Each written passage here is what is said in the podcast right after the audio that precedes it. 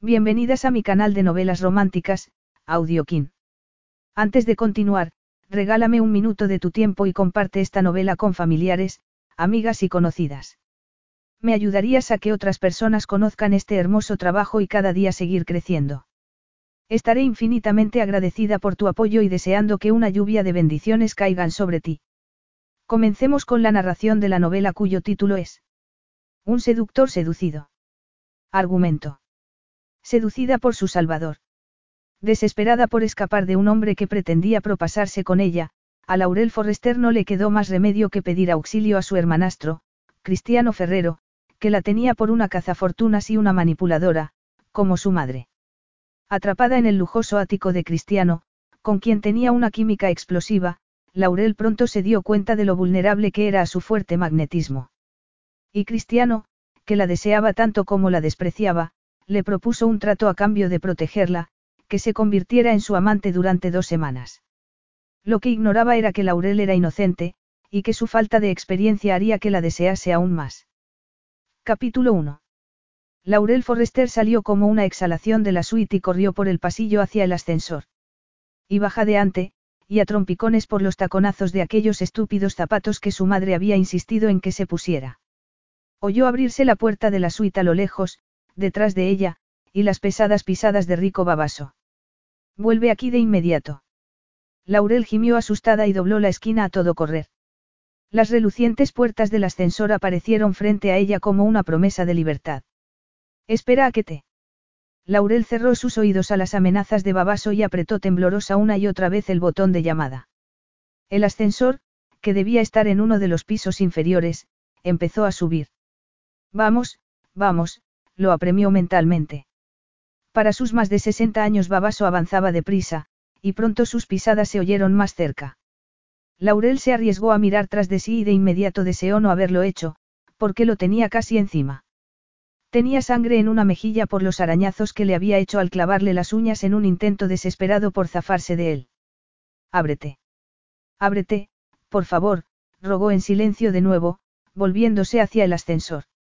Si el ascensor no llegaba pronto no sabía qué podría hacer. Se defendería con uñas y dientes, y gritaría y patalearía por inútil que fuera porque, aunque entrado en años, Babaso era un tipo grande y corpulento frente a ella, que con su metro sesenta y cinco difícilmente podría con él. Las puertas del ascensor se abrieron por fin, y Laurel se abalanzó dentro y pulsó frenética varios botones. Le daba igual a qué piso la llevara mientras pudiera escapar de aquel hombre repulsivo que exigía que se dejase manosear y que le reclamaba aquello por lo que había pagado y que su madre le había prometido. Se le revolvían las entrañas de solo recordarlo. Al ver a Babaso avanzar a trompicones hacia el ascensor con una sonrisa triunfal, apretó desesperada el botón de cierre de puertas. Tenía la pajarita torcida, y pareció que fueran a saltarle los botones de la camisa cuando alargó un brazo para evitar que las puertas del ascensor se cerraran. Laurel se pegó a la pared con el corazón latiéndole como un loco. Ya te tengo, pequeña cortesana. Laurel se quitó un zapato y le golpeó con él la mano, clavándole una y otra vez el afilado tacón. Babaso la apartó, aullando de dolor, las puertas se cerraron y el ascensor comenzó a subir. Estaba a salvo, a salvo.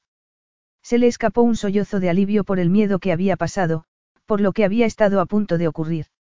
Aún le temblaban las piernas. Se dejó caer al suelo y se rodeó las rodillas con los brazos. Pero el peligro aún no había pasado. Todavía tenía que salir del hotel y abandonar Roma. Se había dejado el bolso en la suite de Babaso, y estaba segura de que sus matones estarían esperándola en el vestíbulo. Los había visto en el casino, plantados detrás de él, impasibles como gorilas, mientras Babaso jugaba en una de las mesas. Miraban a su alrededor, en busca de posibles amenazas, y ahora ella se había convertido en una amenaza para él. ¿Qué pensaría hacerle? Al principio se había mostrado encantador con ella, pero pronto le había parecido que estaba prestándole demasiada atención, y eso la había escamado, sobre todo cuando se suponía que tenía una relación con su madre. Además, parecía la clase de tipo arrogante que se cree con derecho a todo, y se temía que no lo dejaría estar. ¿Y qué pasaría con su madre? Se volvería babaso contra ella, o de verdad habría tenido parte en aquello, como él le había dado a entender. No, no quería creerlo, su madre no podía haberla vendido al mejor postor. Otro sollozo escapó de su garganta, y se cubrió el rostro con las manos, superada por todo aquello. No debería haber accedido a ir a Roma, a interpretar un papel para conseguir lo que quería. Y sin embargo lo había hecho. Lo había sopesado y había decidido que merecía la pena. Un último favor y sería libre por fin. Solo que no había sido así. El ascensor se detuvo, y cuando las puertas se abrieron Laurel se encogió, temerosa de encontrar a Babaso fuera, esperándola, pero no estaba allí. El ascensor daba acceso directamente a lo que parecía una suite privada. Se levantó, tirándose hacia abajo del dobladillo del corto vestido de satén plateado que también había escogido su madre. No podía quedarse en el ascensor, las puertas se cerrarían y volvería a bajar, y podrían acorralarla Babaso o sus matones. Salió vacilante y miró a su alrededor. El suelo era de mármol negro pulido, y los ventanales, que iban del suelo al techo, ofrecían una panorámica impresionante de la ciudad eterna con su iluminación nocturna. La decoración era moderna y minimalista, y la luz de las lámparas que había encendidas era tan tenue, que Laurel tardó un momento en darse cuenta de que no estaba sola. En medio del inmenso salón había un hombre con pantalones negros y una camisa gris marengo con el cuello abierto. Su pelo era negro y lo llevaba muy corto, y sus ojos grises. Cruzado de brazos como estaba, se resaltaban sus impresionantes bíceps, e irradiaba poder, control, peligro. Al reconocerlo, a Laurel se le cortó el aliento. Hola, Laurel, la saludó él con esa voz profunda y aterciopelada. Cristiano, murmuró, y se le escapó una risita de alivio. Gracias a Dios. Los ojos de Cristiano la recorrieron, fijándose en el vestido desgarrado, y enarcó una ceja. Se te ha ido de las manos. La mirada de su hermanastro la hizo enrojecer, y bajó la vista al provocativo vestido, demasiado corto y con demasiado escote. Además, Babaso le había arrancado un tirante, no llevaba sujetador, y en vez de braguitas su madre le había hecho ponerse un tanga minúsculo. Se sentía como si fuera desnuda. No sabía que estabas aquí, balbució. Ah, no. Le espetó él. No, por supuesto que no. Laurel frunció el ceño al darse cuenta, ya tarde, del tono despectivo que había empleado Cristiano, que estaba escrutándola con una mirada entre desaprobadora y socarrona. Y no pudo evitar recordar la última vez que lo había visto, hacía diez años, cuando ella solo tenía 14 años y él 23, cuando prácticamente se había echado a sus brazos por una estúpida apuesta adolescente con una amiga. Ni siquiera sé dónde estoy, le dijo. Hizo un esfuerzo por sonreír, pero los labios le temblaban. Estás en la suite privada del ático. Aquí es donde vivo. Laurel había pulsado tantos botones del ascensor que ni sabía a qué piso la había llevado. Y, si era una suite privada, ¿cómo podía haber accedido a ella? Bueno, me alegra que el ascensor me trajera aquí, no sabes cuánto. Me lo imagino. ¿Te importa si entro un momento al cuarto de baño? Le preguntó. Me siento. Sucia, se sentía sucia. Pero sería lo último que le confesaría a Cristiano, que ya estaba mirándola como si fuera una fulana. Ese pensamiento hizo que a Laurel le ardieran las mejillas. Sabía que era lo que parecía con ese vestido, pero qué derecho tenía a juzgarla. Adelante, contestó él con frialdad, señalándole un pasillo. Por ahí encontrarás uno. Gracias, respondió Laurel en un tono altivo para disimular su incomodidad.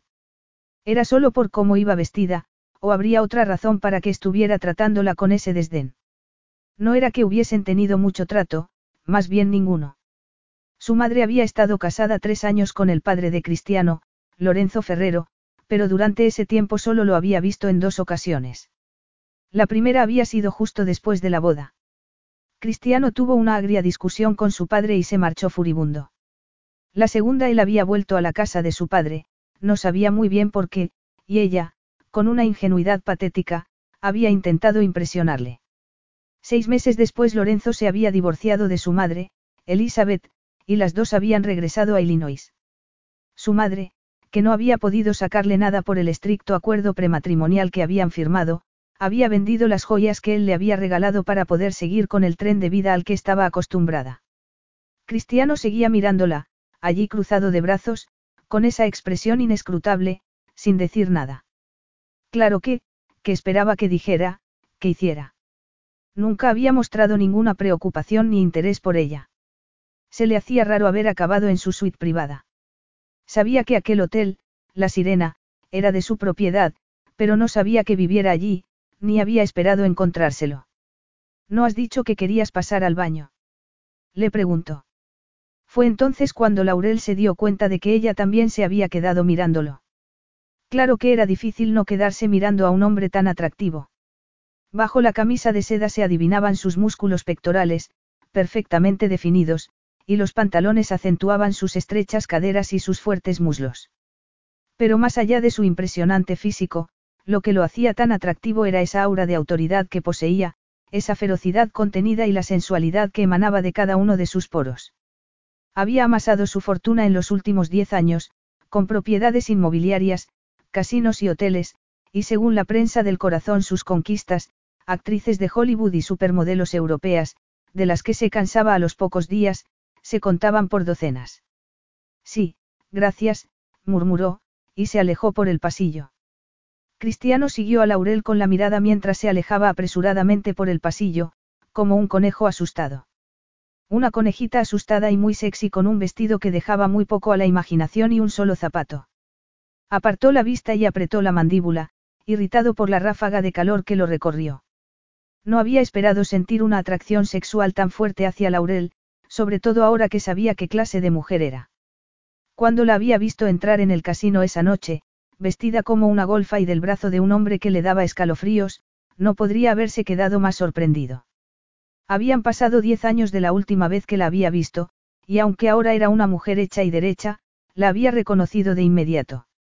Su sorpresa inicial se había transformado en una profunda decepción que le había revuelto el estómago, aunque no comprendía por qué, cuando debería haber imaginado que Laurel acabaría siendo una cazafortuna sin moral como su madre. Ya se lo había dejado entrever con sus coqueteos con tan solo 14 años, y como se solía decir, de casta le venía al galgo. Cristiano fue hasta el ventanal y hundió las manos en los bolsillos del pantalón mientras rumiaba lo que le esperaba a Laurel, y a él. La había estado observando en el casino, colgada del brazo de Babaso, flirteando con él de un modo tan exagerado y evidente que daba vergüenza ajena. No podía decirse precisamente que tuviese dotes interpretativas. Babaso, sin embargo, se había mostrado encantado con sus atenciones y, a lo que parecía, debía haberle exigido más, mucho más de lo que Laurel estaba dispuesta a dar. Tras abandonar el casino debería haberse olvidado de ella, pero al subir a su suite del ático se había quedado de pie junto a los monitores de las cámaras de seguridad, observándola, esperando, pero esperando a qué. Sabía que se había comportado de un modo obsesivo, pero había sido como si no pudiera controlarse. Se había dicho que era por el pasado, porque sabía que su madre era una ladrona y porque no estaba dispuesto a dejarlas desplumar a ninguno de sus clientes, ni a un tipo tan desagradable como Rico Babaso. Esa era la excusa que se había dado a sí mismo, pero no acababa de creérsela. Y luego, cuando los había visto irse del casino, con Babaso prácticamente arrastrándola de la mano hacia los ascensores, se había quedado paralizado, con el corazón en un puño. Y aunque Laurel había ido con él sin oponer resistencia y con una sonrisa en los labios, esa sonrisa que, para su fastidio, le había tocado la fibra sensible. No sabía qué había pasado en la suite de Babaso, pero podía imaginárselo. Por algún motivo había permanecido pegado a los monitores, y por eso la había visto salir corriendo hacia el ascensor como si la estuviese persiguiendo una jauría. Parecía que, fuera lo que fuera lo que se había traído entre manos, en el último momento había decidido echar el freno. Y aunque él creía firmemente en que una mujer tenía derecho a decir no, aquello no iba a cambiar su opinión de ella ni un ápice. A través de las pantallas de las cámaras de seguridad la había visto pulsar frenética varios botones, incluido el de su suite del ático. El acceso a esa planta estaba restringido, pero él podía desbloquearlo con solo accionar un interruptor en el panel de control, y se había apiadado al verla tan desesperada. Ahora que Laurel estaba allí, la cuestión era qué iba a hacer con ella. Entornó los ojos mientras miraba el coliseo iluminado. Había dejado que Laurel subiera porque había sentido que tenía que auxiliarla, porque era un hombre con sentido del deber. Pero eso no lo convertía en un santo, y podría ser que Laurel no estuviera tampoco a salvo con él. Capítulo 2. Laurel se asomó a la primera habitación a la izquierda, un suntuoso dormitorio con baño. Se quitó el zapato y cruzó el suelo de moqueta pasando por delante de la enorme cama de matrimonio. Allí era donde dormía Cristiano, pensó. Su presencia impregnaba la habitación, y hasta podía olerlo, el aroma especiado de su aftershave entremezclado con otro, ese olor a él, tan masculino, que la hacía sentirse nerviosa y acalorada. Se detuvo un momento y miró a su alrededor con curiosidad, una cama, un escritorio, un sillón, no había objetos personales, ni recuerdos, ni fotografías, ni siquiera un libro. Y tampoco había signo alguno de una mujer, así que tal vez se hubiese cansado ya de su última conquista. Pero qué le importaba nada de eso a ella, se reprochó, y se fue derecha al cuarto de baño y echó el pestillo. El baño era tan elegante y minimalista como el dormitorio, y casi igual de grande. Había una enorme bañera de mármol negra con grifos dorados, una ducha el doble de amplia de la que ella tenía en casa, y dos lavabos. El calor que emanaba a través de las losetas bajo sus pies descalzos le arrancó un suspiro tembloroso. Aún estaba agitada por los acontecimientos de las últimas horas. La interminable noche en el casino, mientras Rico jugaba en una de las mesas y le lanzaba esas miradas lascivas que al principio ella se había dicho que eran producto de su imaginación. ¿Qué otra cosa podría haber pensado cuando se suponía que a Babaso le gustaba su madre, y ésta le había dicho que creía que iba a pedirle que se casara con él? ¿Por qué se fijaría en ella siquiera? La única razón por la que había ido a conocerlo era para darle a su madre sus bendiciones. Cuando Babaso le había pedido que lo acompañara arriba, a su suite, ella había mirado a su madre, llena de ansiedad, pero ésta había sonreído y le había dicho que subiría en unos minutos y que los tres brindarían con champán. Ella la había creído. ¿Por qué no habría de haberla creído? Era su madre, y aunque más de una vez se había comportado de un modo cuestionable, jamás habría pensado que sería capaz de algo así. Cerró los ojos, dolida por esa traición.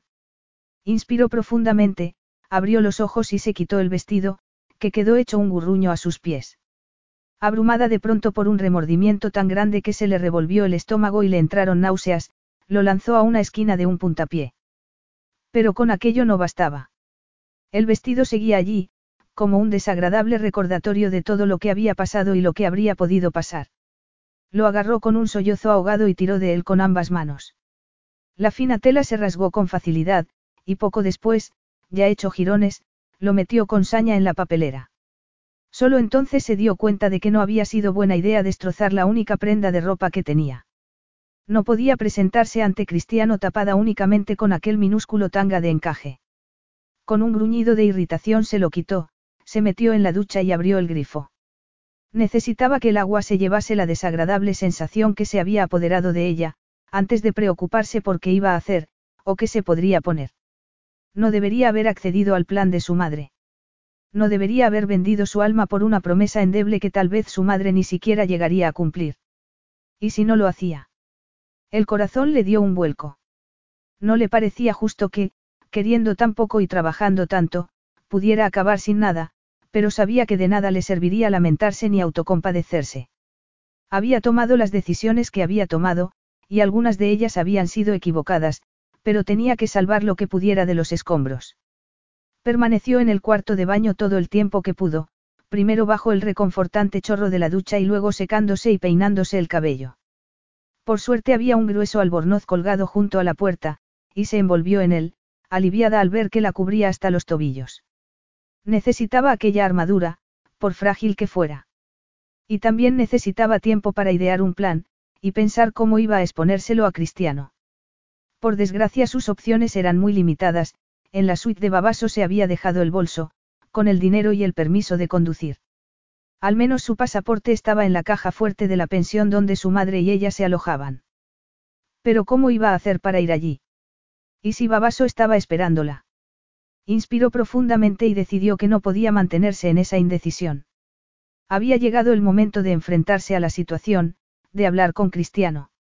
Por frío y distante que se mostrase, era un hombre de principios. ¿Cómo no iba a ayudar a una mujer en apuros? Sin nada que perder, salió del cuarto de baño y volvió al salón de la suite. Cristiano estaba sentado en un sofá con los pies apoyados en la mesita de cristal y cromo frente a él, con su smartphone de última generación en la mano y la vista fija en la pantalla. Al verla aparecer se lo guardó en el bolsillo y se levantó. ¿Te sientes mejor? Le preguntó sardónico, enarcando una ceja. Sí, gracias. La ducha es increíble. Su voz sonaba vacilante y débil, como si fuera una adolescente y no una mujer. Irritada consigo misma, se irguió. Aunque Cristiano la pusiese nerviosa, tenía que controlarse, tenía que mostrarse firme y segura de sí misma. Hay un favor que quiero pedirte, le dijo. Ah, sí. Contestó él, aunque no parecía sorprendido en absoluto. ¿De qué se trata? Lo había dicho en un tono tranquilo, pero había algo en su mirada que hizo recelar a Laurel. Podrías, si no es molestia, enviar a uno de tus empleados a la pensión donde me alojo. Le preguntó. Necesito mis cosas, mi ropa y mi pasaporte, alzó la barbilla, obligándose a sostenerle la mirada. Mi intención es marcharme de Roma lo antes posible. Cristiano ladeó la cabeza. Deduzco que las cosas no han ido como esperabas. A Laurel no le pasó desapercibida la ironía en su voz, y sus mejillas se tiñeron de rubor, pero no apartó la vista. Pues no, asintió.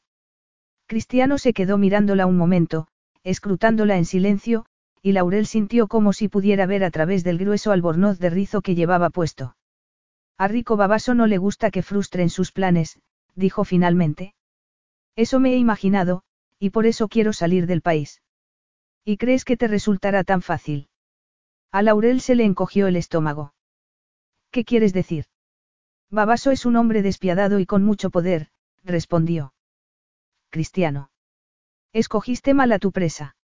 Ella lo miró dolida por la palabra que había empleado, presa. Pensaba que había intentado seducir a Babaso para sacarle los cuartos, que no era mucho mejor que una prostituta. No debería importarle, y tampoco sorprenderle. Al fin y al cabo, Prácticamente se había comportado como si lo fuera, aunque no había pretendido que la velada tuviera el desenlace que había tenido. Una profunda sensación de vergüenza se apoderó de ella. ¿Cómo podía haber sido tan estúpida, haberse dejado llevar de ese modo por su desesperación? No es mi presa, replicó, pero Cristiano se limitó a mirarla como si no la creyera. Y no tienes derecho a juzgarme, lo increpó molesta. ¿Qué sugieres que haga entonces? Que intentes pasar desapercibida durante un tiempo, respondió Cristiano con indiferencia, como si la tesitura en la que se encontraba no le importase lo más mínimo. Durante un tiempo. Repitió ella. ¿Cuánto tiempo? ¿Y dónde voy a ir? Me dejé el bolso en su suite y todas mis cosas están en la pensión en la que estaba alojada con mi madre. No podrías mandar a alguien a buscarlas. Es solo un pequeño favor. Pequeño. No estoy dispuesto a involucrar en una situación tan complicada a ninguno de mis empleados, Bella. No me llames así, protestó Laurel entre dientes. Sabía que no lo había dicho a modo de cumplido, le había sonado a burla. Y no podía soportar que se burlase de ella con lo vulnerable que se sentía en ese momento, cuando la vergüenza que la embargaba estaba corroyéndola por dentro. ¿Por qué no? Quiso saber Cristiano, y su voz se tornó suave, seductora. Eres muy hermosa, solo estoy constatando un hecho. Sus ojos se deslizaron por su figura, como una caricia, y una ráfaga de calor afloró en su vientre y descendió hasta la unión entre sus muslos. ¿Por qué te parece que es una situación tan complicada? inquirió ella, fingiendo que su intensa mirada no le afectaba en absoluto. Porque Babaso es un mal bicho y puede tomar represalias contra quien te ayude. Además, estoy seguro de que sus matones estarán esperando en la pensión, y si aparece alguien pidiendo la llave de tu habitación, los pondrás sobre aviso. Y no podrías, no sé, pedirle a quien mandes que sea discreto. Cristiano entornó los ojos. Tal vez a ti te dé igual poner en peligro la vida de una persona inocente, pero a mí no. A Laurel le flaqueaban de tal modo las piernas, que tuvo que ir hasta el otro sofá para sentarse. ¿Qué voy a hacer? murmuró, más para sí que para él. Apoyó la cabeza entre las manos y cerró los ojos. ¿Qué voy a hacer? Cristiano reprimió la lástima que sintió por ella. Y, sin embargo, viéndola allí sentada, con la cabeza en las manos, el cabello cayéndole sobre los hombros y el albornoz entreabierto que dejaba al descubierto sus esbeltos muslos, ¿a qué hombre no le afectaría una imagen así? Claro que no solo inspiraba en él compasión, sino también deseo, otra emoción que reprimió. Resultaba inconveniente en ese momento, aunque se había dado cuenta de que Laurel también se sentía atraída por él, y que había intentado ocultarlo. Por algún motivo no quería que supiese el efecto que tenía en ella, y tampoco le había pedido que la dejase quedarse allí. Estaba jugando con él. ¿Qué se traía entre manos? Me parece que la respuesta es bastante evidente, observó levantándose. Fue hasta el ventanal y admiró la vista nocturna de Roma en silencio antes de volverse y añadir, te quedarás aquí. Laurel abrió mucho los ojos, esos ojos que tanto le recordaban a las aguas azul verdosas del mar Egeo. El albornoz, que le quedaba grande, se le había caído un poco de un lado, dejando al descubierto la curva perfecta de un hombro. ¿Que me quede aquí? repitió frunciendo el ceño, como confundida. Su expresión era casi cómica, y sin duda fingida. ¿A qué venía todo ese teatro? Estaba seguro de que era lo que había estado esperando que dijera. Él era una opción mucho mejor que Babaso, ¿acaso creía que mostrándose reticente iba a ganar puntos ante él, o que iba a conseguir que se fiara de ella? Porque si se trataba de eso lo llevaba crudo. No se fiaba de nadie, y mucho menos de las mujeres como ella. Sí, respondió en un tono entrecortante e impaciente. Eso he dicho, que te quedes aquí. ¿Cuánto tiempo? El que haga falta, Cristiano hizo una pausa y la recorrió una vez más con la mirada. El albornoz se había abierto un poco, desvelando el valle en sombra entre sus pechos, y casi dejando entrever sus curvas. El tiempo que yo quiera que te quedes, añadió. Ella aspiró bruscamente y se puso colorada. Casi parecía indignada. ¿Qué? He dicho algo ofensivo. ¿Qué si has dicho algo ofensivo? Le espetó ella. Ha sonado como si. Como si que. La instó él para que terminara la frase. Pero Laurel se mordió el labio y apartó la vista. Es igual. Cristiano estuvo a punto de reírse al oírle decir aquello. Parecía que no quería tentar a la suerte. Disimulaba tan mal que casi le hacía gracia. Casi, porque detestaba esa clase de jueguecitos. En sus relaciones habían primado siempre la discreción y la integridad, como en cualquier acuerdo de negocios, porque así era como las veía, como meras transacciones, que terminaban cuando terminaban. Con Laurel no sería distinto, pero le seguiría la corriente un rato más, solo para ver dónde quería llegar. ¿Qué estaba intentando conseguir? Y si se trataba de dinero, ¿cuánto? ¿Y cuánto tiempo tendré que quedarme aquí escondida? Le insistió ella, irguiéndose y cerrándose el albornoz hasta el cuello, como una virgen pudorosa. ¿Por qué ni siquiera tengo ropa? Un día o dos, como mucho. Para entonces seguro que Babaso ya habrá pasado página, respondió él. En cuanto a la ropa, añadió mirándola de arriba abajo. Tampoco creo que sea tan necesaria, murmuró. Laurel soltó un gemido ahogado de indignación que lo hizo reír. Relájate, solo bromeaba. Haré que te traigan algo de ropa. Gracias, respondió ella con aspereza, y apartó la vista. Cristiano apoyó un hombro en el ventanal y la observó pensativo. La redondez juvenil de sus facciones se había desvanecido, y en su lugar había dejado una mujer de facciones elegantes y figura esbelta pero curvilínea. No era muy alta, pero sus piernas parecían interminables, y su cabello ondulado era una cascada de tonalidades, que iban del castaño al dorado pasando por un cobrizo anaranjado. ¿Dónde vives ahora? Por curiosidad. Le preguntó. Ella le lanzó una mirada suspicaz antes de responder. En Illinois, dijo vagamente. Eso lo sorprendió, aunque sabía que su madre y ellas eran americanas. Su padre había conocido a Elizabeth, la madre de Laurel, en un casino de Miami y se habían casado solo cuatro días después. Sin embargo, las había imaginado viviendo en un sitio como Los Ángeles, o Nueva York, donde podrían dejarse ver en público y ser admiradas, y encontrar a algún otro viejo rico al que sablear. ¿En qué parte de Illinois? En Chicago. Aventuró. No, en una pequeña ciudad de la que seguro que ni has oído hablar, contestó ella de mala gana. Vas a pedir que me traigan esa ropa. Para ser una mujer que no tiene nada que ofrecer, eres bastante exigente. ¿O si tienes algo que ofrecer? inquirió él en un tono insinuante. Al verla fruncir el ceño, reprimió una sonrisilla. Era tan fácil hacerla rabiar. Solo mi gratitud, respondió ella entre dientes, y miró hacia otro lado. Ah, ya, Pero la cuestión es que hay muchas maneras de expresar nuestra gratitud. Le divertía picarla, y ver cómo la agitación, que había teñido de un suave rubor la piel de su escote, hacía que subieran y bajaran sus pechos. Tenía una piel preciosa, de color crema con un brillo dorado, y tersa como pétalos de rosa.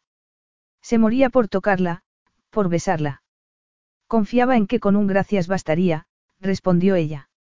Se levantó abruptamente del sofá y se arrebujó en el albornoz. No te entiendo, Cristiano. Sabes que vengo huyendo de ese bestia de babaso. ¿Por qué juegas conmigo de esta manera? Es que disfrutas siendo cruel. Irritado, Cristiano apretó los labios. ¿Crees que estoy siendo cruel contigo? Dio un paso hacia ella. Dime, ¿en qué sentido estoy jugando contigo? Lo sabes muy bien, respondió ella apartando la vista de nuevo. Pues no, no lo sé. Tendrás que explicármelo. Aún rehuyendo su mirada, Laurel inspiró temblorosa y dijo. Hablas como si, como si esperaras que yo, que vaya a pasar algo entre nosotros. Ya está pasando, le respondió él en un tono quedo. Es que no lo sientes. Él desde luego que sí. Lo sentía en la tensión que se palpaba en el ambiente, en la respiración agitada de Laurel y el brillo de su piel, perlada por el sudor, en lo tirante que se le ponía la entrepierna del pantalón cuando la veía pasarse la lengua por los labios. Mira, solo quiero volver a casa, murmuró Laurel. Este no es mi mundo.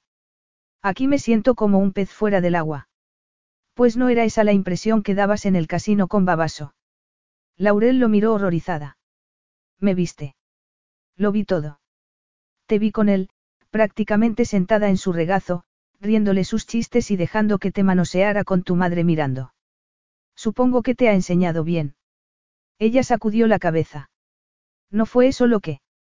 Fue exactamente eso lo que pasó, y lo sabes, la cortó él con frialdad. Lo que no entiendo es por qué de repente te comportas como una virgen pudorosa y ofendida. Ella gimió indignada, se dio media vuelta y se alejó hacia el ascensor. Cristiano la observó divertido mientras pulsaba repetidamente el botón. Pretendes bajar al vestíbulo a enfrentarte a Babaso y sus matones vestida con mi albornoz. Es una táctica que no te recomendaría, la verdad, porque puede acabar mal para ti. Muy mal, de hecho. Me arriesgaré, replicó ella sin volverse. Sus jueguecitos estaban empezando a hartarlo. ¿Qué esperaba conseguir con todo aquello? Ya había captado su interés, y hacérsela interesante y fingirse ofendida no tenía ningún sentido y era enervante. Pues lo siento, pero no puedo permitirlo, le dijo. El ascensor está bloqueado y no irás a ninguna parte hasta que yo lo diga. Capítulo 3. Laurel se giró sobre los talones. Cristiano estaba apoyado en el ventanal, con las manos en los bolsillos, tan tranquilo, como si no acabase de amenazarla, como si no acabase de darle a entender que era su prisionera, tan prisionera como lo había sido de Babaso. Parece que he escapado de la sartén para ir a caer en el fuego, observó con sorna, intentando que no le temblara la voz. El fuego puede tener sus atractivos, murmuró Cristiano con una sonrisa lobuna. Laurel se quedó mirándolo entre confundida e indignada. Se le hacía raro que se le insinuase de esa manera. Diez años atrás la había apartado como a una mosca molesta, y ahora de repente la deseaba y ella no tenía ni voz ni voto. Estaría jugando con ella. No podía creerse que un hombre como él, que podía escoger entre las mujeres más hermosas y sofisticadas del mundo, se sintiera atraído por una chica de provincias como ella que había visto el mundo por un agujero. ¿Qué es lo que quieres, Cristiano? Le preguntó vacilante. No estaba segura de querer oír la respuesta. Él alzó la barbilla y la miró fijamente con esos ojos grises que parecían de hielo. Es muy sencillo, te quiero a ti. ¿Por qué? Podrías tener a cualquier mujer que quisieras. Vaya, gracias. No es ningún secreto, sales constantemente en las revistas de cotilleos con una mujer distinta cada vez, respondió ella. Pero no has respondido a mi pregunta, ¿por qué? ¿Qué por qué te quiero a ti? Sí. No podía creerse que estuvieran teniendo aquella conversación. Y por el tono de Cristiano parecía como si estuviesen hablando del tiempo. ¿Por qué no? respondió él, encogiéndose de hombros. Eso es todo, ¿por qué no? Laurel se quedó mirándolo irritada. Era simplemente por eso, porque creía que podía disponer de ella a su antojo y aprovecharse de ella solo porque la había tomado por una fulana. La sola idea hizo que se le revolviera el estómago. ¿Te molesta mi respuesta? inquirió él. Pues sí. Prácticamente estás amenazándome con. Yo no te he amenazado. Y el ascensor bloqueado. Le espetó ella, señalándolo. No creo que quieras que Babaso suba aquí. Laurel reprimió un escalofrío al recordar cómo la había agarrado y manoseado. No, pero no me gusta sentirme prisionera. Por tu seguridad, y por la mía, debo tomar precauciones. ¿Y si insisto en marcharme? inquirió ella. ¿Qué harás entonces? Cristiano sacudió la cabeza despacio, fingiéndose dolido. No podría vivir con ese peso sobre mi conciencia, saber que he dejado a una mujer a su suerte, y especialmente a una con la que estuve emparentado, aunque fuera por un espacio muy breve de tiempo. Nunca hubo ningún parentesco entre nosotros. Bueno, supongo que no en el sentido estricto. Dos hermanastros de padre y madre distintos no se puede decir que sean parientes de verdad. Pues no. Y volviendo a Babaso, no estás exagerando un poco. Insistió. Laurel. No creo que sea tan peligroso. Al principio le había parecido un hombre encantador, pelo canoso, ojos castaños, todo amabilidad. Cierto que ese aire de suprema seguridad en sí mismo que mostraba la había inquietado, pero su madre parecía feliz y ella solo quería el dinero que necesitaba. De nuevo la inundó un sentimiento de vergüenza al pensar en ello. ¿Cómo de bien lo conoces? Le preguntó Cristiano. No lo conozco, se apresuró a responder ella. Quiero decir que apenas sé nada de él. Pues nadie lo habría dicho al verte con él, sentada en su regazo y susurrándole al oído, apuntó Cristiano en ese horrible tono desapasionado. No estaba en su regazo, replicó ella. No, pero casi. Laurel sacudió la cabeza. No era lo que parecía. Pues tiene gracia, porque yo creo que era justo lo que parecía. Viniendo de ti, no me sorprende. Dijera lo que dijera Cristiano pensaría lo peor de ella, aunque comprendía por qué le había dado esa impresión. ¿Cómo podría explicarle que no había pretendido dar alas a Babaso, que cuando había empezado a ponerse cariñoso, con ella se había quedado paralizada, repugnada, y que no había sabido qué hacer? Al ver a su madre sonreír y a sentir complaciente, había dado por hecho que eran solo imaginaciones suyas, que estaba paranoica y que era demasiado susceptible. Ojalá hubiera sido así. En realidad sí que te creo, dijo Cristiano, en lo de que apenas sabes nada de él, porque de lo contrario no te habrías mezclado tan alegremente con un tipo así. No, desde luego que no, asintió Laurel. Habría sabido su madre de lo que Babaso era capaz. Se habría confabulado con él. Habría imaginado que, de haber sabido lo que Babaso quería, ella jamás habría accedido a ir allí. ¿De verdad vas a hacer que me consigan algo de ropa? Le preguntó, y su voz sonó algo aguada, como si estuviera asustada. Y lo estaba, de todo. Tenía miedo del futuro, un futuro que ni siquiera podía entrever, de la libertad que ansiaba pero que en ese momento se le antojaba más inalcanzable que nunca. Sin embargo, no tenía miedo de Cristiano. Tal vez porque necesitaba creer que le estaba diciendo la verdad, que no la forzaría a hacer algo que no quería. Claro que lo que la preocupaba era que no haría falta que la forzara, porque ya sentía que la atracción que sentía por él estaba derribando sus defensas. Ya se encontraba imaginándose los labios de Cristiano sobre los suyos y ansiando sus caricias. Ya lo he hecho, respondió Cristiano. Hice un par de llamadas mientras estabas en la ducha. Parece que me tienes por un bruto, y he de confesarte que lo encuentro un tanto irónico, teniendo en cuenta de quién vienes huyendo. Confío en que seas capaz de ver las diferencias entre Babaso y yo. Laurel, que no se atrevía a hablar por temor a decir una inconveniencia, se dio la vuelta y fue hasta el ventanal. Cuando oyó a Cristiano acercarse y detenerse detrás de ella, se le cortó el aliento y fue como si el corazón se le parase un momento. Aunque ni siquiera estaba tocándola, notaba cada músculo tenso y todos sus sentidos sobrecargados. Cristiano le puso una mano en el hombro y, aun a través del grueso albornoz, sintió la presión de su palma como un hierro que estuviera marcándola a fuego. Por cierto, creo que es mejor que sepas desde ya que detesto que jueguen conmigo. Cada transacción que he hecho con una mujer ha sido simple e inmensamente placentera. Así que, si crees que por hacerte la recatada vas a conseguir de mí algo más de lo que te estoy ofreciendo, te equivocas, le advirtió apretándole suavemente el hombro. Laurel no podía creer lo que estaba oyendo. Todo lo que había dicho era espantoso, ofensivo. No sabía ni cómo responder. Cada, transacción. Inmensamente placentera. ¿Qué se hacía la recatada? Se sentía tan ofendida que le hervía la sangre en las venas. ¿Y qué es exactamente lo que me estás ofreciendo?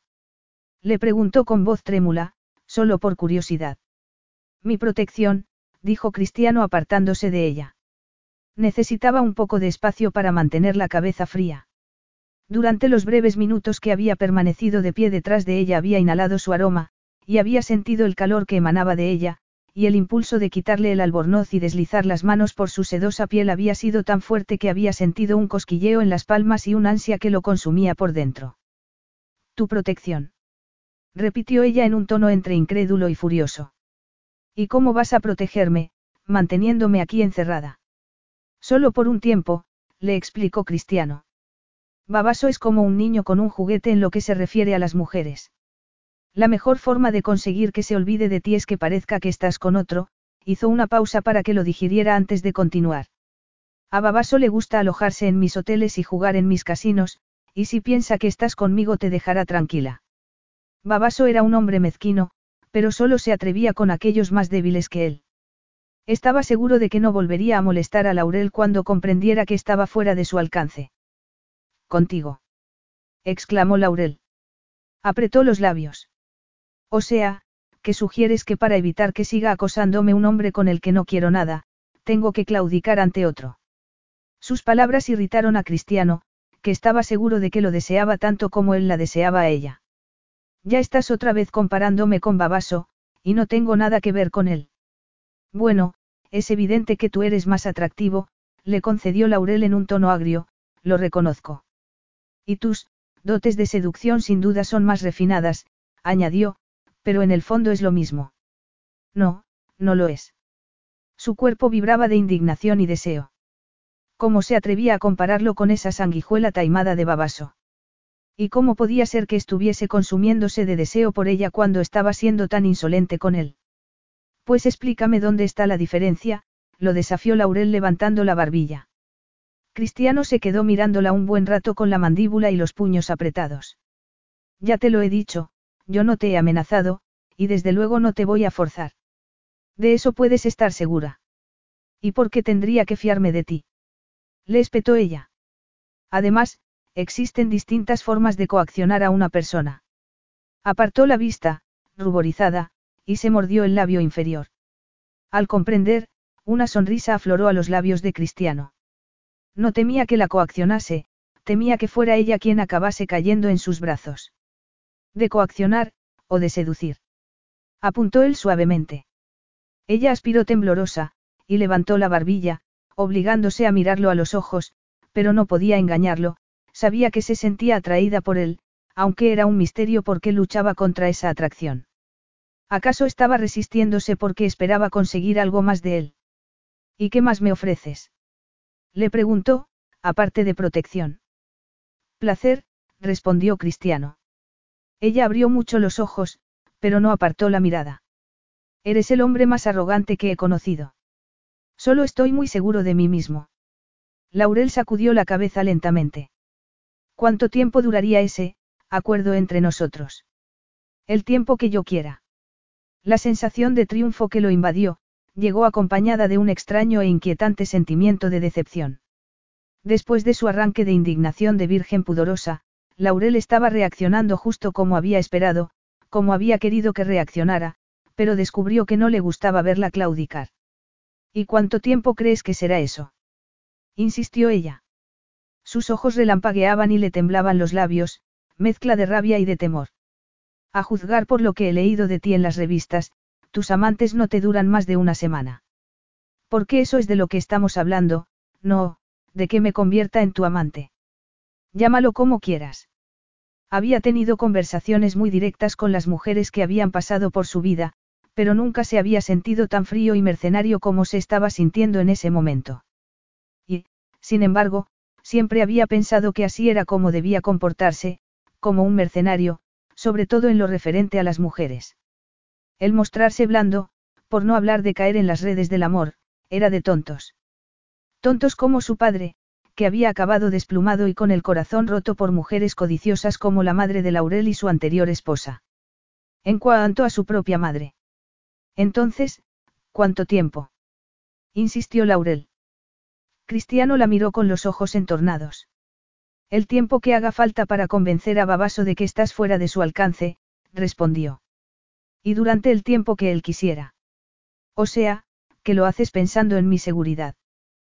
Qué amable por tu parte murmuró, y a Cristiano no le pasó desapercibido su sarcasmo. La observó mientras se paseaba por el salón, con el largo cabello ondulado cayéndole en cascada sobre los hombros. Parecía una reina joven y vacilante. Para mí es importante saber que estás a salvo, lo creas o no. ¿Y eso por qué? Dudo que hayas pensado en mí siquiera una vez en estos diez años. Pues te equivocas. Su tono, que había sonado quedo, y más sincero de lo que había pretendido, la hizo detenerse. Los pensamientos que hayas tenido de mí no han podido ser buenos, respondió en un tono igual de quedo y sincero. También me equivoco en eso. Algunos eran, interesantes. Interesantes. Yo creía que me despreciabas. Desprecio, es una palabra muy fuerte. Tu padre desprecia a mi madre. Pero yo no soy mi padre, ni tú eres tu madre. No, pero me has juzgado igual que a ella, nos has cortado a las dos por el mismo patrón. Y no me faltan razones. ¿O vas a decirme lo contrario? Ella apartó la vista. No me escucharías. Cristiano no era capaz de imaginar ningún escenario que pudiera excusar o explicar su comportamiento con Babaso en el casino. Sí que lo haría, replicó, aunque que te creyera o no es otra cuestión. Pero aún así, ¿qué te importa lo que piense de ti? Las emociones no tienen cabida en nuestro acuerdo. Esto trata de algo muy distinto, de algo básico, y muy, muy placentero. Avanzó lentamente hacia ella. Tal vez hubiera llegado el momento de demostrarle lo placentero que podría ser. Desde luego suena de lo más tentador, murmuró Laurel con sorna. Nada de emociones, ni de preocuparse por los sentimientos del otro, solo sexo, y como mucho una semana. A mí me parece que suena perfecto, dijo él hasta detenerse frente a ella. Laurel no se había movido, y sabía que no lo haría. Déjate de juegos. Susurró, y la agarró por el cinturón del albornoz para tirar de ella hacia sí. Ella no se resistió, tal vez porque no tendría sentido cuando era evidente que había estado haciendo un numerito. Con sus caderas contra las de él, una ráfaga de calor se desató en su interior. Aspiró entre dientes, y cuando tiró de nuevo del cinturón ella puso unos ojos como platos al notar lo excitado que estaba. Cristiano le puso un dedo bajo la barbilla y le hizo levantar la cara hacia él. En realidad esto podría ser muy sencillo. Lo será para ti. ¿Y por qué no habría de serlo para ti también? inquirió él acariciándole la mejilla. Laurel cerró los ojos y se estremeció. ¿Ves cómo tu cuerpo responde al mío? murmuró. Y eso que no te he besado todavía, volvió a acariciarle la mejilla, deleitándose con el tacto sedoso de su piel y con el nuevo temblor que la recorrió. Juntos vamos a ser explosivos, lo presiento, lo sé. Ella exhaló un suspiro tembloroso y volvió a abrir los ojos antes de apartarse de él y arrebujarse en el albornoz. Lo habría fulminado con la mirada si hubiera podido. Yo lo que sé es que eres un cretino arrogante y manipulador, y que no tengo la menor intención de hacer ningún trato contigo. Ni ahora ni nunca, le espetó. Y con un gemido ahogado, que sonó como un sollozo, se dio media vuelta, corrió al dormitorio y cerró tras de sí echando el pestillo. Capítulo 4. Laurel se paseaba de un lado a otro por el dormitorio de Cristiano, con el corazón desbocado y un cosquilleo por todo el cuerpo a pesar de la indignación que la embargaba. Por mucho que se hubiera envalentonado con él, la verdad era que había estado tentada, terriblemente tentada, de dejarse llevar por la atracción que sentía, y por un glorioso segundo había estado segura de que iba a besarla, se había imaginado la sensual caricia de sus labios. Pero ¿qué le estaba pasando? ¿Cómo se había dejado atrapar por aquella telaraña de manipulación, sexo y codicia? Llevaba una vida tranquila en una pequeña ciudad de Illinois, con su trabajo de enfermera, unos cuantos amigos y nada de novios. Por un instante visualizó en su mente la granja de su abuelo, con sus suelos gastados de madera de roble, y la vista de campos interminables a través de la ventana de la cocina con el brillo de las aguas del estanque a lo lejos. Ansiaba volver a casa, volver a estar en un entorno donde todo le era familiar, incluso aburrido, y se sentía segura. Pero no podía abandonar el ático de Cristiano, al menos de momento. No podía sino tomarse en serio sus advertencias acerca de Babaso, igual que sabía que su oferta de sexo sin ataduras también iba en serio. Llena de frustración, siguió paseándose por la habitación, sintiéndose agitada y enjaulada. No iba a convertirse en su amante, sería faltarse al respeto a sí misma. Y sería un suicidio, porque sabía que el sexo con Cristiano la abrasaría, reduciéndola a cenizas. Llamaron a la puerta y ella se quedó quieta, con todos los músculos en tensión. Sí. Tu ropa ha llegado. Recelosa, abrió la puerta y encontró allí de pie a Cristiano, que le tendió unas bolsas de distintas boutiques. Gracias, le dijo con aspereza, y las tomó. No tenías que haber pedido tanta ropa. ¿Quién sabe cuánto tiempo te quedarás aquí? No mucho, si puedo evitarlo, replicó ella. Voy a vestirme, luego tenemos que hablar. Estupendo. He pedido que nos suban algo de cenar, hablaremos mientras comemos. Cuando Cristiano se hubo marchado, Laurel vació las bolsas sobre la cama y parpadeó asombrada al ver todas aquellas prendas tan elegantes. Había varios conjuntos, y hasta ropa interior. ¿Cómo habría averiguado su talla de sujetador? se preguntó mientras se ponía uno de encaje y satén en colores crudo y café. Bueno, teniendo en cuenta todas las mujeres con las que había estado, probablemente era capaz de adivinar la talla de sujetador de una mujer con solo mirarla. Escogió el conjunto más conservador, una falda celeste con vuelo que le quedaba por las rodillas, y una blusa de manga corta de seda a juego. Ahora que llevaba puesto algo que no era inapropiado ni sugerente ya volvía a sentirse un poco más como ella misma. Casi como si las últimas 70 horas no hubieran ocurrido, aunque solo casi. Además de la ropa cristiano también había encargado un neceser con artículos de aseo y, aprovechando que había una pinza para el pelo, se lo cepilló y se hizo un recogido. Luego inspiró profundamente y salió de la habitación. Cristiano estaba en la zona del comedor, al fondo del salón, disponiendo en la mesa la comida que les habían subido. Laurel aspiró el apetitoso aroma a albahaca y limón. No había probado bocado desde el almuerzo. Su estómago rugió y, cuando Cristiano alzó la vista había un brillo divertido en sus ojos grises. Ella soltó una risita vergonzosa. Tengo hambre, murmuró. Ya lo veo, respondió él. Ven a sentarte, dijo señalando una de las sillas con un ademán. Laurel se acercó y tomó asiento mientras él levantaba las tapas de las fuentes. ¿Qué te apetece? Laurel paseó la vista por la mesa.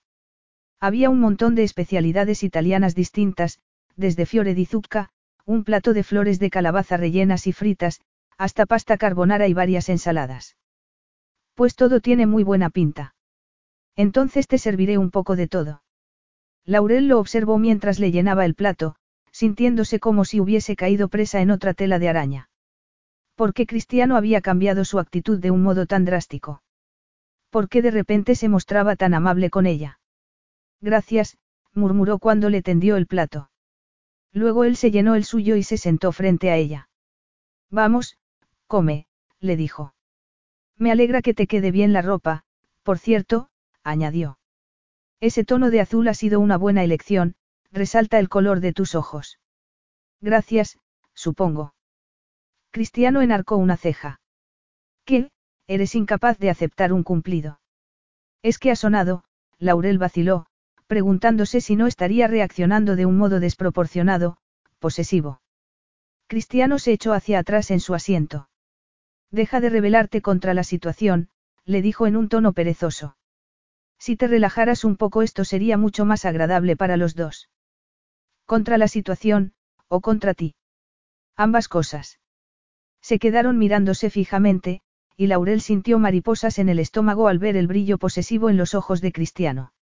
Sin embargo, en vez de sentirse indignada y cosificada, como sabía que debería sentirse, descubrió que esa mirada, la excitaba. Le excitaba saber que el fuego que refulgía en esos profundos ojos grises se debía a ella. ¿Que por qué se rebelaba contra él entonces? Porque era demasiado inocente, demasiado ingenua y demasiado confiada como para sobrevivir a la clase de trato que él le estaba proponiendo. Porque Cristiano era un hombre peligroso, tan peligroso como sostener una bengala en la mano y quedarse mirándola absorto por sus destellos y su chisporroteo. No tardaría en estallarle a uno en la cara, arruinando su vida. Quería preguntarte por mi madre, le dijo. ¿Tu madre? Sí. Si Babaso es tan malo como dices, me preocupa lo que pueda hacerle. Si algo sé, es que tu madre sabe cuidar de sí misma. Laurel lo miró con los ojos entornados. ¿Qué quieres decir con eso? Vamos, Laurel.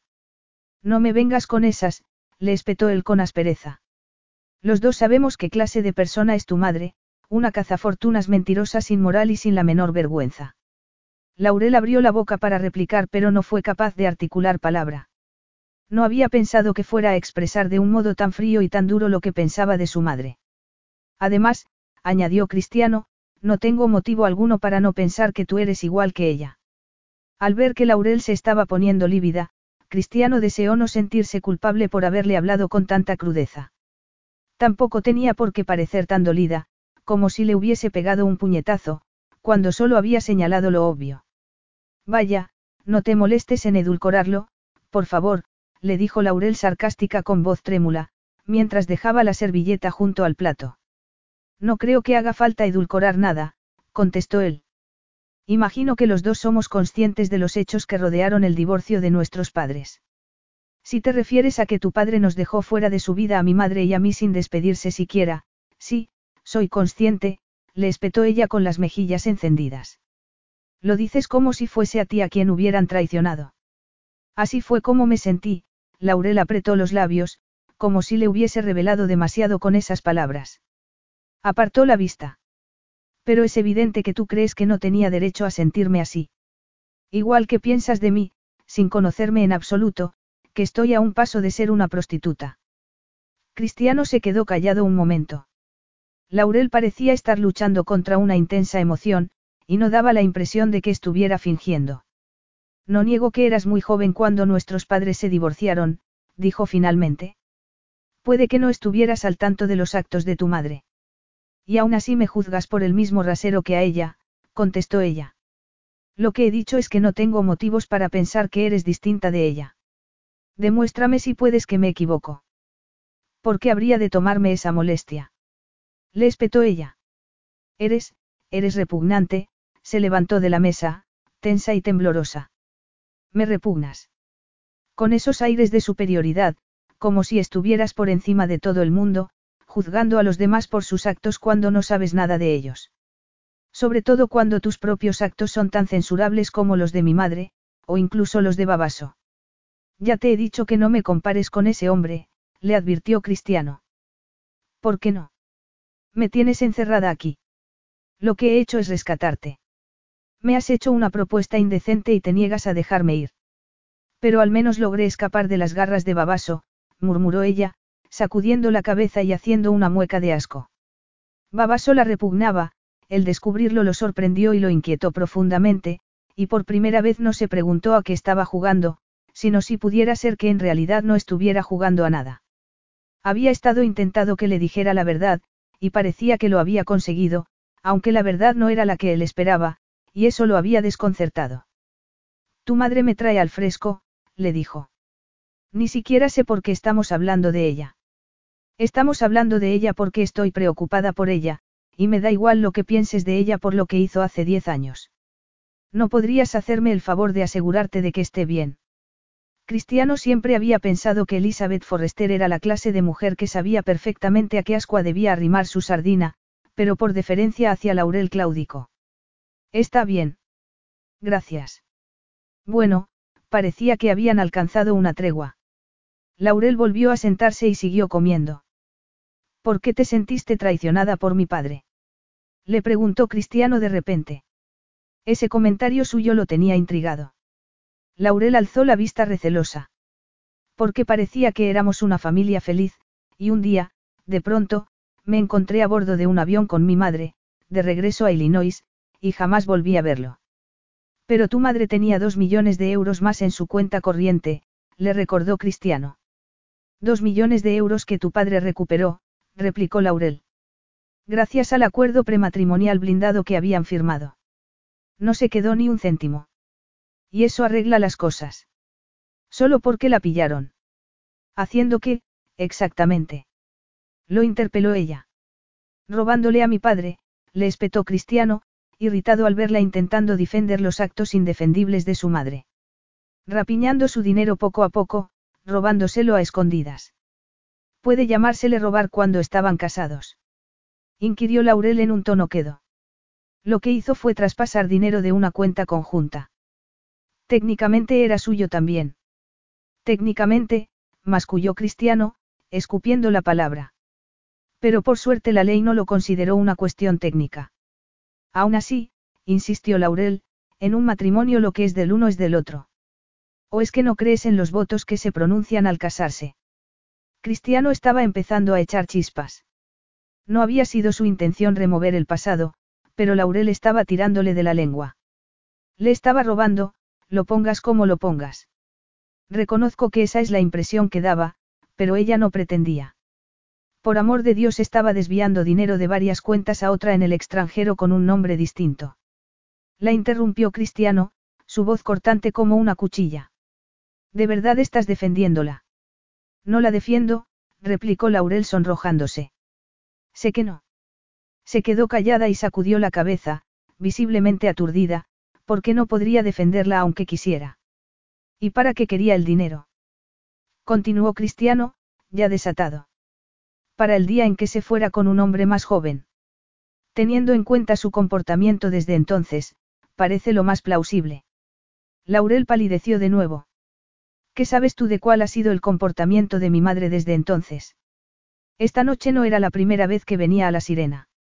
No era que llevara la cuenta de los romances de Elizabeth, pero la había visto suficientes veces en los últimos diez años, normalmente del brazo de algún aristócrata engreído, flirteando y haciendo que le entraran ganas de vomitar, como para saber que vivía de su ingenio y de su belleza, que estaba marchitándose con el tiempo.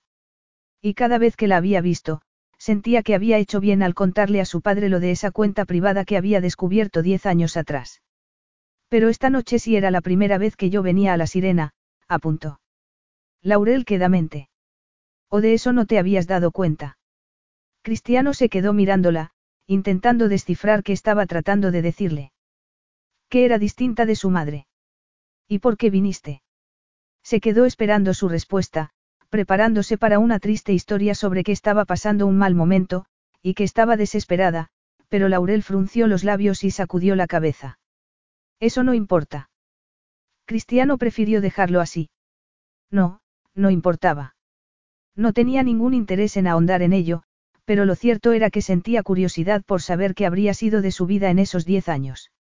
Laurel jugueteó con la comida que le quedaba, removiéndola con el tenedor antes de apartar el plato. Perdona, ya no tengo hambre, se disculpó. Creo, creo que me voy a acostarme. Es tarde y ha sido un día muy largo. Un par de días muy largos, se corrigió. Se levantó y se quedó quieta un momento, vacilante. Gracias, dijo, por la ropa, por la comida, y por dejar que me quede. Cristiano se levantó también. Te acompañaré a tu habitación. Ella abrió mucho los ojos. No es necesario. Ya lo creo que lo es, replicó él con suavidad. La condujo hasta la habitación de invitados que estaba al otro lado del pasillo, frente a la suya. Cuando le abrió la puerta, Laurel cometió el error de volverse para mirarlo. Una ráfaga de calor se formó entre los dos, y ella exhaló un suspiro tembloroso. Cristiano la asió por la muñeca y notó cómo se disparaba el pulso bajo sus dedos. Laurel apretó los labios. Cristiano, no, susurró. ¿Que no qué? No me toques. Que no te toque. Murmuró él, acariciándole la muñeca con el pulgar. ¿Es eso lo que quieres decir? Deslizó la yema del pulgar por la palma de su mano, y luego subió hasta la cara interna del codo. Laurel seguía paralizada. ¿Por qué negar lo que hay entre nosotros? Entre nosotros no hay nada, replicó ella, casi en un hilo de voz. Tu cuerpo no parece opinar lo mismo. Hace diez años me apartaste como si fuera una molestia para ti. Hace diez años eras una chiquilla. ¿Qué esperabas que hiciera? Le espetó él. La cuestión es la atracción que siento por ti ahora. Y que tú también sientes por mí. ¿Por qué no rendirnos a la evidencia, a lo que los dos queremos? En los ojos de Laurel había indecisión, pero también deseo. Lo único que necesitaba era un pequeño incentivo, un empujoncito que la hiciera caer en la tentación, y él estaba más que dispuesto a dárselo. Deja de preocuparte, murmuró bajando la cabeza. Su boca quedó a solo unos milímetros de la de ella, y podía oír su respiración entrecortada. ¿De qué tienes miedo? Inquirió, a punto ya de rozar sus labios. De esto, susurró ella. Y Cristiano la besó. Capítulo 5. El beso fue tan dolorosamente maravilloso como siempre lo había imaginado. Mejor. Mucho mejor. Dulce y misterioso al mismo tiempo, y tan intenso, Cristiano tenía todo el control y era como si también la controlase a ella. Laurel echó la cabeza hacia atrás cuando hizo el beso más profundo, explorando con la lengua cada rincón de su boca, tomando posesión de ella y haciendo que todo su cuerpo palpitase de placer. No era más que un beso, pero era como si estuviese sacudiendo los cimientos de su alma. Cristiano le puso una mano en la cintura, y cuando sus dedos se aferraron a la curva de su cadera, sintió su calor a través de la fina tela de la falda, como si la abrasara, y la excitación que se estaba apoderando de ella, y que era incapaz de reprimir o de negar, se disparó por sus venas y la hizo ponerse de puntillas. Cristiano la atrajo hacia sí, apretándola contra su cuerpo, y la besó en el cuello, trazando con la lengua círculos sobre su piel febril mientras le acariciaba las caderas y los muslos, haciéndola sentirse como la cuerda de un arco estirada al límite. Estaba a punto de explotar, y se arqueó hacia él, incapaz de contenerse. Con un gruñido, Cristiano metió la mano por debajo de la falda para acariciar la cara interna de sus muslos. Luego tiró con el pulgar de las braguitas, y cuando deslizó los dedos dentro de ellas, a Laurel se le escapó un gemido ahogado. Durante unos segundos de puro éxtasis fue incapaz siquiera de pensar. Nunca la habían tocado de un modo tan íntimo, ni con tanta pericia. Cristiano sabía exactamente cómo volverla loca con unas pocas caricias.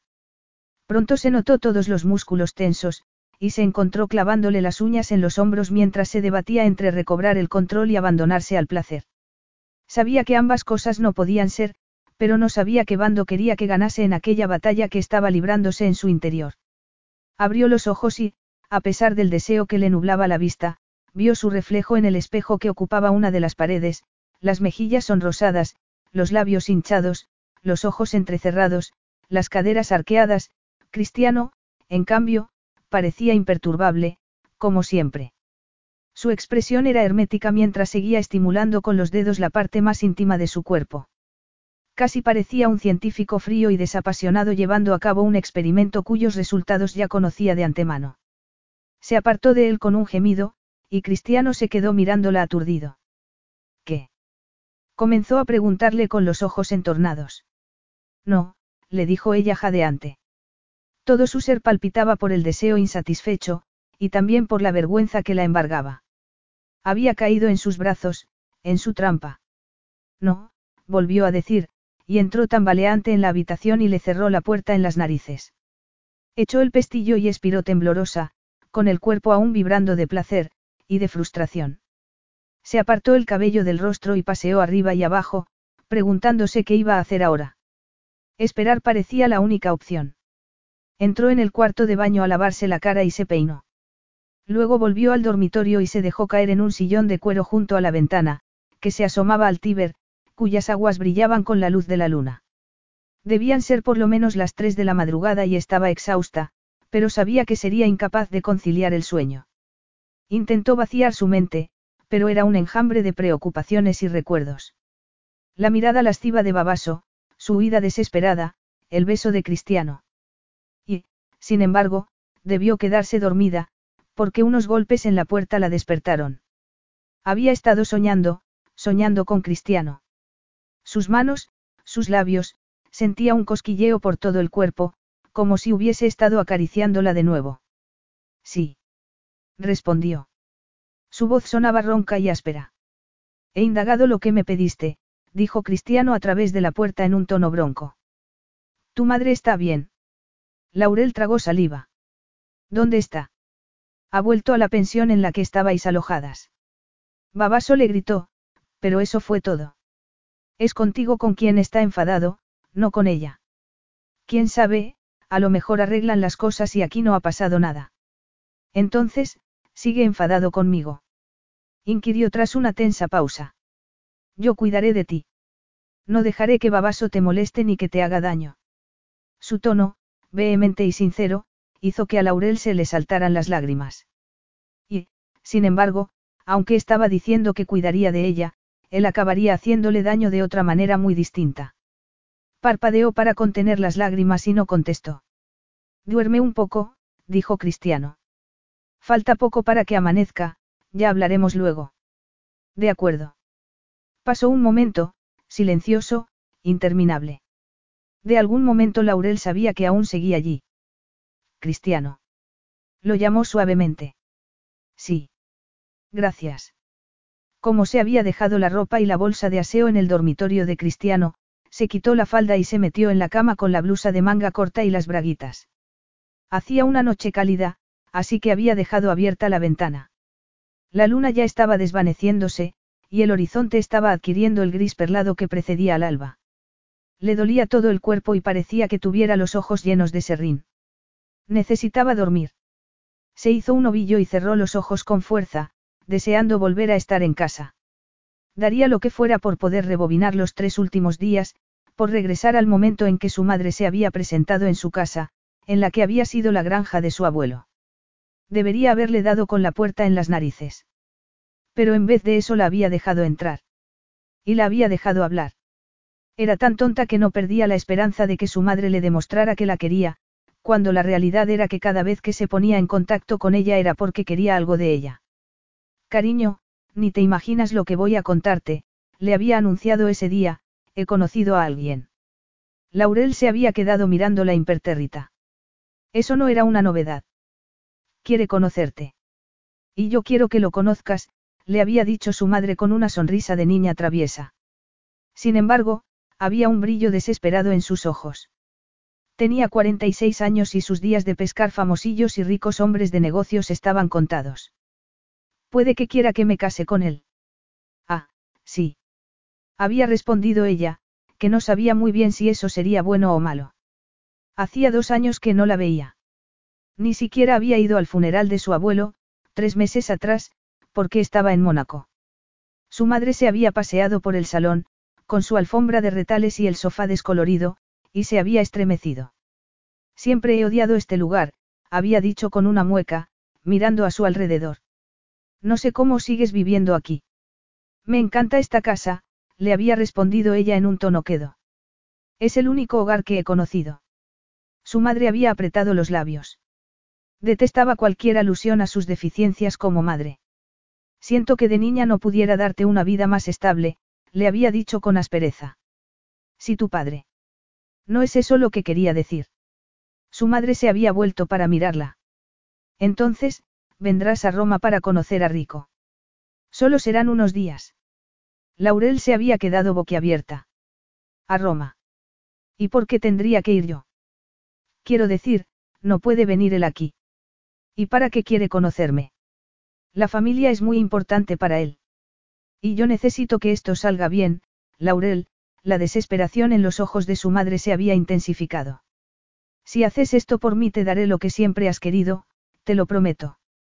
Lo único que te pido es que le demuestres a Rico que somos una familia unida, y que te alegras de que vaya a formar parte de tu vida. ¿Es eso mucho pedir? Cristiano estaba tendido en la cama, completamente despierto y aún excitado por los besos con Laurel y por el recuerdo del tacto de su piel, suave como la seda. Se cambió de postura, intentando reprimir el ansia que le tensaba la entrepierna y el sentimiento de culpa que lo embargaba. No se oía ruido alguno del otro dormitorio. Confiaba en que Laurel estuviera dormida. Debía estar exhausta, después de todo lo que había soportado aquella noche, incluido su comportamiento con ella. La culpa era una emoción inconveniente, pensó, una emoción a la que no estaba acostumbrado. Siempre había llevado a gala que hablaba a todo el mundo con franqueza y que nunca fingía afectos que no sentía. Las mujeres con las que había estado sabían desde un principio lo que estaba y no estaba dispuesto a dar. Y eso, en su opinión, era algo admirable, honorable. Porque entonces tenía la sensación de que sus actos de esa noche no lo habían sido, de que había utilizado a Laurel, igual que había hecho Babaso. Ella había respondido a sus caricias, de eso no había duda, pero cuando se había apartado de él, lo había mirado dolida y espantada, como si le hubiese hecho daño.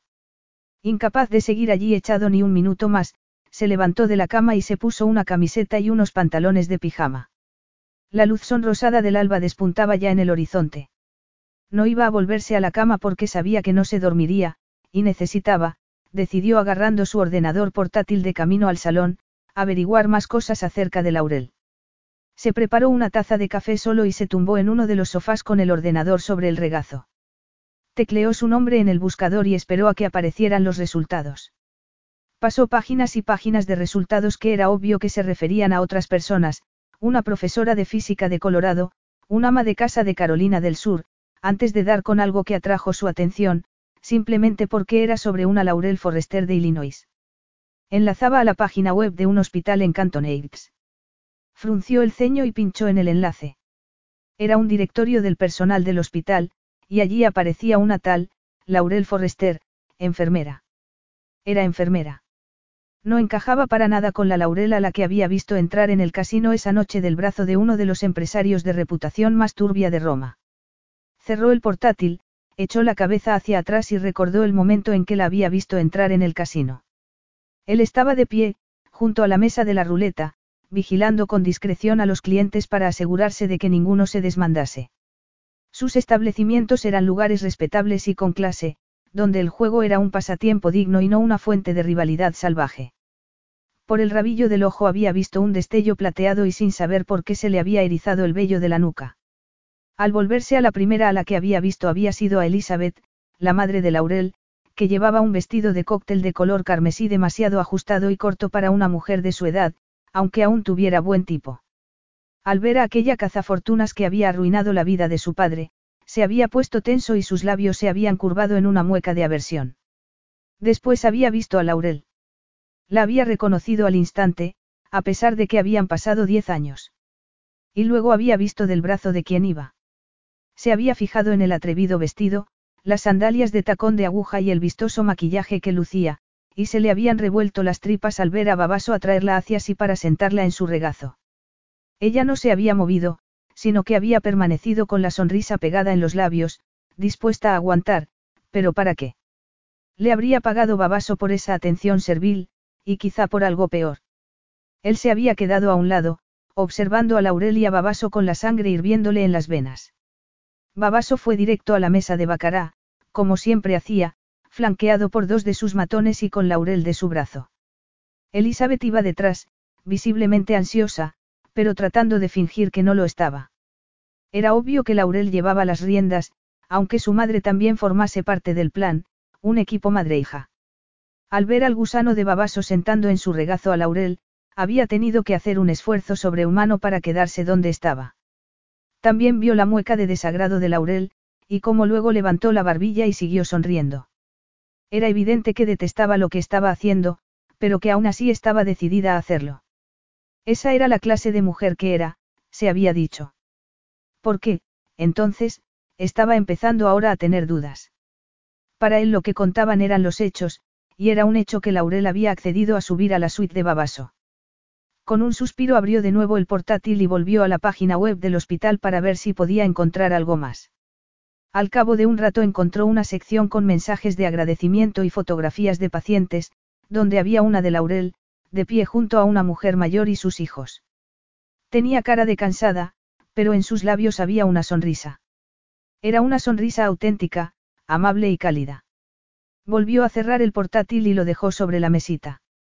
Le picaban los ojos y estaba empezando a dolerle la cabeza. Fuera la luz del sol se desparramaba ya sobre la ciudad. Se levantó, abrió las puertas correderas de la terraza e inspiró el aire estival. Salió fuera y apoyó las manos en la barandilla mientras observaba la ciudad a sus pies, que estaba empezando a despertar. Laurel también se despertaría pronto y tenían que hablar. Al principio había creído que no sería necesario que hablasen, que aquella sería una, transacción, sencilla, grata para ambas partes. Sin embargo, esa noche se había encontrado con animosidad, dudas y rechazo por parte de Laurel, aunque también deseo. Tenía que averiguar qué estaba pasando por su mente antes de decidir cuál sería su próximo movimiento. Un ruido que venía de dentro lo hizo quedarse quieto, escuchando. Por encima del ruido distante del tráfico de primeras horas de la mañana le pareció volver a oírlo. Era como un gemido, o un grito ahogado. Volvió dentro, cerró las puertas de la terraza y se quedó escuchando de nuevo. Parecía que venía de la habitación de Laurel. Sería que no se encontraba bien.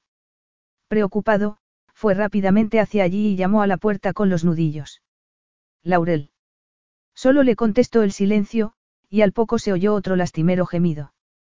Probó el picaporte una y otra vez, pero era en balde porque la puerta estaba cerrada por dentro. Laurel, contéstame. ¿Estás bien? De nuevo solo obtuvo sollozos por respuesta. No se lo pensó más, sino que retrocedió unos pasos y cargó contra la puerta. Tras un par de intentos finalmente logró reventar el pestillo y la puerta se abrió. Laurel, la llamó suavemente, acercándose a la cama y poniéndole la mano en el hombro. Laurel, estás soñando. No pasa nada, despierta. Ella se estremeció, y sus facciones se contrajeron aún más, como si estuviese sufriendo una horrible agonía. No, murmuró. No, por favor, no quiero, volvió a gemir angustiada y hundió el rostro en la almohada. A Cristiano le llevó un minuto darse cuenta, para su espanto, de que estaba reviviendo en sueños el momento en que Babaso había intentado propasarse. Sintió repugnancia, pero no solo de Babaso, sino también de sí mismo por su arrogancia, por haber creído que Laurel deseaba sus atenciones. Laurel, cara, por favor, despierta, la llamó de nuevo, zarandeándola suavemente por el hombro para no asustarla ni sobresaltarla. Laurel despertó al fin dando una boqueada, como si hubiese estado sumergida, ahogándose, y hubiese salido de pronto a la superficie. Estaba muy pálida y sus ojos, abiertos como platos, lo miraban desorientados. Un profundo alivio lo invadió. Laurel, ¿estás bien? le dijo. No ha sido más que un sueño. Ella parpadeó varias veces, pero Cristiano no sabría decir si ya estaba despierta del todo o aún seguía atrapada en aquella pesadilla. No, no era un sueño, murmuró Laurel, y dejó escapar un sollozo entrecortado. Era real. Sin pensar siquiera en lo que estaba haciendo, Cristiano se subió a la cama, se acurrucó a su lado y la trajo hacia sí, apretándola contra su pecho. Se sentía bien con ella entre sus brazos, y de pronto una profunda emoción sacudió su corazón, que llevaba largo tiempo dormido. No pasa nada, le susurró. Conmigo estás a salvo. Capítulo 6. Los vestigios de la pesadilla seguían envolviendo a Laurel como una neblina gris, destruyendo todo pensamiento racional. Los brazos de Cristiano, fuertes y cálidos, la rodearon, haciéndola sentirse a salvo, protegida. Una vocecilla en su mente le susurraba que debería zafarse, apartarlo de ella, pero la pesadilla aún la dominaba, el recuerdo de la cruel expresión de burla de Babaso, sus manos toqueteándola, y Cristiano estaba murmurándole palabras de consuelo. Y el estar entre sus brazos era tan agradable. Se acurrucó contra él y cerró los ojos. No quería moverse, ni pensar. La pesadilla seguía ahí, acechándola, como el monstruo de la oscuridad debajo de la cama. Se estremeció, y Cristiano la abrazó con más fuerza. No pasa nada, le susurró. Conmigo estás a salvo. Sabía que no debería creerle, que no debería confiar en él, pero lo hizo, porque en ese momento necesitaba confiar en alguien. Cristiano le acariciaba la espalda y el cabello, susurrándole palabras en italiano. Sonaba como un riachuelo, como música. Cerró los ojos e intentó hacer retroceder al monstruo. Pero Babaso seguía allí, en los límites de su conciencia. Todo había ocurrido tan deprisa. Se suponía que habían subido a la suite a brindar con champán para celebrar que iban a convertirse en una familia, y que su madre se uniría a ellos poco después, pero cuando entraron Babaso había cerrado la puerta y ella apenas había tenido tiempo de parpadear. De pronto él la agarró y apretó sus labios contra los de ella. Laurel se había quedado paralizada, y cuando Babaso le estrujó los pechos se revolvió, pegándole patadas, chillando y clavándole las uñas, hasta que finalmente había conseguido zafarse de él y huir de la suite con él pisándole los talones y lanzando improperios. Laurel, Laurel, murmuró Cristiano, devolviéndola al presente. Había tomado su rostro entre ambas manos, y Laurel se dio cuenta de que estaba llorando en silencio, con las lágrimas rodándole por las mejillas. Mientras Cristiano se las enjugaba suavemente con los pulgares, levantó el rostro hacia él. Era un gesto tan tierno, tan íntimo, que un profundo anhelo de cariño se apoderó de ella. Nadie la había tocado de esa manera, y era extraño que estuviera haciéndolo Cristiano, un hombre que no le había mostrado la menor compasión, ni tampoco comprensión. Un hombre cuyas caricias la hacían sentirse como si estuviera abrazándola. Y lo peor era que le gustaba.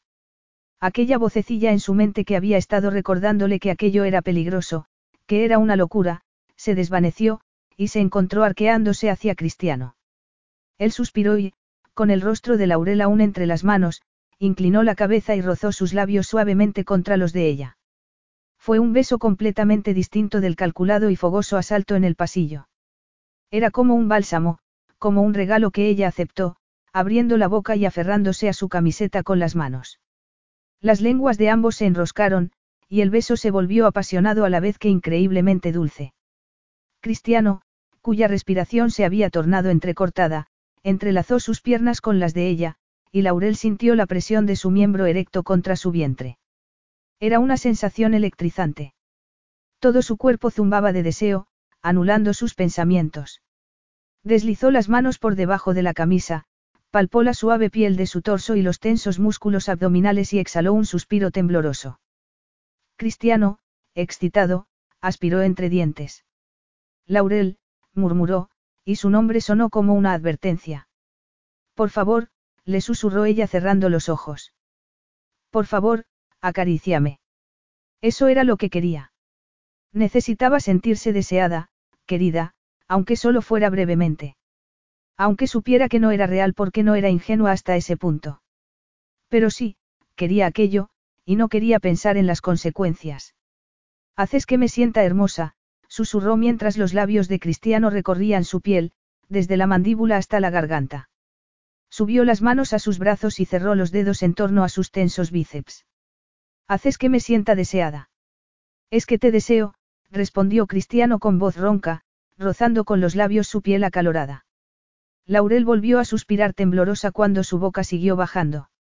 Cristiano metió las manos por debajo de la blusa de manga corta que se había dejado para dormir, y cuando apretó las palmas contra sus senos emitió un intenso gemido. ¿Cómo podía ser aquello tan placentero? Y, sin embargo, el cosquilleo que afloró en su vientre y se expandió hacia sus muslos le hizo darse cuenta de que quería más, mucho más. Cristiano le subió la blusa y su boca descendió sobre uno de sus senos para atormentarla. Laurel se arqueó, agarrándole la cabeza con las manos para que no parara. Jadeó su nombre cuando Cristiano siguió bajando. Trazó con la lengua el contorno de su ombligo y rozó con los labios la suave piel de su vientre. Iba a tocarla, a besarla, allí, en la parte más íntima y vulnerable de su cuerpo. Laurel se tensó como la cuerda de un arco, esperando con impaciencia. Cristiano vaciló y la besó justo debajo del ombligo. ¿Estás segura de que quieres esto? inquirió, y Laurel dejó escapar una risa entrecortada. Sí. Pero acabas de pasar por un auténtico calvario. Ahora se le ocurría mencionar eso, ahora iba a mostrarse comprensivo, compasivo. No vayas a ponerte ahora en plan moralista, lo increpó ella jadeante. Cristiano se rió. Está bien, no lo haré. Su boca fue más abajo y cuando comenzó a lamerla, desatando ráfagas de placer en su interior, Laurel hizo un ruido que nunca antes había hecho, a medio camino entre un sollozo y un grito. Se sentía como si su cuerpo estuviese resquebrajándose en mil fragmentos, como un cristal, y un torbellino de sensaciones se apoderó de ella, arrancándole un prolongado gemido. Y entonces Cristiano se colocó sobre ella y la penetró por fin. La sensación fue a la vez inesperada y maravillosamente agradable. Sintió una punzada de dolor cuando se movió dentro de ella, y Cristiano se quedó quieto y se quejó entre dientes. No me digas que eres, murmuró apoyado en los codos. Los músculos de sus brazos estaban tan tensos que parecían sogas, y tenía la frente perlada de sudor. Ella alzó el rostro hacia el de él. Todo su cuerpo palpitaba de deseo, y sus músculos internos palpitaban en torno a su miembro. El ansia le hizo arquear las caderas en un intento por atraerlo más dentro de sí. ¿Que no soy qué? Cristiano tenía el rostro contraído y los dientes apretados por el esfuerzo que estaba haciendo por contenerse. Virgen, masculló. Dime que no lo eres. ¿Acaso importa? inquirió Laurel suavemente. A ella no le importaba. Necesitaba aquello. Era ella quien se lo había pedido. ¿Por qué entonces parecía Cristiano tan angustiado? Había sido ella quien había decidido que lo hicieran, no él. ¿Recuerdas lo que te he dicho de que no te pusieras en plan moralista? Le preguntó sin aliento. Lo recuerdo, respondió él muy serio. Laurel no podía creer lo que estaba pasando. Pero sí estaba dentro de ella. No iría a parar ahora. Ya era un poco tarde para arrepentirse. Cristiano, lo rodeó los hombros con los brazos y deslizó las manos por su espalda para atraerlo más hacia sí. Un gemido ahogado escapó de su garganta cuando Cristiano apretó los labios y empujó las caderas, penetrándola hasta el fondo. Luego, con un gruñido, empezó a moverse. Aquella sensación extraña de tenerlo dentro de sí se convirtió pronto en algo más, en una sensación increíble, maravillosa, y Laurel arqueó una y otra vez las caderas, moviéndose acompasadamente con él, y sintió que empezaba a resquebrajarse de nuevo. Virgen, nunca lo habría imaginado. Y desde luego no se lo había esperado. Presa aún de los coletazos del orgasmo más explosivo que había tenido nunca, Cristiano rodó sobre la espalda y se quedó mirando el techo mientras intentaba desentrañar el cúmulo de emociones que sentía en ese momento, culpabilidad, placer, ira y un profundo y ancestral orgullo por haber sido el primer hombre con el que lo había hecho. El único hombre con el que lo había hecho. Giró la cabeza hacia Laurel, que también se había quedado mirando el techo. Parecía pensativa. Todo su cuerpo estaba teñido de un suave rubor, tenía los labios hinchados por sus besos, y el rubio cabello desparramado sobre la almohada. El solo mirarla hizo que le entraran ganas de hacerle el amor otra vez. Vaya, murmuró, exhalando un suspiro de satisfacción que le arrancó una sonrisa. Me alegro de haberlo hecho. Lo decía como si acabase de bajarse de una noria en un parque de atracciones. Cristiano no sabía si sentirse irritado o halagado. Laurel se volvió hacia él, con las cejas enarcadas y una adorable sonrisa insegura. ¿Y tú? Le preguntó. Él. Desde luego que sí. El sexo con ella había sido, alucinante. Nunca había disfrutado tanto con el sexo, y eso que lo había hecho con un montón de mujeres, pero Laurel había sido virgen hasta hacía un momento y no debería haberse aprovechado de ella. Sobre todo teniendo en cuenta que acababa de despertarse de una pesadilla causada por el hombre que había intentado propasarse horas antes. Y él acababa de arrebatarle la inocencia. Laurel quizá lo dudara, pero tenía un código de honor y había faltado a él con el comportamiento que acababa de tener. No, había faltado a él con el comportamiento que había tenido con ella desde que había llegado a su ático. Te está llevando mucho contestar, así que supongo que no, dijo Laurel con voz temblorosa, antes de incorporarse para alcanzar su blusa. Sí que me ha gustado, dijo él, en una voz que sonó desapasionada. Obviamente. Pero deberías haberme dicho que eras virgen. Laurel se puso la blusa y se volvió hacia él con una ceja enarcada. ¿Y acaso me habrías creído? No, no la habría creído. Jamás. Aún así deberías habérmelo dicho, insistió él. Era algo muy personal, y creo que era a mí a quien le correspondía decir si debía decírtelo o no, le espetó ella. Es mi cuerpo. Pero yo tengo una responsabilidad para contigo. No, soy yo quien tengo una responsabilidad para conmigo misma, lo cortó ella. Fui yo quien decidió que quería hacerlo contigo, así que mira por dónde estás libre de culpa. Aunque no sé por qué habrías de sentirte culpable, hace unas horas, cuando estabas proponiéndome que fuera tu amante no parecías tan preocupado por esas cuestiones morales. Se merecía lo que Laurel estaba diciéndole, pero aún así lo irritó. Eso es completamente distinto. Ah, sí. ¿Por qué? Porque no soy como creías que era. Cristiano pensó en esa foto que había visto de ella con un paciente y sus familiares. No, no era como él había creído. ¿Y qué hacías con Babaso esta noche? Quiso saber. ¿Por qué estabas comportándote como, como una vulgar ramera? Sabía que lo que le estaba diciendo era injusto, pero estaba celoso. Y enfadado. Ella lo miró dolida antes de apartar la vista. No quiero hablar de eso. Pues yo sí. Pues lo siento por ti. Santo cielo, Laurel, saltó él, que estaba empezando a perder la paciencia. Tengo derecho a saberlo. ¿Por qué? Solo porque acabo de acostarme contigo. Le espetó ella alzando la barbilla desafiante. Sus ojos echaban chispas. Dudo que hayas tenido esas mismas exigencias con todas las mujeres con las que te has acostado. No sabes nada de mí. Ni tú de mí, le espetó ella levantándose de la cama.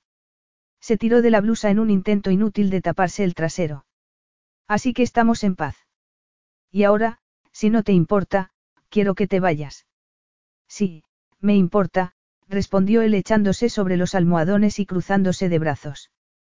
No sabía exactamente qué quería sacar de aquella discusión, pero desde luego no iba a dejar que lo echase con cajas destempladas.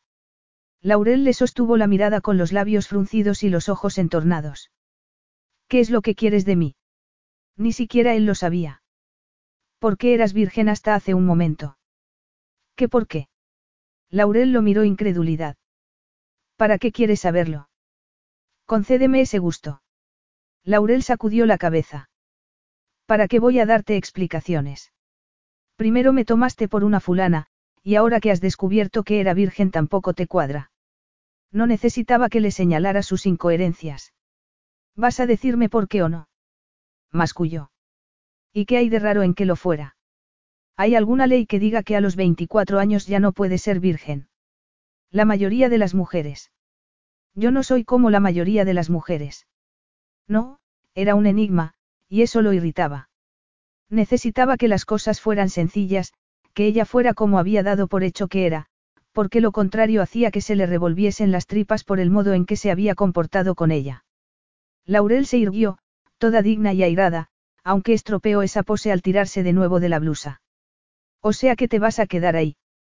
Le espetó. En mi cama. En realidad es mi cama. Laurel apretó los labios, y de repente le pareció tremendamente vulnerable.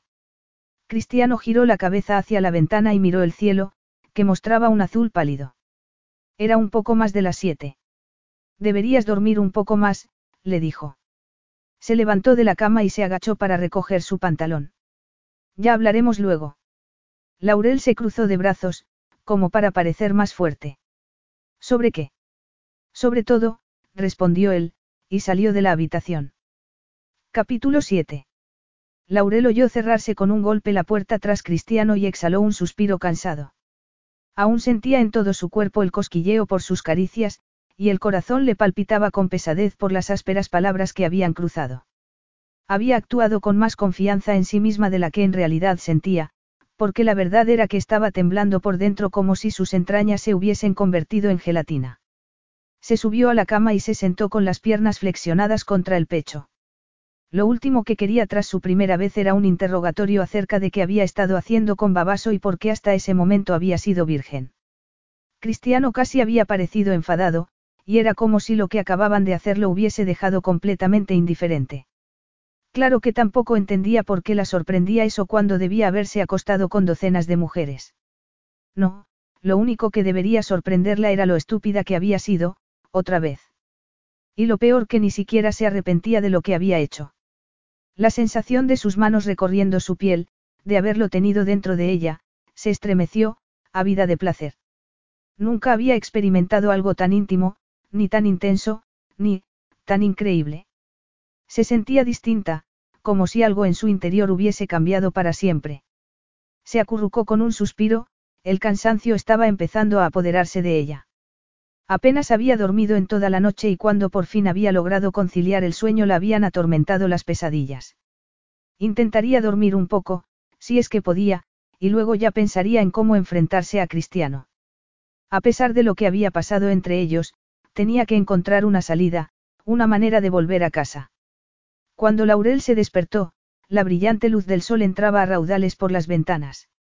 Era mediodía, llevaba horas durmiendo.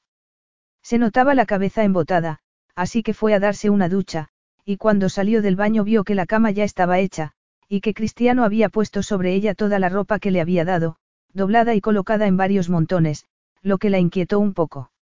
Escogió un sencillo vestido de lino de color lavanda y se lo puso. La hacía sentirse demasiado elegante, pero no había nada más informal. Luego se recogió el cabello húmedo con una pinza, inspiró profundamente y salió de la habitación. Cristiano no estaba en el salón de la suite, como había imaginado, y deambuló por el inmenso espacio hasta encontrarlo en una sala acristalada que servía de estudio. Estaba sentado tras un escritorio, con el portátil abierto frente a él, y vestido con una camisa negra y un pantalón gris oscuro. Parecía que estaba recién duchado y afeitado, aún tenía el pelo mojado, y cuando se giró al oírla entrar, Laurel tuvo que reprimir una punzada de deseo por lo sexy que estaba. Buenos días, la saludó Cristiano. Bueno, ya casi buenas tardes, contestó ella con una risa nerviosa. No pensé que fuera a dormir tanto. Me alegra que hayas descansado. Cristiano se volvió hacia el portátil, presionó unos cuantos botones y lo cerró con decisión antes de girarse en la silla hacia ella y quedarse mirándola de un modo inquisidor. Laurel inspiró profundamente y se armó de valor. Sabes, creo que me siento capaz de enfrentarme a Babaso, le dijo tratando de parecer despreocupada a la vez que segura de sí misma. Vamos, que me arriesgaré. Quiero, tengo que volver a casa. Al final la voz le tembló un poco, pero logró sostenerle la mirada a Cristiano. ¿Y eso dónde es, ya que lo mencionas? Ya te lo dije, vivo en una pequeña ciudad de Illinois. Canton Heights. De modo que había estado buscando información sobre ella en Internet.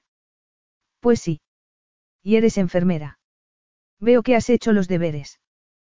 Pues sí, así es. ¿Por qué, acaso importa?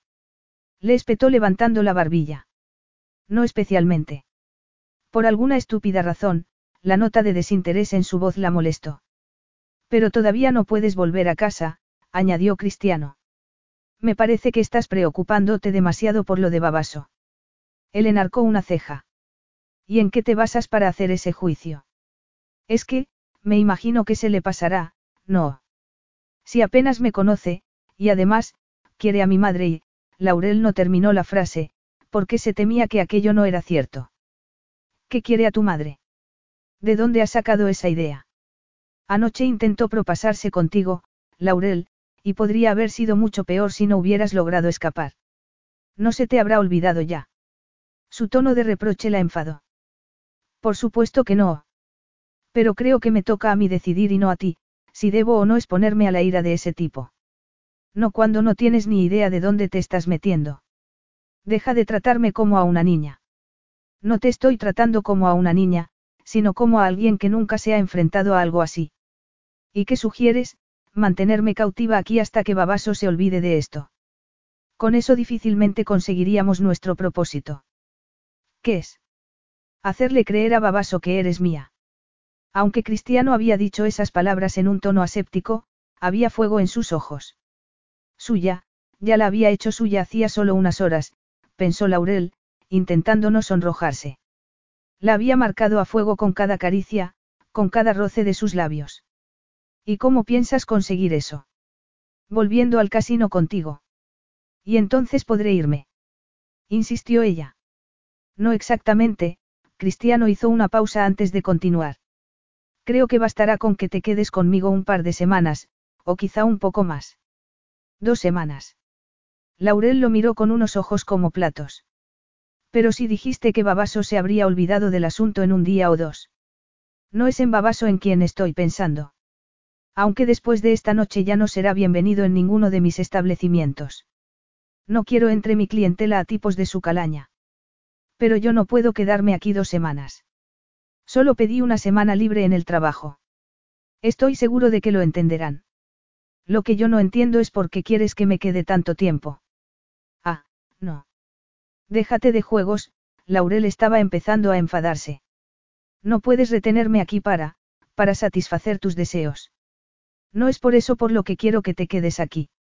Laurel se quedó cortada y trató de disimular su sonrojo. Quiero que te quedes porque dentro de dos semanas sabremos si estás embarazada o no. Cristiano observó impasible cómo Laurel palidecía y lo miraba con los ojos muy abiertos. Parecía que, inocente como era, o como lo había sido hasta hacía unas horas, no se le había ocurrido que deberían haber usado un preservativo. Por la cara que has puesto, supongo que no tomas la píldora, no. Le dijo él con ironía. No, pero, es muy poco probable que esté embarazada. Sí. ¿Sabes algo que yo no sepa? Creo que no estoy en esa parte de mi ciclo menstrual, contestó ella. Y, enarcando las cejas desafiante, añadió. Es biología de nivel básico. Eso sí lo sabrás, no. Yo diría que sí. Pues entonces sabrás también que solo podría haberme quedado embarazada si en las últimas 24 horas hubiera estado ovulando. Y eso es una posibilidad, no. ¿O tienes problemas de fertilidad? Las mejillas de Laurel se arrebolaron. No que yo sepa. Pues entonces esperaremos. Laurel se quedó mirándolo. Dos semanas enteras. La enfermera eres tú. No es el tiempo que hay que esperar para saberlo. Basándose en la ovulación, sí, asintió ella de mala gana, pero dudo mucho que pueda estar embarazada. Bueno, pronto lo averiguaremos, no. Hablas de esto como si fueras un experto en la materia, observó Laurel torciendo el gesto. Supongo que será porque has pasado por esto otras veces. En realidad no. No he dejado embarazada a ninguna de las mujeres con las que he estado. Siempre tomaba precauciones. Ella era la única con la que había perdido el control. Nunca. Repitió ella. Por alguna razón su aparente escepticismo lo irritó. No, nunca. Entonces esperamos dos semanas. ¿Y luego qué? Lo que pase luego dependerá de si estás o no embarazada. Sus palabras parecieron reverberar, como las ondas que forma una piedra al caer al agua. Laurel se quedó mirándolo con dureza. No estoy embarazada. Eso no lo sabes. No, pero si lo estuviera, respondió ella al punto, seré yo quien decida qué hacer con el bebé. Cristiano se levantó lleno de ira. Ese bebé, si lo hubiera, sería tan mío como tuyo, así que lo decidiremos juntos, no te equivoques. Laurel apretó la mandíbula. Los ojos le echaban chispas. Eres un maniático del control. Y no tienes corazón. Serías capaz de querer imponerme tu decisión si quisiera quedarme con el bebé. ¿Qué? Cristiano se quedó mirándola con incredulidad. ¿Qué quieres decir con eso? Laurel se mordió el labio, como confundida. Pensaba, que querrías que abortara. A Cristiano le dolió que pensara aquello de él. Yo jamás haría algo así, le dijo con voz queda. Jamás. Si estuvieras embarazada querría que tuvieras a ese bebé. A mi bebé, de pronto se notaba el pecho tirante, nuestro bebé. Laurel parecía sorprendida por su vehemencia. La verdad era que él también lo estaba, nunca había querido tener hijos. Nunca había pensado en casarse o formar una familia. Esa clase de vínculos que lo asfixiaban a uno. Y sin embargo, si Laurel estuviera embarazada, no tenía la menor duda de que haría, se casaría con ella. Claro que no tenía intención de decírselo en ese momento, bastante aturdida estaba ya. Entonces, Laurel se humedeció los labios. ¿Qué pasaría si? Ya lo hablaremos si se da el caso, respondió él al punto. O sea que durante las dos próximas semanas. ¿Te quedas conmigo? Laurel ladeó la cabeza, y se quedó mirándolo como si hubiera una pregunta que no se atrevía a hacerle, sin duda sobre qué tipo de relación iba a haber entre ellos esas dos semanas, pero optó por no decir nada. Ya había decidido que no volvería a acostarse con ella, no podía permitirse perder de nuevo el control como lo había hecho, pero no estaba seguro de que fuera a ser capaz de mantenerse firme en esa decisión. Sacó su móvil y pulsó varios botones. Me ocuparé de que te traigan ropa y de que vengan unas estilistas. Laurel lo miró boquiabierta. ¿Qué? No tienes ropa. Pero si ya me has dado algo de ropa. Y tengo más en la pensión. Me refiero a ropa adecuada, se corrigió Cristiano. Como mi acompañante, tendrás que ir siempre debidamente vestida y arreglada. Laurel frunció los labios. Como una muñeca, quieres decir. No, como una mujer hermosa, elegante y preparada. La clase de mujer que suelo llevar de mi brazo cuando me dejo ver en público. Laurel se rió con aspereza. O sea que esas supermodelos con las que te fotografían, están muy preparadas. A su manera, contestó. Aunque era cierto que entre las cualidades que buscaba en las mujeres con las que se acostaba no figuraba de las primeras la inteligencia. No puedo llevarte por ahí vestida como ibas anoche, añadió. Laurel contrajo el rostro y apartó la mirada. Parece que disfrutas recordándome eso. Disfrutar, no es como yo lo describiría. Ah, no. Laurel giró la cabeza hacia él y lo miró desafiante. Acepto que estabas interpretando un papel, o algo así. Y muy pronto averiguaré por qué. Ah, sí. Se mofó ella.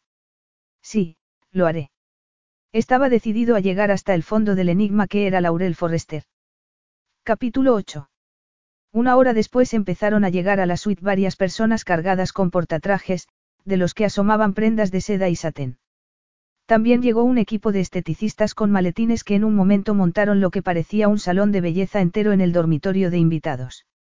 Laurel lanzó una mirada a Cristiano, que observaba aquel despliegue con expresión impasible y casi de aburrimiento. Pero en ese momento sus ojos se encontraron y él esbozó una media sonrisa. Sé que vas a decirme que todo esto es ridículo, le dijo, pero, tú relájate y disfruta. Luego nos vemos. Y se alejó hacia el estudio mientras Laurel dejaba que las esteticistas la llevaran al dormitorio. Allí la sometieron a todo tipo de tratamientos de belleza, como untarle el cuerpo entero con ungüentos, aceites y crema esfoliante, hacerle la manicura en las manos y los pies, o aplicarle una mascarilla de algas en la cara mientras le daban un masaje de cabeza. Nunca se había sentido tan relajada ni tan colmada de atenciones, y se obligó a no pensar en todo lo que la preocupaba. Había llamado al hospital y le habían dado permiso para tomarse otras dos semanas con los días libres que tenía acumulados, así que quizá podría intentar disfrutar de aquellas vacaciones obligadas. Pasaron varias horas hasta que Laurel estuvo lista por fin, aunque no sabía para qué, peinada, maquillada y vestida. Las estilistas habían escogido para ella un vestido verde esmeralda sin mangas y con el cuerpo adornado con apliques de pedrería. También le habían alisado el cabello y se lo habían recogido en un elegante moño chignon. Lucía unos pendientes de diamantes con forma de lágrima, y en cuanto al maquillaje. Cuando por fin había podido verse en un espejo se había quedado maravillada, y un tanto desconcertada. Parecía una extraña. Una extraña muy elegante, sofisticada y, sí, hasta hermosa.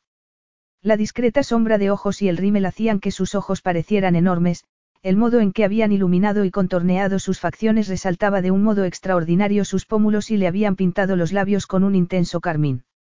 No habría sabido decir si le gustaba o no lo que veía. Se sentía aturdida. Venga, el signor Ferrero la espera, anunció una de las esteticistas, y la condujo fuera del dormitorio. Al salir al salón del ático Laurel vio a través de las cristaleras que la noche estaba cayendo ya sobre la ciudad y que empezaban a encenderse las luces de las calles y los edificios. Los zapatos que llevaba tenían un tacón aún más alto que los que había llevado la noche anterior, y tenía que caminar con cuidado porque la falda del vestido se arremolinaba en torno a sus tobillos. La espera en la terraza, le dijo la mujer, señalándole las puertas abiertas en el extremo más alejado del salón. Laurel le dio las gracias y cuando la esteticista la dejó sola inspiró profundamente y fue hacia allí. Se detuvo un momento en el umbral de la terraza y sintió la caricia de la cálida brisa estival en su piel. Cristiano, que estaba admirando la ciudad, se volvió al oírla llegar. Llevaba puesto un smoking y estaba guapísimo. La chaqueta le quedaba como un guante y resaltaba sus anchos hombros, y el blanco inmaculado de la camisa formaba el contraste perfecto con su pelo negro y su piel aceitunada. Bueno, pues aquí estoy, toda pericompuesta sin ningún sitio a dónde ir, dijo. Cristiano apretó los labios en una fina línea y la recorrió con la mirada. Al contrario, he hecho que te preparen porque hay un sitio al que tenemos ir. El corazón le dio un vuelco. ¿A dónde? Vamos a bajar al casino. Laurel tragó saliva. Esta noche. Quiero decir, tan pronto. Si voy a estar aquí dos semanas, murmuró con una nota de desesperación en su voz. No quería volver a ver a Babaso, o convertirse en un adorno del brazo de otro hombre, aunque fuera el de Cristiano. Especialmente si era el de Cristiano. Pues claro que esta noche, respondió el cortante. ¿Por qué esperar? Cuanto antes le hagamos ver a Babaso que eres mía, mejor. A lo mejor no quiero ser de nadie. Demasiado tarde, Bella, lo siento por ti. Ya no tienes elección, le dijo él con una sonrisa cruel. Deberías haberlo pensado antes de meterte en la boca del lobo. Pero como te he dicho creo que esto puede resolverse con bastante rapidez, que es lo que quiero para que ese tipo no vuelva a poner sus pies por aquí. Está bien, pues vámonos, le dijo Laurel tendiéndole la mano. Craso error, porque cuando Cristiano deslizó su palma contra la de ella, una sensación electrizante la recorrió, y revivió cada detalle de la noche anterior, los besos, las caricias, sus piernas enredándose, la fricción de sus cuerpos, el calor de la piel de él. Cristiano entrelazó firmemente sus dedos con los de ella, como recordándole que estaba bajo su control, que era suya, al menos durante las dos semanas siguientes. Y, pese a todo, pese a lo que le decía la voz de su conciencia, Laurel no pudo evitar excitarse ante la idea. Permanecieron en silencio mientras bajaban el ascensor, que iba tan deprisa que Laurel se sentía un poco mareada. O quizá fuera Cristiano quien la hacía sentirse mareada, con su mano entrelazada con la suya, el olor especiado de su colonia, el calor que emanaba de su cuerpo o esa virilidad abrumadora que subyugaba sus sentidos. No podía pensar, apenas podía respirar. ¿Y qué hago cuando entremos en el casino? Le preguntó con voz temblorosa por los nervios. Tú sígueme el juego, respondió Cristiano muy serio. Y por la cuenta que te trae, espero que te esfuerces por resultar convincente en tu papel. No debería resultarte muy difícil, ahora que vas a desempeñarlo durante dos semanas. Las puertas del ascensor se abrieron antes de que ella pudiera replicar, y aunque molesta, no le quedó otra que salir con él a la concurrida planta del casino. Nada de aquello estaba resultando como Cristiano había imaginado. Laurel estaba espectacular, pero no parecía ella. Al verla aparecer en la terraza, había tenido que reprimir un impulso absurdo de arrancarle del pelo todas aquellas horquillas, de sacar su pañuelo y limpiarle de la boca todo ese carmín, de quitarle el vestido y los zapatos de tacón y volver a ponerle la sencilla blusa y la falda que había llevado puestas hacía unas horas, o mejor no ponerle nada. No la quería así, tan parecida a cualquiera de sus amantes, sofisticada, provocadora y fría. Claro que ese era exactamente el aspecto que había querido que tuviera, el aspecto que les había dicho a las esteticistas que le dieran, porque tenía que parecer su amante. Porque era lo que era, en cierto modo. Cuando salieron a la planta del casino se detuvo. Había ido allí para demostrarle a Babaso que Laurel era suya, por el bien de ella y también por el suyo. La reputación de su negocio y como empresario dependían de mantener a raya a los tipos como Babaso, o preferiblemente lejos de sus establecimientos. Sin embargo, aunque Babaso era ciertamente desagradable, no le preocupaba demasiado. Y tal vez hubiera exagerado un poco acerca de lo peligroso que era para retener a Laurel. Sintió una punzada de culpabilidad, pero la ignoró. Esa noche se ocuparía de Babaso y las siguientes dos semanas serían para Laurel y para él. Levantó la barbilla y paseó la mirada por las mesas de Bacará, Blackjack, Poker y la de la ruleta. El run de las conversaciones, mezclado con el ruido de los dados y el tintineo de las copas llenaba la sala. Laurel, a su lado, parecía nerviosa. ¿Qué se supone que debo hacer? Le preguntó en un susurro, mirando a su alrededor. Simplemente sonreír y estar guapa, le respondió él. La miró, esbozando una sonrisa con la que pretendía tranquilizarla, pero Laurel no pareció tranquilizarse en absoluto. Estaba pálida, tenía los ojos muy abiertos y los puños apretados junto a los costados. Relájate, le susurró. Tienes que resultar convincente. Quiero solucionar lo de Babaso y olvidarme de él, y si sospecha que estamos intentando engañarlo no dejará de darnos la lata. Hablas de él como si fuera una mosca. Y lo apartaré de un manotazo. Le pasó el brazo por la cintura y se adentraron en el amplio espacio que ocupaba el casino. Cuando se aproximaban a la mesa de la ruleta, donde solía jugar Babaso, notó cómo se tensaba Laurel. Babaso aún no había llegado, aunque Cristiano estaba seguro de que aparecería.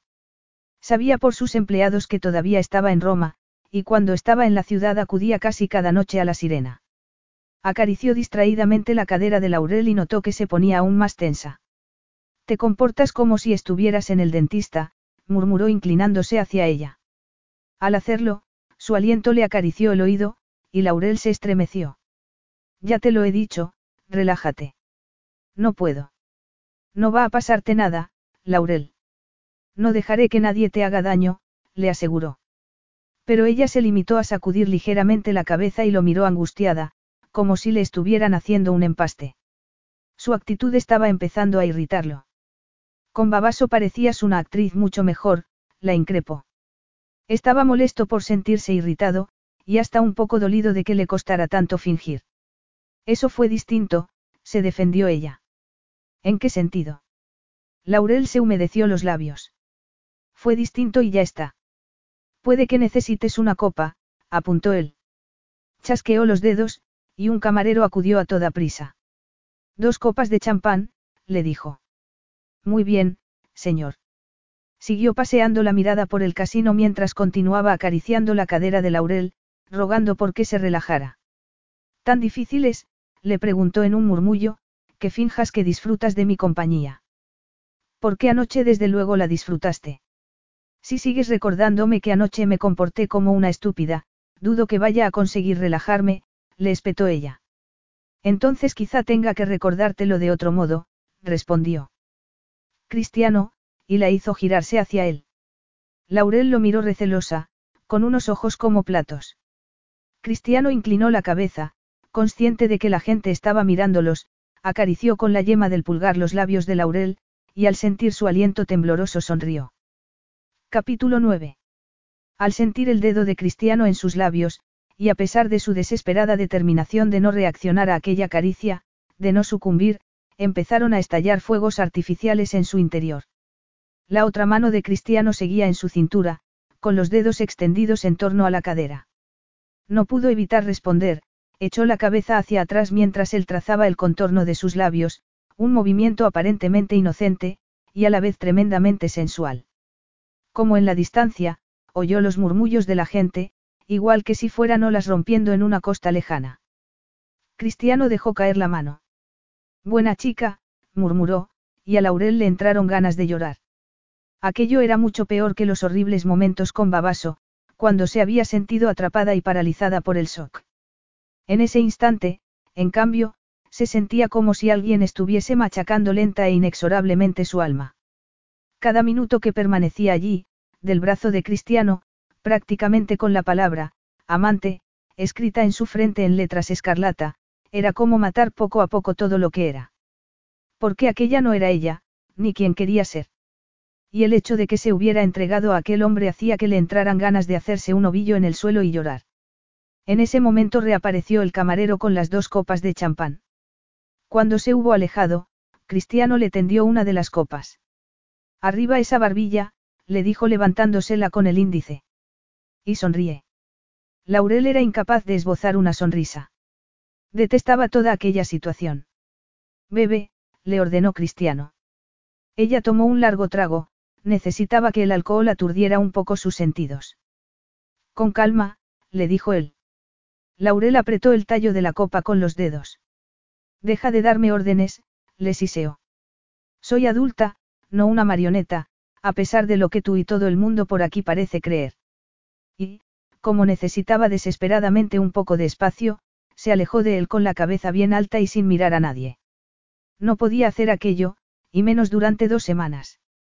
Tomó otro sorbo de champán y se dijo que tenía que tranquilizarse. Solo serían dos semanas, y luego podría volver a su vida normal, siempre y cuando no estuviera embarazada.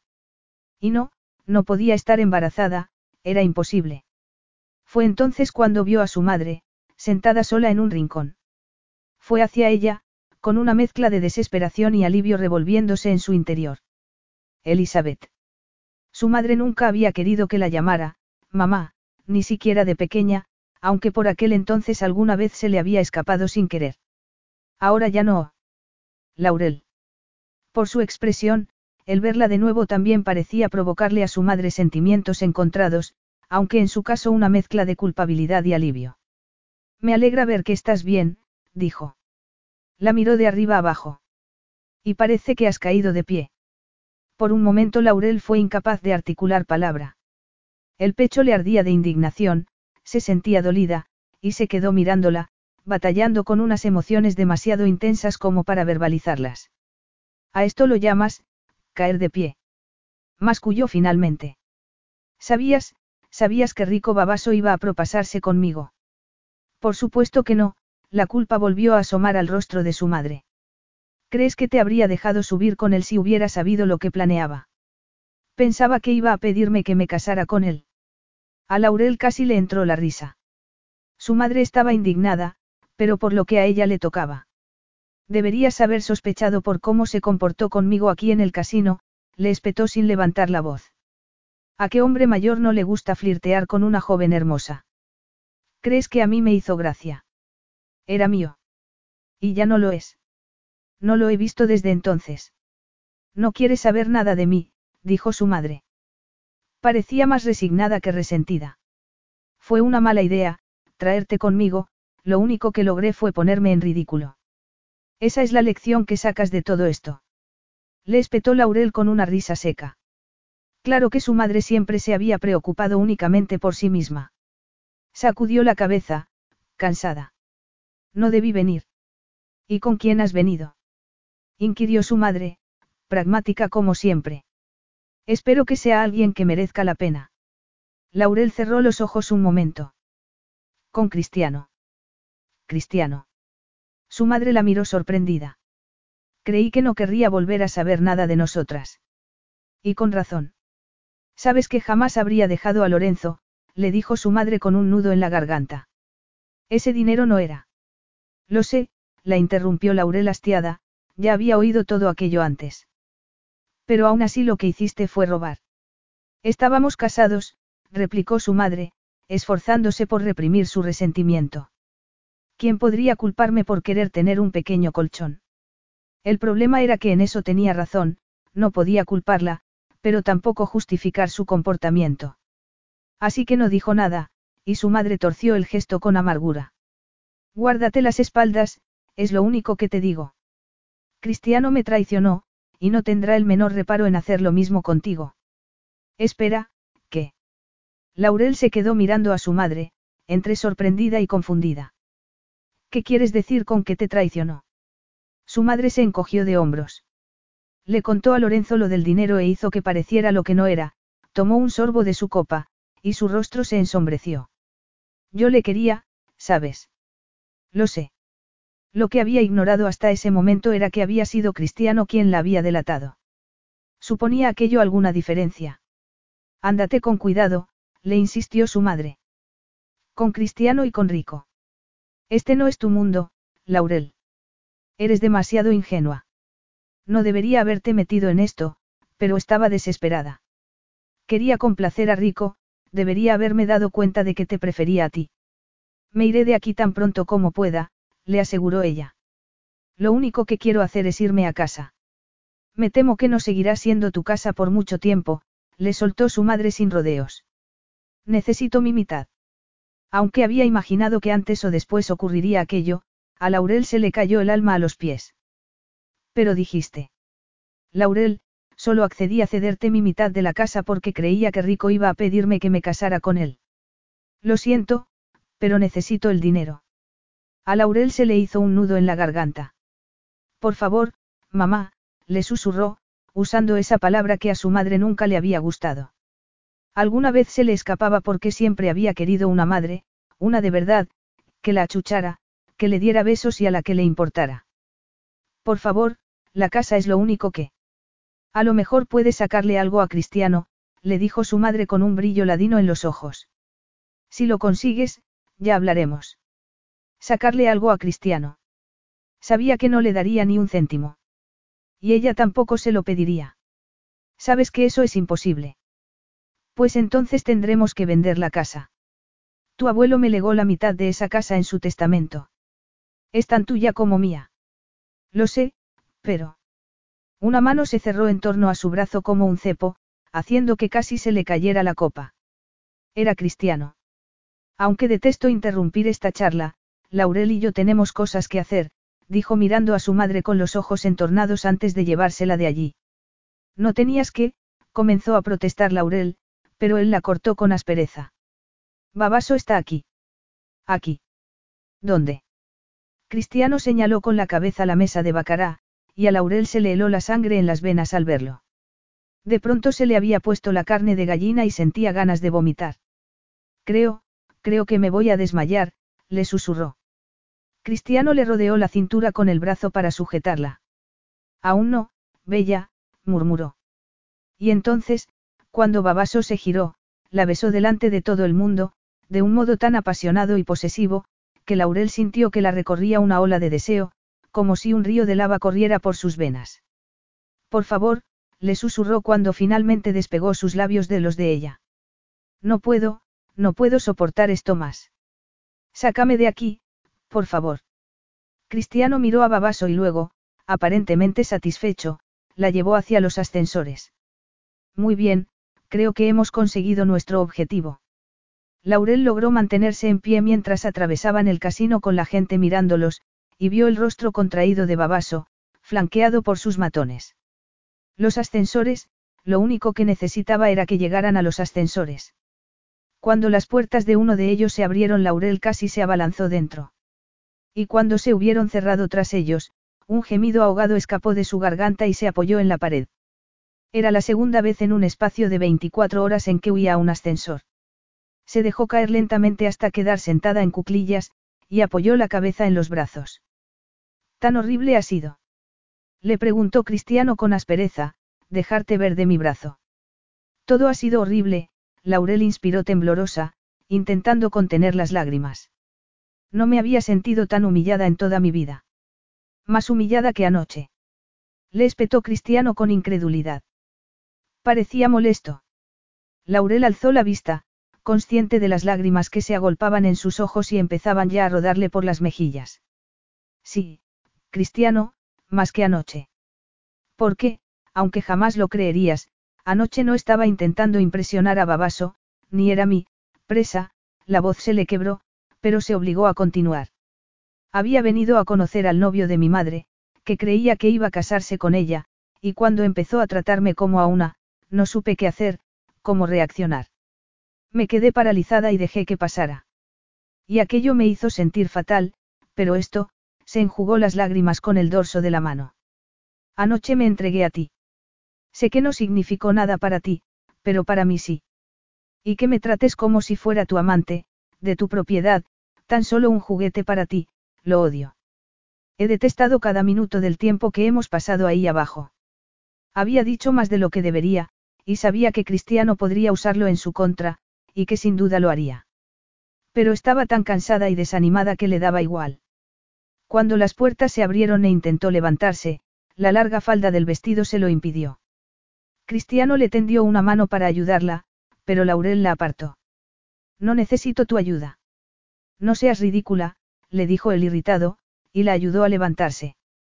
Dudo que Babaso vuelva a molestarte, si te sirve de consuelo, creo que ha captado el mensaje que queríamos darle. No, no me consuela, le espetó Laurel por encima del hombro, y entró en el ático. Cristiano observó en silencio cómo Laurel, temblorosa, se quitaba los zapatos y empezaba a arrancarse las horquillas del pelo. De verdad que no entiendo por qué estás tan disgustada, le dijo mientras ella sacudía su larga melena. Laurel agarró un par de pañuelos de papel de una caja sobre la mesita del salón y se limpió airada el carmín de los labios. Las lágrimas habían hecho que se le corriera el rímel. Esto es lo que habíamos acordado, le recordó él, era la manera más rápida de sacarte del lío en que te habías metido. Estoy ayudándote, Laurel. No quería pensar en lo que le había dicho, que se había quedado paralizada cuando Babaso había empezado a flirtear con ella. Tenía sentido, pero se resistía a confiar en ella, a confiar en nadie. Lo sé, lo sé, contestó ella. Se restregó los labios con el pañuelo hasta dejarlos enrojecidos, eres mi salvador. A Cristiano no le pasó desapercibido el sarcasmo en su voz. En cuanto a las otras cosas que le había dicho en el ascensor, sobre que lo de la noche anterior había significado algo para ella, bueno, hasta ese momento había sido virgen. Era normal que su mente adornara de un modo romántico lo que no había sido otra cosa que un acto físico muy placentero. Y había imaginado que pasaría, pero eso no lo hacía más fácil de afrontar. Sacó su móvil con un suspiro. ¿Por qué no te cambias, ya que parece que encuentras detestable ese vestido de alta costura? Y dúchate si quieres. Pediré que nos suban algo de comer. Laurel se quedó mirándolo con ojos tempestuosos, y sin mediar palabra se giró sobre los talones, se fue derecha al dormitorio y cerró tras de sí dando un portazo. Mujeres. Cristiano se quejó entre dientes y llamó al servicio de habitaciones. Veinte minutos después había llegado la comida y Laurel salía del dormitorio vestida con unos pantalones sueltos de lino y una blusa de manga corta, con el cabello húmedo y ensortijado enmarcándole el rostro y cayéndole sobre los hombros. Le gustaba más así. Además, ya parecía más calmada, y confiaba en que se mostrara razonable cuando hablaran. ¿Qué te apetece comer? Lo que sea, me da igual, respondió ella dejándose caer en el sofá. Dobló las pantorrillas debajo de los muslos y se quedó mirando el cielo nocturno a través del ventanal. Parecía pensativa, y ni siquiera lo miró cuando se acercó y le tendió un plato con comida. Gracias, murmuró. Cristiano se sentó en el otro sofá, frente a ella. Bueno, ¿y de qué hablabas con tu madre? Le preguntó. Laurel alzó la vista hacia él. Quería saber qué me había pasado. ¿Y qué le contaste? No mucho. El beso que me diste delante de todo el mundo le dijo todo lo que necesitaba saber, respondió en un tono apagado. Y lo de anoche con Babaso, Cristiano inspiró antes de continuar, de verdad fue como dijiste. Laurel se encogió de hombros. Piensa lo que quieras. Anoche me dijiste que no era lo que parecía, le recordó Cristiano. Laurel apartó la mirada, y tuvo la impresión de que había algo que no le estaba contando. Dime la verdad, Laurel. Ella suspiró y picoteó algo del plato. El cabello le caía hacia adelante, ocultando su rostro. Hará como una semana, dijo finalmente, mi madre vino a verme para pedirme un favor. No nos habíamos visto mucho en los últimos años, o más bien nada. Me dijo que estaba saliendo con un hombre llamado Rico Babaso, y que le había dicho que quería conocerme. Lo que yo vi anoche no parecía una madre presentándole a su hija a su novio, apuntó él con escepticismo. Lo sé. Mi madre me dijo que Babaso estaba empezando a acusar su edad, y que le haría bien flirtear con una joven. No me pareció que hubiera nada malo en eso, pero ahora me doy cuenta de lo ingenua que fui, tragó saliva. No puedo creer que mi madre te tendiera una trampa. Pero es que quería a Babaso para ella, replicó Laurel sacudiendo la cabeza. Esta noche, cuando hablamos, estaba molesta porque Babaso hubiera mostrado interés en mí. Qué encantador, Laurel suspiró. Es su forma de ser, ya lo he aceptado, alzó la vista hacia él, y su expresión se endureció. No sabes nada de mi madre, ni de mí tampoco. Así que, por favor, no juzgues. Es difícil no juzgar por lo que vi y sigo viendo, respondió él con frialdad. Lo que no entiendo es por qué accediste a venir si no os lleváis bien. Supongo que porque siempre me aferro a la esperanza de que las cosas mejorarán, Laurel vaciló antes de añadir en un tono quedo, y porque me ofreció algo que yo estaba desesperada por conseguir. Lo sabía, su instinto jamás le traicionaba. ¿Y qué era? inquirió. Una casa. Mi casa, respondió Laurel. Como él se quedó mirándola sin comprender, añadió, pasé buena parte de mi infancia en la casa de mi abuelo, en Cantoneix. Es una pequeña granja, nada especial, pero a mí me encanta. Es el único lugar aparte de, bueno, el único sitio que considero mi hogar. ¿Aparte de qué? insistió él. Laurel se encogió de hombros y apartó la vista. Aparte de la villa en Milán donde vivimos con tu padre. Durante esos tres años también sentí aquella casa como mi hogar. Cristiano se quedó mirándola, intentando calibrar sus sentimientos, hasta qué punto sentía lo que decía. Y esa casa de tu abuelo, dijo. Tu madre accedió a, ¿qué? A dártela. A darme su mitad, le explicó ella. Mi abuelo murió hace tres meses y nos dejó la casa, lo único que tenía, a partes iguales. Creo que tenía la esperanza de que mi madre volviera y se quedara a vivir allí, soltó una risa amarga. Claro que ella jamás haría eso porque odia la granja. Pero sí, accedió a firmar la cesión de su mitad sí, si conocía a Babaso y me mostraba agradable con él. Y yo le dije que sí porque es lo único que he querido siempre, tener mi propia casa, la voz se le quebró y volvió a apartar la vista. ¿Y por qué no te ofreciste a comprarle su parte? Laurel soltó una risa seca. ¿Por qué no tengo cien mil dólares en el bolsillo? le espetó. Accedí a lo que ella me había pedido, conocer a su novio. Cuando llegamos a Roma me dijo que tenía que ponerme guapa para conocerlo, y pensé, bueno, está bien. Luego me dijo que tenía que ser, agradable, con él. Ni siquiera entendí qué quería decir con eso, sacudió la cabeza. Quiero creer que no era su intención que Babaso me hiciera daño, que la cosa se le fue de las manos. Cristiano absorbió todo aquello en silencio antes de pedirle. Háblame de tu niñez. Antes de que tu madre se casara con mi padre, ¿cómo fue tu vida? Ella pareció sorprendida de que le preguntara eso. ¿Por qué quieres saberlo? inquirió con recelo. Quizá me ayude a entenderte mejor. Y creo que nos vendrá bien, como vamos a pasar juntos las próximas dos semanas. Por decreto tuyo, apuntó Laurel. Está bien, claudicó con un suspiro. ¿Por dónde quieres que empiece? ¿Qué tal por el principio? Cristiano esbozó una sonrisa de circunstancias. Es el mejor sitio por el que empezar. Capítulo 10. Mi abuelo no era más que un pobre granjero, comenzó a explicarle Laurel. Mi madre se casó con un chico de la zona y me tuvieron a mí. Luchaban por salir adelante, pero un día mi padre perdió su trabajo en una cadena de montaje de una fábrica local. Se dio a la bebida y las cosas empezaron a ponerse feas, o eso me contó mi madre. Yo solo tenía cuatro años entonces, cuando nos abandonó. ¿Te acuerdas de él? Vagamente. El olor de tabaco de mascar, el tacto áspero de su camisa, ir sentada a su lado en la camioneta, Laurel se encogió de hombros, intentando ignorar la tirantez que sentía en el pecho y el nudo que se le había hecho en la garganta. Es como si fuera un sueño del que solo recuerdo algunas partes, fragmentos borrosos nada más. Ya, sé a qué te refieres.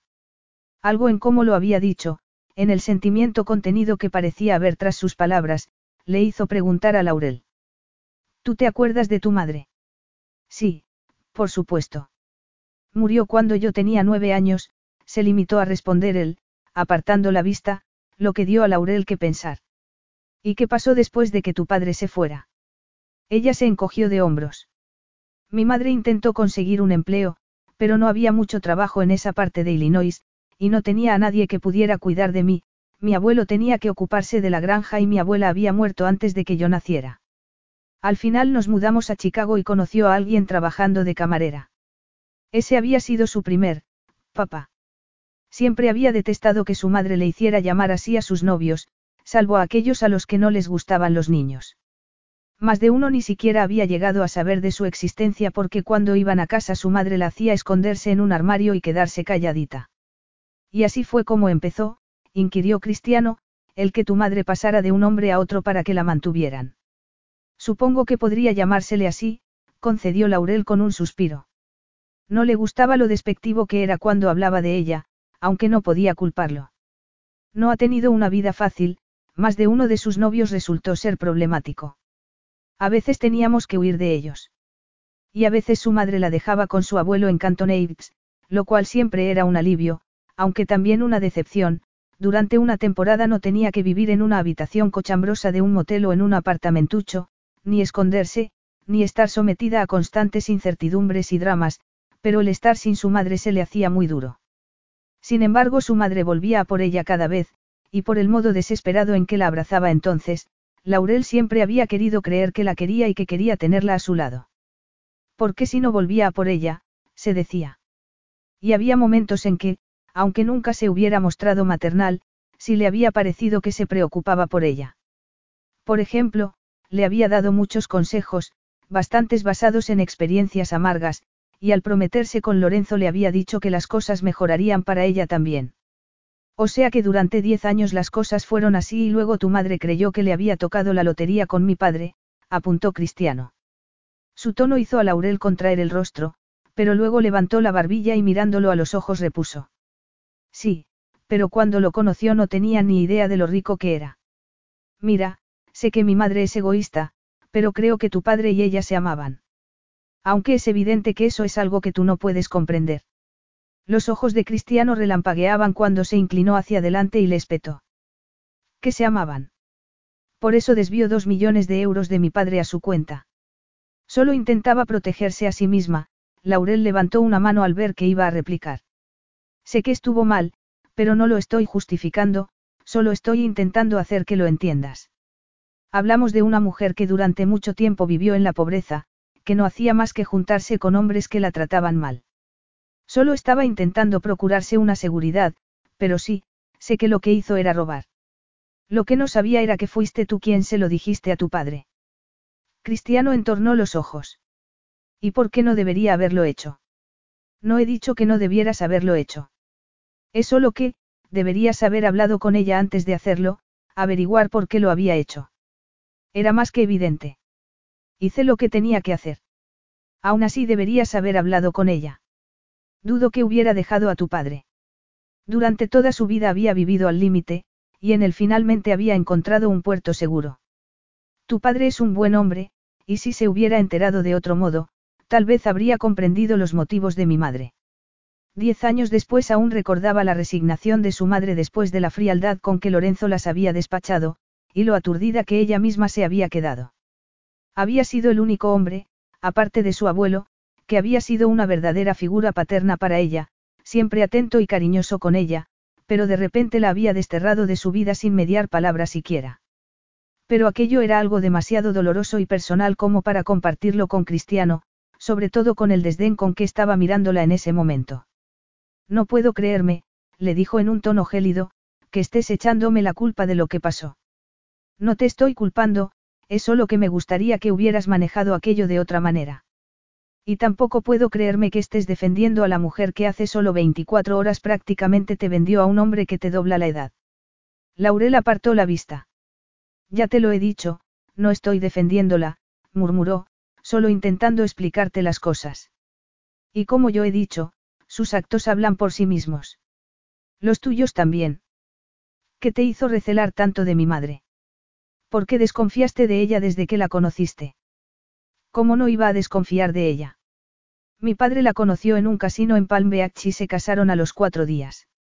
A quien no le parecería sospechoso. Pero es más que eso.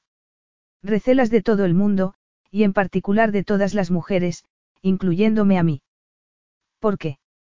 Él se quedó mirándola un buen rato. Por las experiencias que he tenido. ¿Qué experiencias? No creía que fuera a contestarle, pero Cristiano masculló. Después de que mi madre muriera, mi padre estuvo con varias mujeres, y todas se aprovecharon de él. Eran todas tan horriblemente falsas, su manera empalagosa de hablar, como fingían que yo, un mocoso gruñón de diez años, les importaba, sacudió la cabeza. Lo único que les importaba era sacarle a mi padre lo que pudieran, dinero, joyas, coches, ropa, hasta que mi padre se daba cuenta de que estaban utilizándolo y cortaba con ellas. O sea que los dos pasamos por algo muy parecido, murmuró Laurel. Y sí, es duro, pero no veo que tenga que convertirte en un cínico. Yo diría más bien que te hace ser más listo. Antes de casarse con tu madre, mi padre se casó con otra mujer, Jade. Tenía 23 años. Era una auténtica bomba, de relojería, hizo salta por los aires nuestras vidas. Mi padre no se molestó en hacer que firmara un acuerdo prematrimonial porque, claro, estaba tan seguro de que era amor, Cristiano hizo una mueca y sacudió la cabeza. Por suerte la mayor parte de su dinero lo tenía invertido en distintas propiedades, con lo cual estaba fuera del alcance de ella. Pero le quitó todo lo que pudo y se largó con su novio, que había sido su cómplice en el engaño. Lo siento mucho, murmuró Laurel. Pero no todo el mundo es así. ¿Qué más da? replicó Cristiano. Esto no tiene que ver con nosotros. Nosotros. Le espetó ella. No hay ningún, nosotros. Si lo habrá si estás embarazada. No hables de ello como si fuera algo probable. Es una posibilidad. Muy remota. Y de todos modos, como tú dijiste, ya hablaremos de eso llegado el caso. Está bien, consintió Cristiano. Hablemos entonces de las dos próximas semanas. Vas a arrastrarme al casino otra vez. Noche tras noche. Cristiano torció el gesto. Haces que parezca peor que la muerte. No, pero tampoco estoy impaciente por volver a hacerlo. Cristiano se echó hacia atrás en su asiento. No creo que haga falta que volvamos al casino, dijo. Ni creo que Babaso siga siendo una amenaza para ti ahora que ya sabe que eres mía. Laurel lo miró recelosa, detestando lo arrogante y posesivo que había sonado eso. Como si para él solo fuera un objeto que podía usar a su conveniencia. ¿Y entonces qué vamos a hacer? preguntó. Nos vamos a Francia. A Francia. Repitió Laurel, poniendo unos ojos como platos. ¿Para qué? Cristiano se echó hacia atrás y sonrió, complacido de haberla sorprendido. Porque hemos contratado a una gerente nueva para mi hotel de París y quiero ir allí para supervisar su trabajo. Y también hay una gala benéfica a la que tengo que asistir. Puede ser mi acompañante. Tu acompañante. Inquirió ella, que seguía mirándolo de hito en hito. ¿Pero por qué? Babaso no estará allí. Babaso ya no me preocupa en lo más mínimo, y a ti tampoco debería preocuparte.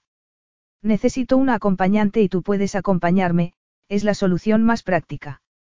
Vaya, me alegro de serte de utilidad, murmuró ella con sorna. Cristiano entendía que aquel cambio de planes la hubiera pillado desprevenida. En realidad lo acababa de decidir. Y respecto a lo que me dijiste en el ascensor, añadió inclinándose hacia adelante para mirarla a los ojos, lo de que el sexo entre nosotros había significado algo para ti.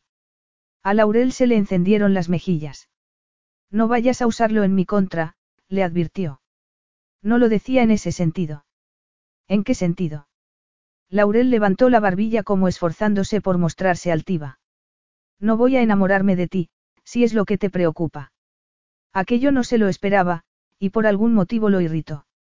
Vaya, pues qué alivio, masculló. Me lo imagino, con esa alergia que parece que le tienes al amor y al compromiso. Una alergia es una reacción involuntaria, respondió Cristiano. Y te aseguro que lo mío es por elección. ¿Tú crees? No será una reacción por lo que te pasó en tu niñez, por todas esas mujeres con las que estuvo tu padre. Cristiano se echó hacia atrás y se cruzó de brazos. Caramba, qué espléndido psicoanálisis. En realidad me parece que es bastante obvio. Todos somos producto de nuestra infancia, no.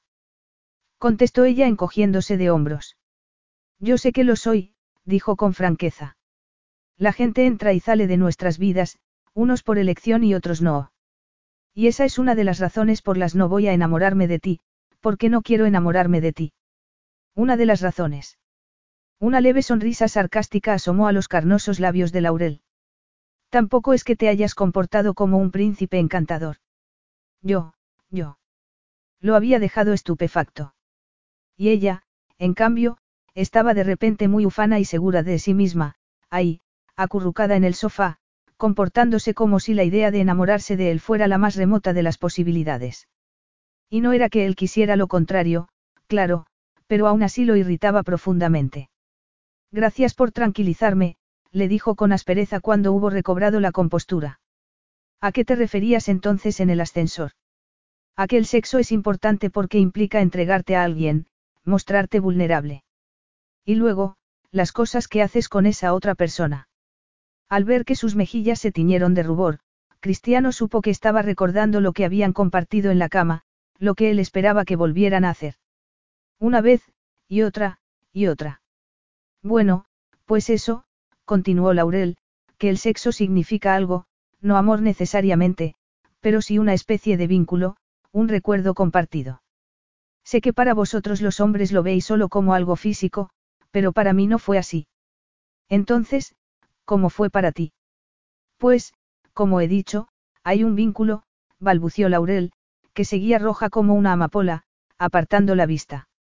Y pase lo que pase, aunque no vuelva a verte pasadas estas dos semanas, que es lo más probable, ese vínculo seguirá ahí.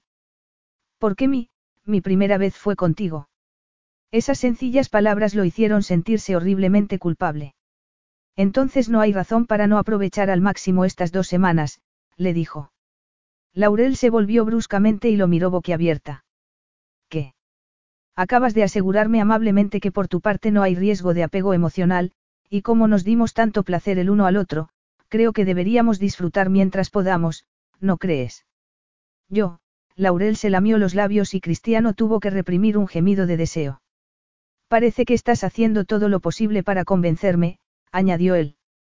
Laurel lo miró con los ojos muy abiertos. Yo no estoy intentando.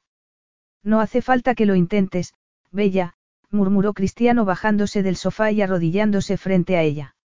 Las cosas son como son. Le puso las manos en los tobillos y fue subiendo hacia las rodillas, los muslos, y Laurel se estremeció. Esto que hay entre nosotros, está ahí, no se puede negar. ¿Por qué habríamos de luchar contra ello? Ella se quedó mirándolo, con las pupilas dilatadas y la respiración entrecortada. O sea que, Dos semanas, juntos. ¿Es eso lo que quieres? Le preguntó en un hilo de voz. Es simple, no. Disfrutamos el uno del otro y luego cada uno sigue su camino satisfecho, le acarició suavemente la cara interna de los muslos. Muy satisfechos. Laurel lo miraba fascinada, mientras un suave rubor se extendía por todo su cuerpo. Cristiano deslizó las manos a la parte superior de sus muslos y se inclinó hacia adelante. Los dos deseamos esto, Laurel. Ella, que estaba toda temblorosa por sus caricias, cerró los ojos. Lo, lo sé. No hay nada que temer ni que lamentar, añadió Cristiano. Solo placer. Laurel sintió torpemente y Cristiano apretó sus labios contra los de ella. Fue un beso profundo, interminable, que los marcó a fuego a ambos. Sus manos se aferraban a los muslos de Laurel y las de ella a sus hombros. Al cabo, sin aliento y excitado, fue él quien interrumpió el beso. Sí. Le preguntó con la voz ronca por el deseo. Laurel abrió los ojos y lo miró, aturdida, pero también resuelta. Sí, susurró. Capítulo 11. Cuando Laurel se despertó hacía un sol radiante y el otro lado de la cama estaba vacío. Se desperezó, y al hacerlo notó dolores musculares en sitios donde nunca antes los había tenido. Habían pasado varias horas, pero aún se sentía maravillosamente saciada y relajada. Una cosa era indiscutible, Cristiano era un amante excelente, atento y concienzudo. Rodó sobre el costado, flexionando las rodillas contra el pecho, e ignoró como pudo la sensación de culpabilidad y las dudas que la invadieron. La noche anterior había tomado una decisión, una decisión temeraria y potencialmente peligrosa. Porque, a pesar de lo que ella le había dicho a Cristiano la noche anterior, sería demasiado fácil que acabase enamorándose de él. O al menos que creyera que estaba enamorada de él. Porque aunque le hubiera dicho que no quería enamorarse de nadie, no era cierto.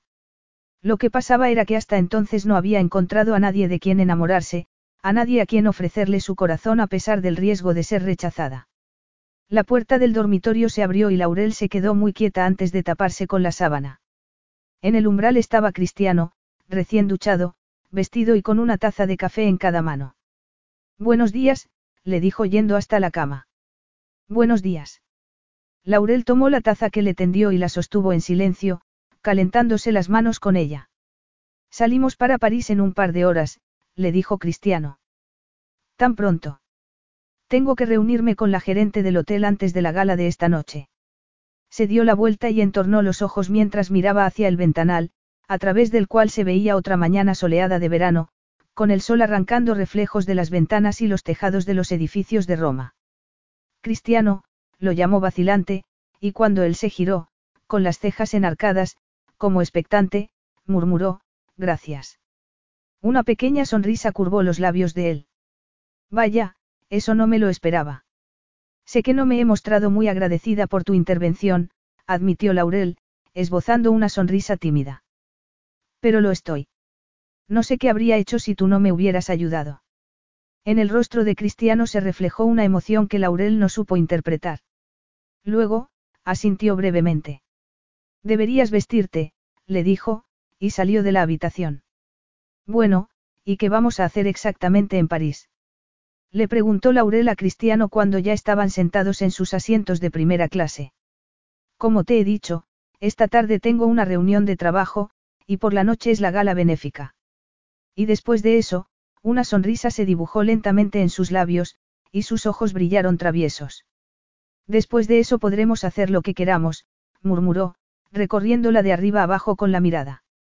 Laurel se sonrojó, sonrió y apartó la vista, como para intentar recobrar la compostura. Una azafata les trajo sendas copas de burbujeante champán, y Laurel tomó un sorbo. ¿En beneficio de qué causa es la gala? Le preguntó Laurel. Para un hospital de cuidados paliativos para niños, creo. ¿De veras? inquirió ella con interés. Yo también trabajo en cuidados paliativos. Eso significaba que ayudaba a gente en sus últimos meses de vida. Me imagino que a veces debe resultar muy duro, le dijo quedamente.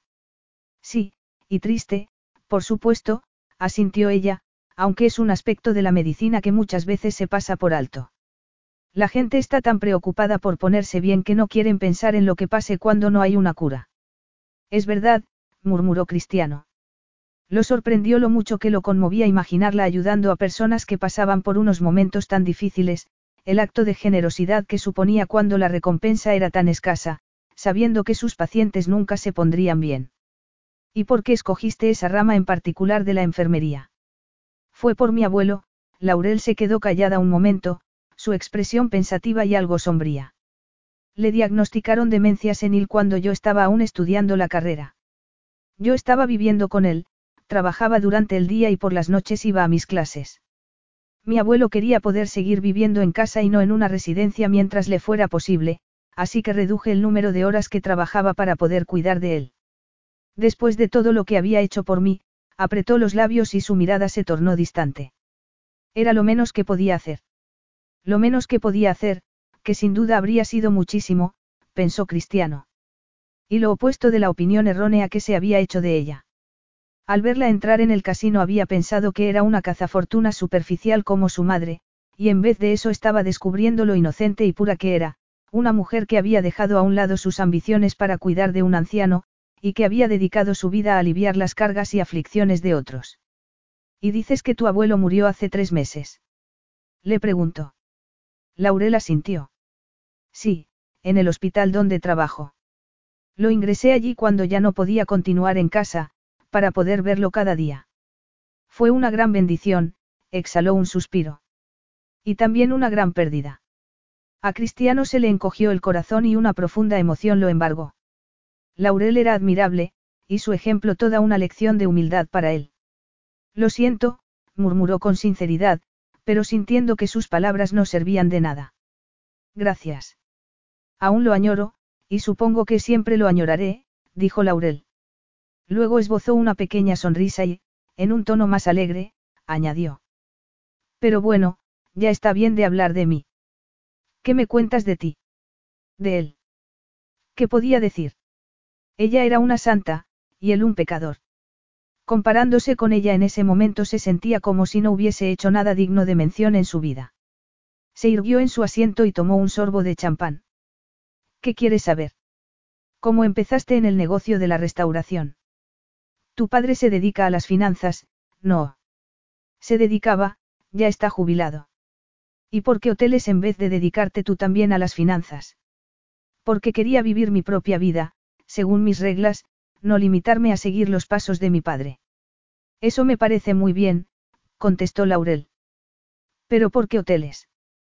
Cristiano se encogió de hombros. Empecé comprando una pensión ruinosa y la reconvertí en un exclusivo hotel boutique, le explicó. Una combinación de suerte, riesgo y cierta habilidad para los negocios. Y desde esa pensión que reformaste, ahora tienes, ¿cuántos hoteles? Exactamente una docena. La mayor parte de ellos están en Europa, aunque estoy intentando expandir el negocio a Norteamérica y Asia. Con un hotel en Nueva York y otro en Hong Kong. Cristiano enarcó una ceja. Estás muy bien informada. Laurel se sonrojó y agachó la cabeza. Lo leí en los periódicos. Ah, sí. Bueno, hablan mucho de ti. Igual que en las revistas del corazón, dijo ella, como intentando recobrar la compostura. Siempre hay alguna foto tuya con la modelo o actriz con la que estés saliendo en ese nanosegundo. Nanosegundo. Repitió Cristiano inclinándose hacia adelante.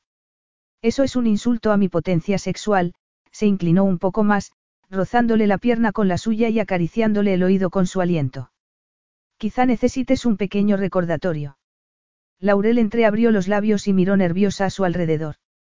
Él sabía lo que estaba pensando. Aunque sus asientos formaban una especie de reservado que les daba cierta privacidad, no les daba tanta. O al menos no la suficiente como para hacer lo que se moría por hacer. Aún así, subió la mano por la pierna desnuda de Laurel, rozando la sensible piel bajo la rodilla antes de deslizar los dedos por debajo del dobladillo de su falda. Cristiano. Siseó ella, como escandalizada, aunque también excitada. Lo sabía por sus pupilas dilatadas, sus labios entreabiertos y su respiración entrecortada. Acarició la sedosa piel de la cara interna del muslo, y al escuchar que se le cortaba el aliento, sintió una intensa punzada de deseo en la entrepierna. Cristiano, nos van a ver, susurró Laurel, pero no se movió. ¿Qué verán qué? inquirió él dejando que sus dedos llegaran un poco más arriba. Solo estamos aquí sentados, charlando. Y visto desde fuera, eso era lo que parecía, porque el cuerpo de ambos ocultaba a la vista que su mano iba subiendo poco a poco por su pierna. Pero, protestó Laurel. ¿Pero qué? La instó él a continuar. Sus dedos alcanzaron la cálida unión entre los muslos de Laurel, a quien se le escapó un suspiro tembloroso mientras él seguía acariciándola. Pero. Laurel no llegó a terminar la frase, sino que cerró los ojos y se deslizó un poco hacia abajo en el asiento, incapaz de hacer nada salvo responder a sus caricias. El deseo y una sensación de triunfo rugían dentro de Cristiano como una ola posesiva, ancestral. Más champán.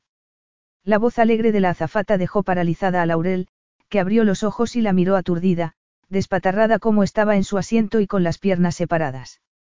Cristiano, que había apartado la mano rápidamente, se irguió en su asiento y sonrió a la mujer mientras levantaba su copa. ¿Por qué no? respondió. Laurel se irguió también y se tiró de la falda del vestido antes de tomar un sorbo de su copa de champán, como para intentar recobrar la compostura. Cuando la azafata se hubo marchado, le preguntó a Cristiano. ¿Haces esto a menudo? Él vaciló.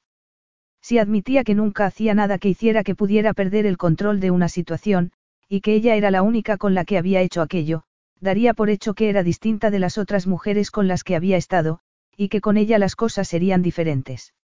No muy a menudo, contestó con una sonrisa traviesa, y tomó otro sorbo de champán. Laurela sintió antes de beber también de su copa, y Cristiano tuvo la sensación de que su respuesta la había decepcionado un poco. Sin embargo, para él era importante recordarle que aquello no era más que un romance, dos semanas de sexo increíble sin ataduras. De hecho, pensó irritado consigo mismo mientras apuraba su copa, parecía que él también necesitaba recordárselo a sí mismo. Capítulo 12.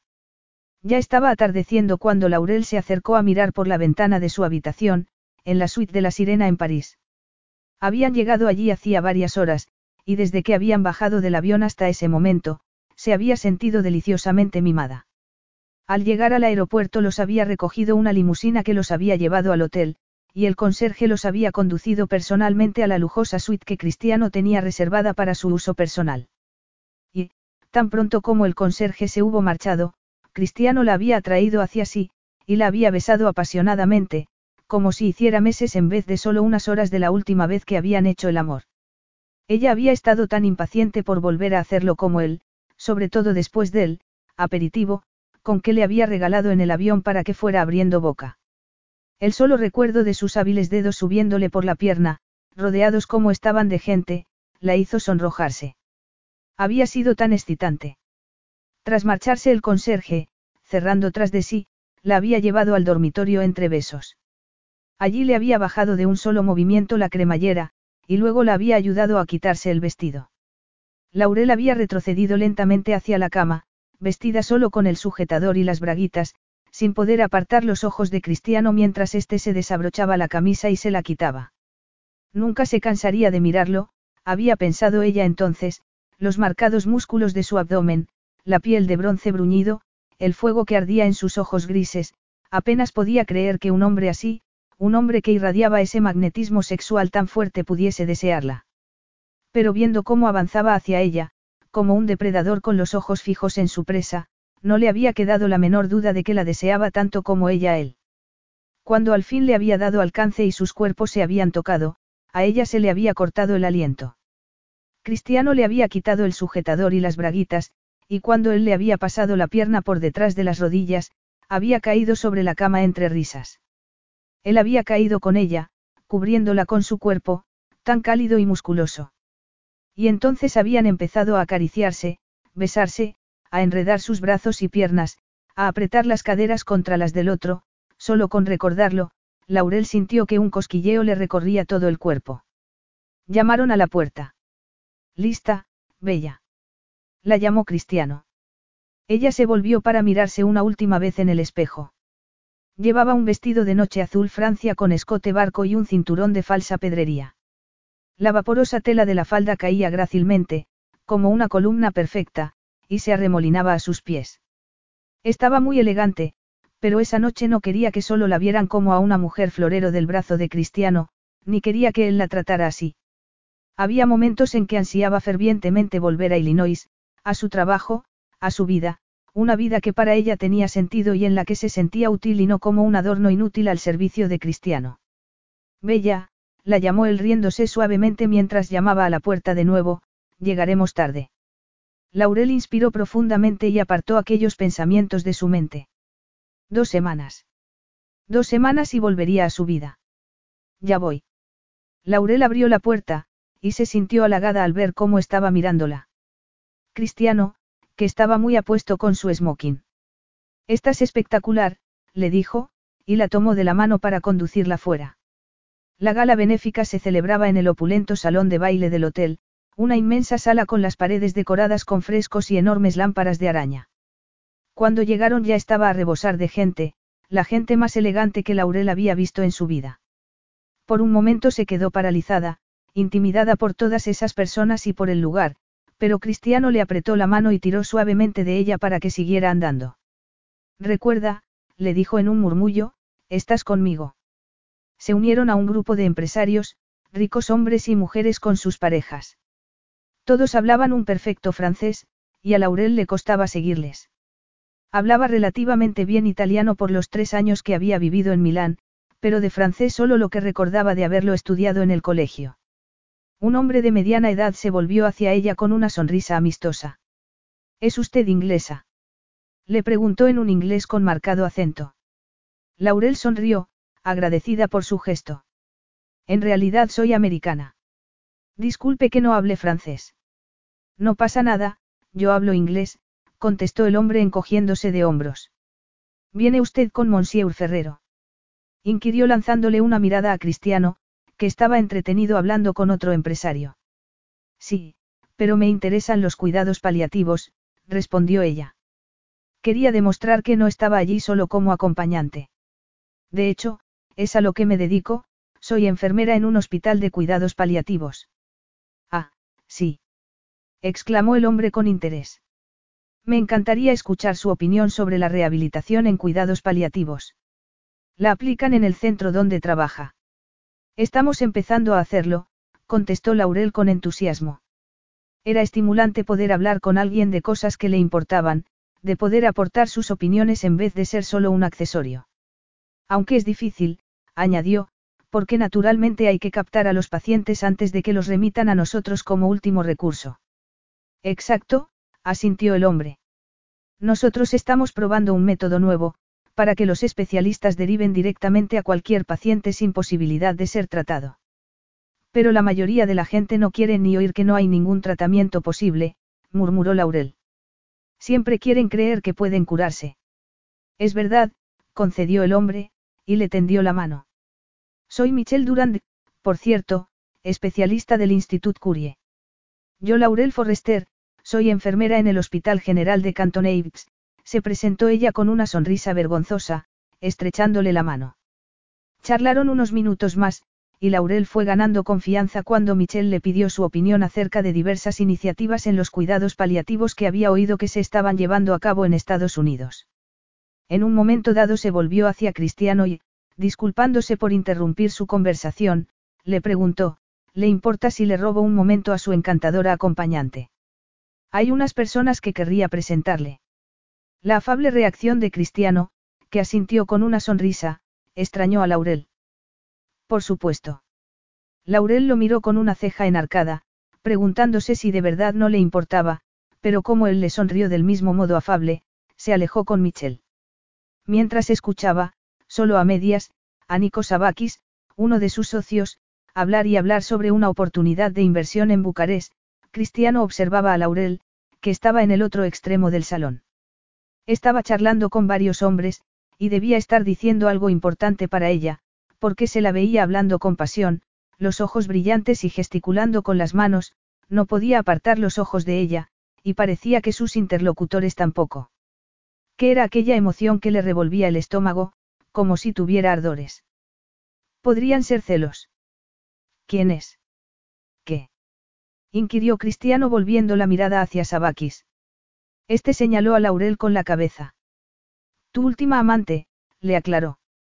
Y a Cristiano, sin saber por qué, le entraron ganas de pegarle un puñetazo. ¿Quién es? Se llama Laurel Forrester. Es distinta de las rubias explosivas que suelen acompañarte, comentó Sabakis. Sí. murmuró él entornando los ojos.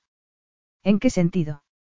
No le gustaba que Sabakis considerara a Laurel simplemente como su amante, como algo pasajero.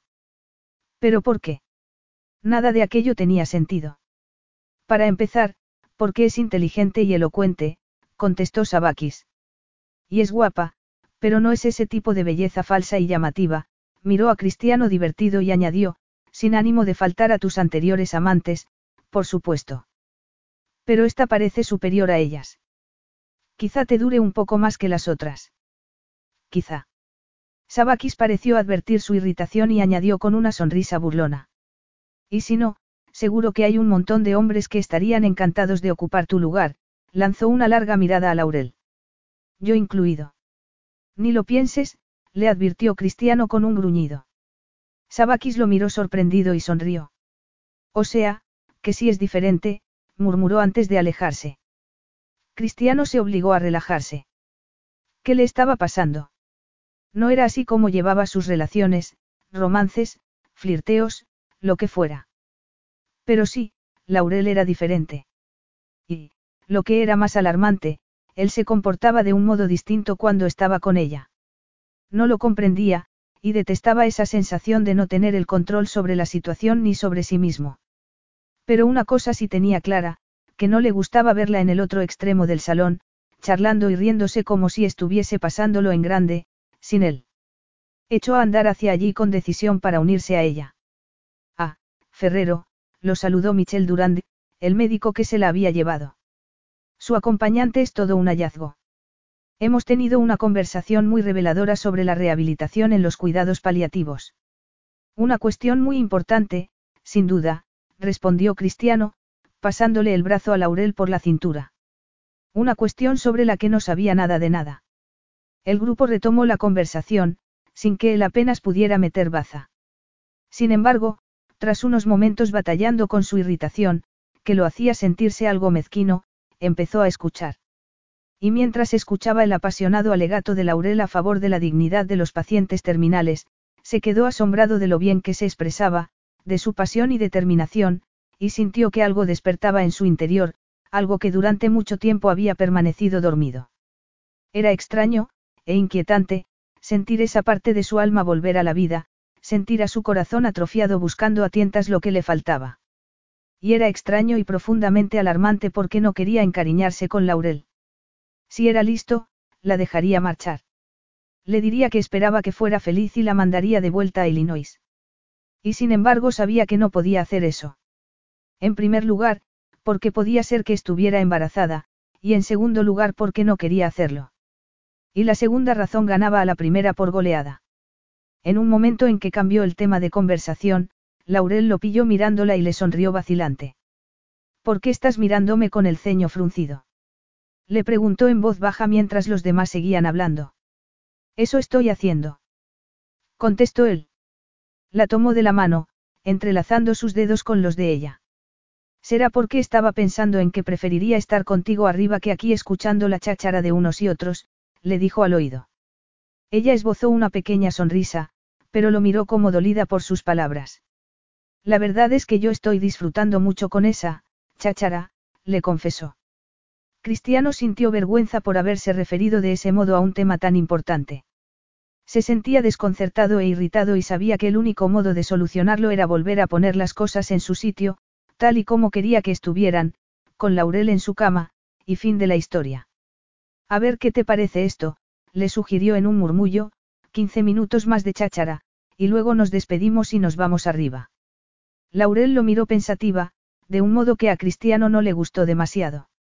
Como si hubiera adivinado que había algo tras su proposición que estaba intentando ocultar. Nos perderemos la cena. Me da igual. Laurel se quedó callada, mirándole, antes de asentir. Está bien, murmuró y diez minutos después abandonaban el salón de baile. Laurel estaba callada y pensativa cuando subieron a su suite privada en el ascensor.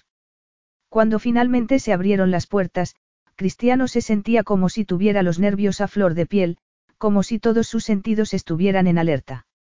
Laurel entró en la suite delante de él, y estaba tan elegante y tan preciosa, Cristiano dio un paso hacia ella, y Laurel se quedó quieta, quizá intuyendo el peligro, esa emoción que él no podía expresar ni reprimir, esa emoción que no podía permitirse sentir. Cristiano. Lo llamó girándose hacia él, con las cejas enarcadas, como vacilante. Dale la vuelta, le ordenó él con voz ronca. Laurel se quedó mirándolo un momento y frunció el ceño ligeramente, pero no dijo nada y se dio la vuelta. Cristiano dio otro paso hacia ella y de un tirón le bajó la cremallera del vestido. Capítulo 13. Al sentir el aire en la espalda, Laurel aspiró bruscamente por la boca. Cristiano le bajó el vestido hasta la cintura. No dijo nada, pero Laurel notó que de él emanaban una tensión y una ira inexplicables. ¿Qué estaba pasando? Cristiano, ¿qué? No hables, le respondió él en un tono monocorde. Laurel se calló, y su aprensión aumentó. Cristiano deslizó los brazos por debajo de los suyos y sus manos se cerraron sobre sus senos de un modo posesivo. Cuando empezó a frotarle los pezones con los pulgares, a Laurel le flaquearon las piernas y apoyó la espalda contra él. Cristiano depositó un beso en su hombro y, aunque había algo raro en su comportamiento, Laurel notó que empezaba a excitarse contra su voluntad. Un escalofrío de placer la recorrió cuando Cristiano empujó el vestido hacia abajo con una mano para que cayera al suelo. Ella no llevaba debajo más que un tanga, mientras que Cristiano aún estaba completamente vestido. Tenía todo el control, no se sentía en igualdad de condiciones con él. Aquello no estaba bien. Cristiano. He dicho que no hables. Las manos de Cristiano descendieron por sus costillas y la asieron por las caderas, atrayéndola hacia sí. Laurel no pudo evitar que se le escapara un gemido cuando se apretó contra ella, ni la llamarada de placer que estalló entre sus muslos. Alargó el brazo para agarrarse a una mesita que había cerca, y Cristiano se rió suavemente. No te vas a caer, confía en mí, bella. Cuando lo oyó bajarse la cremallera de los pantalones y sacar un preservativo del bolsillo, se apartó bruscamente de él, tropezando con el vestido, que estaba hecho un gurruño en el suelo, antes de recobrar el equilibrio. Se volvió hacia él con la respiración entrecortada. Había un brillo metálico en los ojos de Cristiano. Puede que sea tu amante, pero no soy tu fulana, le espetó Laurel furiosa, y se fue al dormitorio y cerró tras de sí con un portazo. Todo su cuerpo se estremeció, y se obligó a contener las lágrimas. Qué manera de arruinar lo que había sido una velada maravillosa. Qué manera tan espantosa de humillarla. Buscó en el armario alguna prenda cómoda, pero no tenía ninguna. Todo eran camisones provocadores, lencería provocativa, vestidos de noche, conjuntos de alta costura, ni una camiseta, ni un solo par de pantalones anchos de algodón. Con un grito de rabia sacó uno de los cajones, volcó todo su contenido en el suelo, y luego pateó con saña las prendas hasta mandarlas a un rincón del dormitorio. Después, con otro grito arrancó los vestidos de las perchas y los arrojó al mismo sitio, con todas aquellas prendas ajustadas y sugerentes. Le daba igual que hubieran costado una fortuna, no las quería. Solo diez días más, se dijo. Diez días más y no tendría que volver a ver a Cristiano. Pero, porque le dolía el corazón de solo pensarlo. Se oyeron un par de golpes en la puerta. Márchate, respondió con voz cansada. Márchate, Cristiano. Se puso el albornoz que estaba colgado tras la puerta del baño, y se puso a quitarse las horquillas del pelo para ir arrojándolas al tocador. La gala de esa noche la había ilusionado, tanto por la idea de poder hablar de algo que conocía y que era importante para ella, como de sentirse algo más que la amante de Cristiano. Pero él parecía decidido a recordarle que para él no era más que eso. ¿Por qué? Laurel, la llamó Cristiano a través de la puerta cerrada. Lo siento. Ella se quedó quieta al oír esas palabras, que parecían sinceras, pero no fue a abrir la puerta. Laurel. ¿Me has oído? Por favor, ábreme. ¿Para qué? Para que puedas acabar lo que empezaste. No, gracias, no me interesa. Y me da igual nuestro, acuerdo, no puedes disponer de mí a tu antojo. Solo quiero hablar. Por favor. Laurel vaciló, pero, como estaba tan enfadada y necesitaba desahogarse, Le daba igual lo que tuviera que decir Cristiano, fue hasta la puerta a zancadas, la abrió y se hizo a un lado para que pasara. Cristiano entró, se quitó la chaqueta del smoking y la pajarita y los echó encima de una silla. Laurel se apretó el cinturón del albornoz y se cruzó de brazos. ¿Y bien? ¿Qué es lo que querías decirme? Lo siento. Eso ya lo has dicho antes, le espetó ella. No estaba de humor para mostrarse amable y comprensiva. Aunque la verdad es que me pregunto qué es lo que sientes. Parece que tienes un don especial para humillarme, sacudió la cabeza y sintió que los ojos volvían a llenársele de lágrimas. No iba a llorar, no dejaría que Cristiano viera hasta qué punto la afectaba. Estaba pasándolo bien en la fiesta, ¿sabes? Le dijo, tratando de evitar que le temblara la voz. Estaba charlando de cosas que importan, y me sentía importante. Sé que es una pequeñez, y seguramente un poco patético, pero para mí era importante. No soy, no quiero ser tú, tu juguete. No lo eres, le insistió Cristiano. Pues tu amante de conveniencia. Me sacaste de la gala antes siquiera de que hubiera empezado, con todo el mundo mirando, me trajiste aquí arriba y me has tratado como a una, como a una, la voz se le quebró. Laurel, por favor, no, le suplicó Cristiano, que parecía verdaderamente angustiado. No debería, lo siento. Eso dices, le espetó ella, pero sigo sin entender por qué me has tratado de ese modo, inspiró temblorosa. Es que disfrutas humillando a las mujeres. Por supuesto que no, replicó él, como enfadado. No pretendía humillarte. La verdad es que creo que eres increíble, lista, resuelta, amable y compasiva. Y esa es la razón por la que te saqué de la gala. La razón por la que te traje aquí y por la que intenté recordarnos a ambos que esto va solo de sexo, porque estoy empezando a encariñarme contigo y no quiero.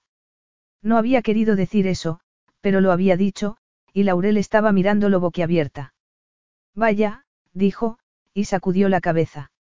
Se supone que tengo que sentirme conmovida. Agradecida. El desprecio en su voz lo sorprendió. De hecho, sí, había esperado que se sintiera conmovida y, sí, que narices, complacida. Se había abierto más con ella que con cualquier otra mujer y, sin embargo, no parecía apreciarlo en absoluto. No, respondió al cabo de un momento, con aspereza. Por supuesto que no. Solo estaba intentando explicarte. Explicarme que, que te has comportado como un cretino. Gracias, ahora me siento mucho mejor. Cristiano la miró fijamente, sintiendo cómo la ira se cristalizaba en su interior. Me alegra oír eso, masculló. Aquello era lo que conseguía uno por ser sincero, pensó. Laurel estaba hecha una furia y no acababa de comprender por qué. Y entonces, de repente, se desinfló como un globo, fue lentamente hacia el sofá y se dejó caer en él. No te entiendo, le susurró. Dices que estás empezando a encariñarte conmigo, y me tratas como si no te importara nada. Cristiano sintió vergüenza. Al oírla expresarlo de ese modo, se veía de pronto infantil y ridículo. Básicamente sí, respondió, y se sentó en el otro sofá, frente a ella. Eso es lo que ha pasado. ¿Pero por qué? Cristiano tardó un buen rato en contestar. Bastante fustigado se sentía ya, además de horriblemente vulnerable después de haberse sincerado con ella. ¿Recuerdas eso que me dijiste de que no querías enamorarte de nadie? Le preguntó. Al verla parpadear, Cristiano vociferó para sus adentros, sin querer estaba enredándolo cada vez más.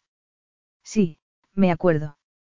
Lo que quiero decir es que a mí me pasa algo parecido, yo tampoco quiero encariñarme con nadie, se apresuró a aclararle él. Y mucho menos enamorarme. Porque las mujeres que has conocido, las que estuvieron con tu padre, no eran de fiar. Sí. No era toda la verdad, pero de momento bastaría.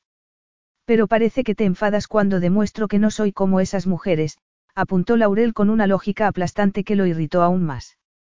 Cuando actúo de un modo distinto, como esta noche. Te enfadaste porque estaba hablando de mi trabajo, no porque estuviese comportándome como la cazafortuna superficial por la que hasta hace poco me tenías. No me he enfadado por eso. Entonces, ¿por qué? Cristiano se quedó mirándola lleno de frustración y con la mandíbula apretada. Aquella conversación no estaba yendo por buen camino. Laurel era demasiado insistente y lista como para engañarla con medias verdades. ¿Por qué eres demasiado buena para mí? respondió finalmente, como si le hubieran arrancado a la fuerza las palabras.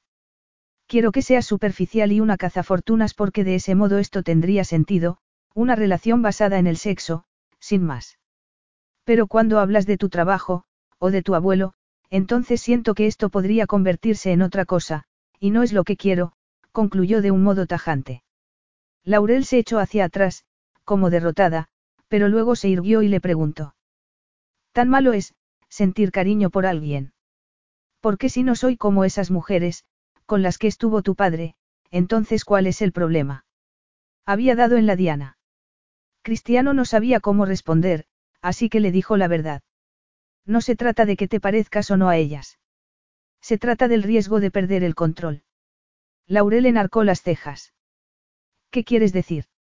Cristiano se movió incómodo en su asiento antes de levantarse abruptamente y ponerse a andar arriba y abajo por el espacioso salón. Cualquier relación seria implica una pérdida de control, renunciar al control. Y eso es algo que yo no sería capaz de soportar. Y sí, la cortó antes de que pudiera decir nada, es por mi niñez. Sí, todos somos producto de nuestra infancia, tenías razón. Pero no es por las mujeres con las que estuvo mi padre, ni por su segunda esposa, ni por tu madre. Es por la mía, por mi madre. Se hizo un silencio tenso y pesado. ¿Qué pasó con tu madre? inquirió ella. Quería a mi padre. Y él la quería a ella, Cristiano sintió que se le estaba haciendo un nudo en la garganta y tragó saliva. Se querían muchísimo. ¿Y eso es malo? inquirió ella suavemente. Sí, porque su amor era, turbulento apasionado. Siempre estaban peleándose y volviéndose a enamorar, se tiraban jarrones, rompían platos, ya te lo puedes imaginar. No todos los matrimonios que se quieren son así. No, pero aún así se produce esa pérdida de control, estás esclavizado por tus emociones, y a merced de otra persona, le espetó él deteniéndose. Una persona en la que confías. Tal vez, Cristiano continuó paseándose por el salón, con la cabeza gacha y la mandíbula apretada. Pero quizá no deberíamos confiar hasta ese punto en nadie. ¿Qué pasó con tu madre, Cristiano? insistió ella. Le hizo esa pregunta en un tono tan suave, tan triste, tan lleno de compasión, que él casi se derrumbó. Mi padre y ella tuvieron una discusión monumental. Creo que les gustaba discutir, lo intensas que eran sus peleas. Y luego, por supuesto, el hacer las paces. Esa vez ella se marchó de casa hecha una furia. Claro que ya lo había hecho antes. Recuerdo verla desde la ventana mientras se alejaba en su descapotable rojo. Nunca sabía si volvería o no. Eso debía ser muy duro para ti, musitó Laurel. Y no tienes que sentir vergüenza por ello, le dijo, porque te doliera. Pero la sentía, sentía vergüenza porque esos sentimientos revelaban su debilidad. El caso es, continuó cuando se sintió capaz de hacerlo sin que se le quebrara la voz, que esa vez, tras esa discusión, se marchó en su descapotable y no volvió. Murió, le explicó sucintamente. Su coche acabó empotrado en un árbol. Cuánto lo siento, Cristiano. Pero lo curioso es, prosiguió él, decidido a contarlo todo, que era una carretera sin curvas ni cuestas. No hubo ningún otro coche implicado en el accidente. Y el árbol estaba a unos tres metros de la carretera. ¿Por qué se chocó con él? ¿Y cómo? Laurel palideció y abrió mucho los ojos. ¿Quieres decir que crees que lo hizo a propósito? Es lo más probable, no. Es lo que te hace el amor, acaba matándote de un modo u otro, dijo él en un tono monótono. Sus palabras parecieron llenar de tristeza a Laurel. No tiene por qué ser así. O al menos eso es lo que quiero pensar, admitió con una sonrisa melancólica, no es que lo sepa por propia experiencia. ¿Qué quieres decir? Las personas a las que he querido han acabado marchándose, mi padre, mi madre, tu padre, lo miró como disculpándose.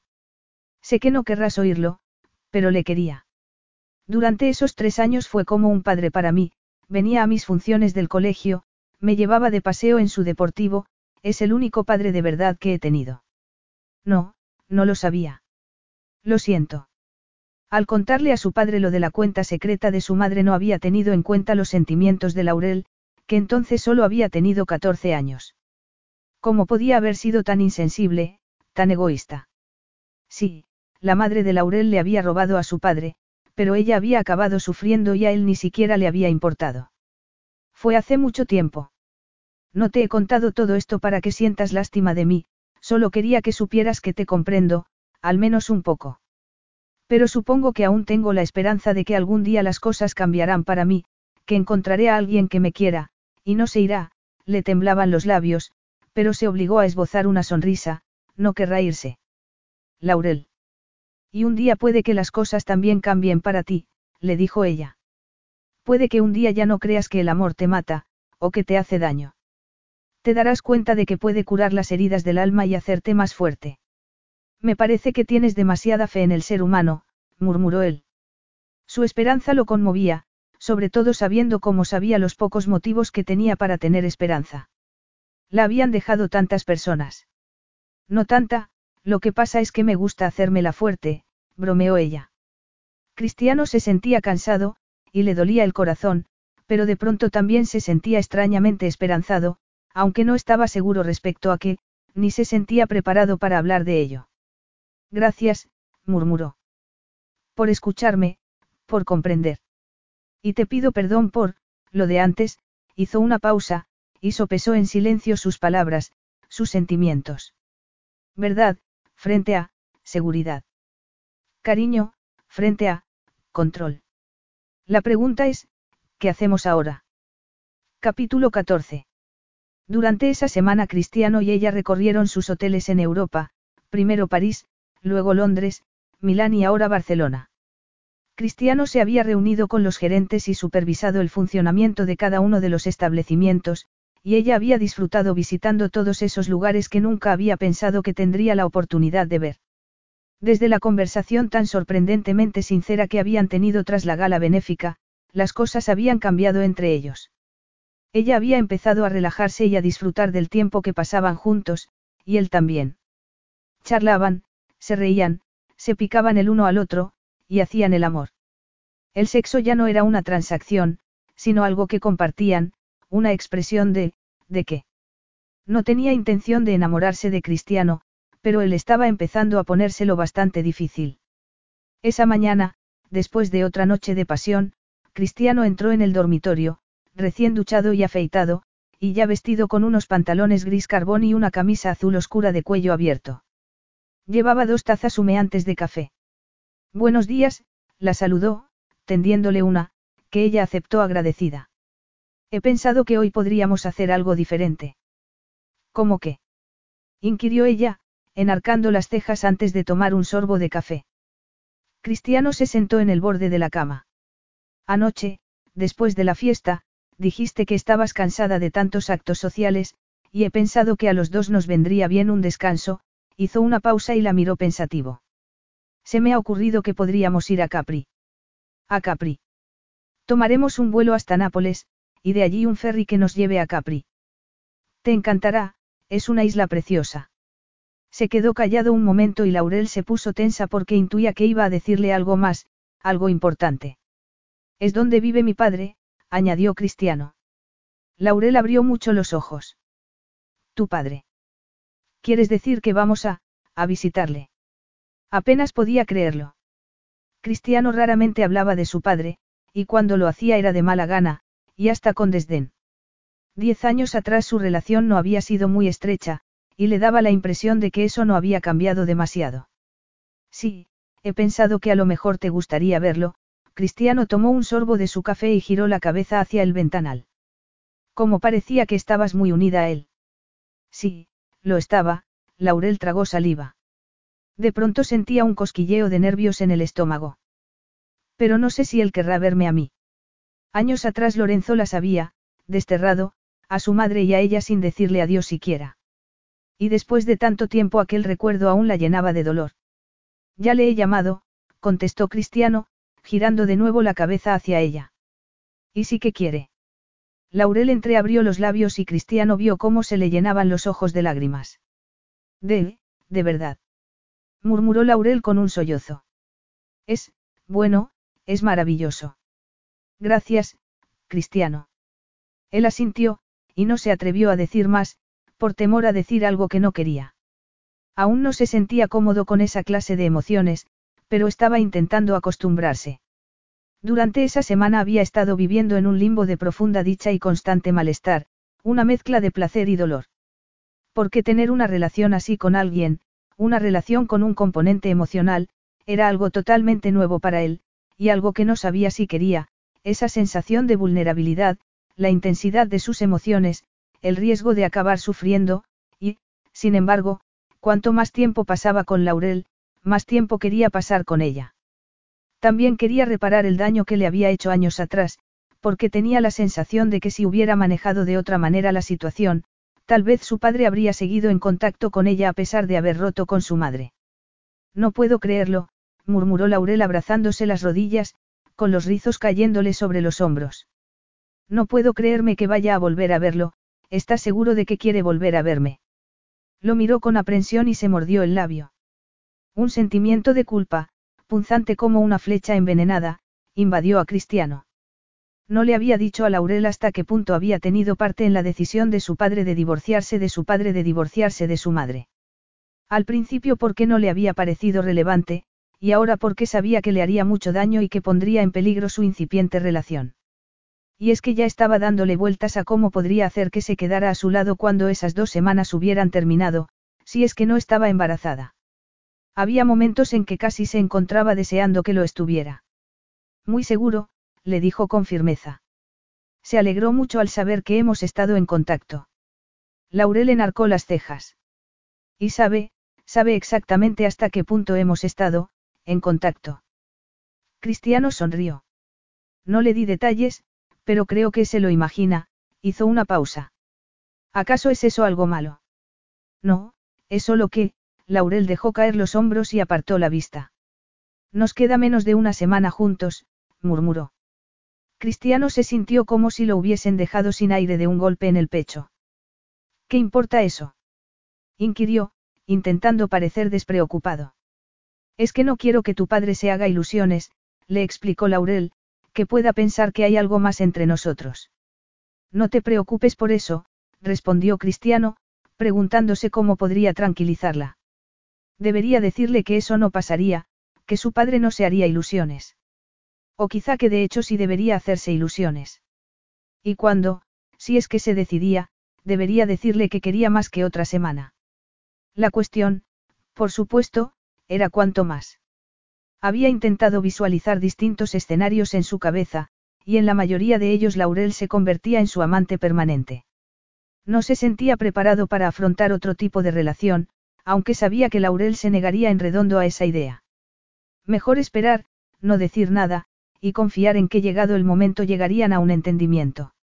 Bueno, hay que prepararse, le dijo levantándose de la cama. Nuestro avión sale dentro de unas horas. Poco después el chofer de Cristiano los llevaba al aeropuerto. Laurel iba vestida con un alegre vestido de tirantes a lunares. Después de haber tirado al suelo toda la ropa que le había dado Cristiano, este se había ofrecido a acompañarla a comprar otra más de su gusto. Fueron, a petición de Laurel, a una tienda no muy cara, donde adquirió algunos conjuntos más informales, y aunque quería pagar ella, Cristiano insistió en hacerlo, así que finalmente había acabado claudicando. ¿Cuándo fue la última vez que viste a tu padre? Le preguntó, girando la cabeza hacia él. Cristiano se encogió de hombros. Hace un año o así. O sea, que no le ves muy a menudo. Él volvió a encogerse de hombros. Estoy muy ocupado. Pero no tenéis una relación estrecha, insistió Laurel, y Cristiano suspiró. No, supongo que no. ¿Por qué no? Cristiano volvió la cabeza hacia la ventanilla y se quedó callado un momento. ¿Por qué no siento respeto por él? respondió finalmente, y es difícil tener una buena relación con alguien cuando no hay respeto. Laurel sopesó sus palabras. ¿Y él te respeta? No tengo ni idea, y la verdad es que tampoco me preocupa. ¿Y tú por qué no lo respetas? Era como un perro con un hueso, pensó Cristiano, royéndolo y royéndolo. De verdad tenemos que hablar de esto. Bueno, vamos a ir a visitarle, así que sí, creo que tenemos que hablarlo. ¿Por qué tú no? Laurel le había dicho aquello en un tono suave, compasivo, como si solo estuviera tratando de entenderle. Por eso, aunque reacio, Cristiano se decidió finalmente a contestarle. ¿Por qué ha malgastado su vida por culpa del amor? Ah, Laurel sintió pensativa. O sea que estás enfadado con él por haber malgastado su vida. Dicho de esa manera. No estoy enfadado con él, replicó con aspereza. Bueno, no exactamente. No estaba diciéndole la verdad. Sí que estaba enfadado, solo que le parecía una reacción infantil y quería estar por encima de esas pequeñeces. No debió ser fácil para ti, murmuró Laurel, lo de perder a tu madre, quiero decir. Y luego ver a tu padre enamorarse una tras otra de mujeres que no lo amaban a él. Tomó su mano y él entrelazó sus dedos con los de ella e inspiró profundamente en un intento por tranquilizarse. Esas conversaciones tan sinceras y emocionales todavía le resultaban demasiado nuevas y difíciles.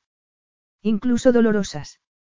Pero estaba haciendo un esfuerzo porque sabía que Laurel quería más de él y, cosa que lo sorprendía y lo alarmaba un poco, él también quería más de ella. Estaba cansado de las relaciones superficiales y basadas únicamente en el sexo que había tenido hasta entonces. Y, sin embargo, aquella pregunta seguía inquietándolo, cuanto más quería. El viaje en avión transcurrió de manera agradable y sin contratiempos. Al llegar a Nápoles tomaron el ferry, luego fueron hasta el funicular, que llevaba al centro de la ciudad, y desde la piazzetta caminaron hasta la villa de su padre, que estaba en las afueras. Laurel iba mirando a su alrededor maravillada, admirando con embeleso las casitas blancas con sus contraventanas de brillantes colores y las ventanas y los balcones adornados con macetas cuajadas de flores. Y al poco, cerca de lo que había sido la parte antigua de la ciudad, se encontraron al pie de la escalinata que ascendía hasta la villa de su padre, una casona blanca con tejas de terracota que en ese momento banaba el sol del atardecer. Laurel se detuvo, alzó la vista hacia la villa y lanzó a Cristiano una mirada nerviosa. ¿De verdad crees que? No lo creo, lo sé, dijo él, y la tomó de la mano. Juntos subieron los escalones, y al llamar a la puerta les abrió la empleada doméstica, que los saludó efusivamente en italiano y les hizo pasar al amplio vestíbulo. Y entonces su padre apareció en el umbral del salón. Se le veía más viejo y frágil que la última vez que lo había visto, pero también feliz, y una amplia sonrisa se dibujó en su arrugado rostro al tenderle los brazos a Laurel. Cara, dijo en un tono cálido y acogedor, y Laurel, con un sollozo ahogado, corrió a abrazarlo. Capítulo 15. Laurel se desperezó en su tumbona con el corazón rebosante de felicidad. Ya hacía tres días que habían llegado a Capri, y habían sido los mejores de su vida. Reencontrarse con Lorenzo, que le hubiera dado la bienvenida con los brazos abiertos y lágrimas en los ojos, ella había corrido a abrazarlo, y él le había susurrado al oído cuánto sentía lo que le había hecho años atrás. Y otra bendición maravillosa para ella era poder pasar tiempo con cristianos sin estar rodeados de gente, sin tener que asistir a eventos sociales. Por fin podían disfrutar sencillamente de la compañía del otro, paseando por Capri, bañándose en la piscina de la villa o tomando el sol. Sin embargo, aquel paraíso no duraría mucho, dentro de solo tres días se cumplirían dos semanas de esa primera noche fatídica en que habían hecho por primera vez el amor. Solo tres días más para hacerse la prueba de embarazo. ¿Y si estaba embarazada? La verdad era que en parte abrigaba la esperanza de que lo estuviera, aunque sabía por lógica que era más probable que no lo estuviera. Sus reglas eran bastante regulares, y aún faltaba una semana para que le bajara. Además, un embarazo no sería lo más deseable. Quería que Cristiano le pidiese que se casara con él por amor, no solo para hacerse cargo con ella del bebé. Pareces absorta en tus pensamientos. Laurel se incorporó en la tumbona al oír la voz de Lorenzo, y lo vio yendo hacia ella. Espero que no sea nada que te preocupe, Hace un día demasiado bonito para preocuparse, añadió, sentándose con cuidado en la tumbona junto a la suya. Laurel se había fijado en lo despacio que se movía y estaba preocupada. No, no pensaba en nada importante, mintió, esbozando una sonrisa. ¿Y dónde anda mi hijo? Le preguntó Lorenzo echándose hacia atrás con una mueca, como dolorido. Está poniéndose al día con el trabajo, pero ha prometido que almorzará con nosotros. Nunca le había visto tan feliz, le confesó Lorenzo quedamente. Gracias. Laurel sonrió con ironía. No sé si yo tengo algo que ver en eso. Pues claro que sí. Está enamorado de ti, aunque no quiera darse cuenta. Laurel se rió suavemente. Ah, ese es el quid de la cuestión, no. Respondió, intentando hacer como que no le importaba, que no quiere darse cuenta. Cristiano siempre ha recelado de las emociones, y en particular del amor. Sí, lo sé, Laurel inspiró profundamente y expiró despacio. Me habló un poco acerca de su madre y de ti, de cuánto os queríais. Ah, sí.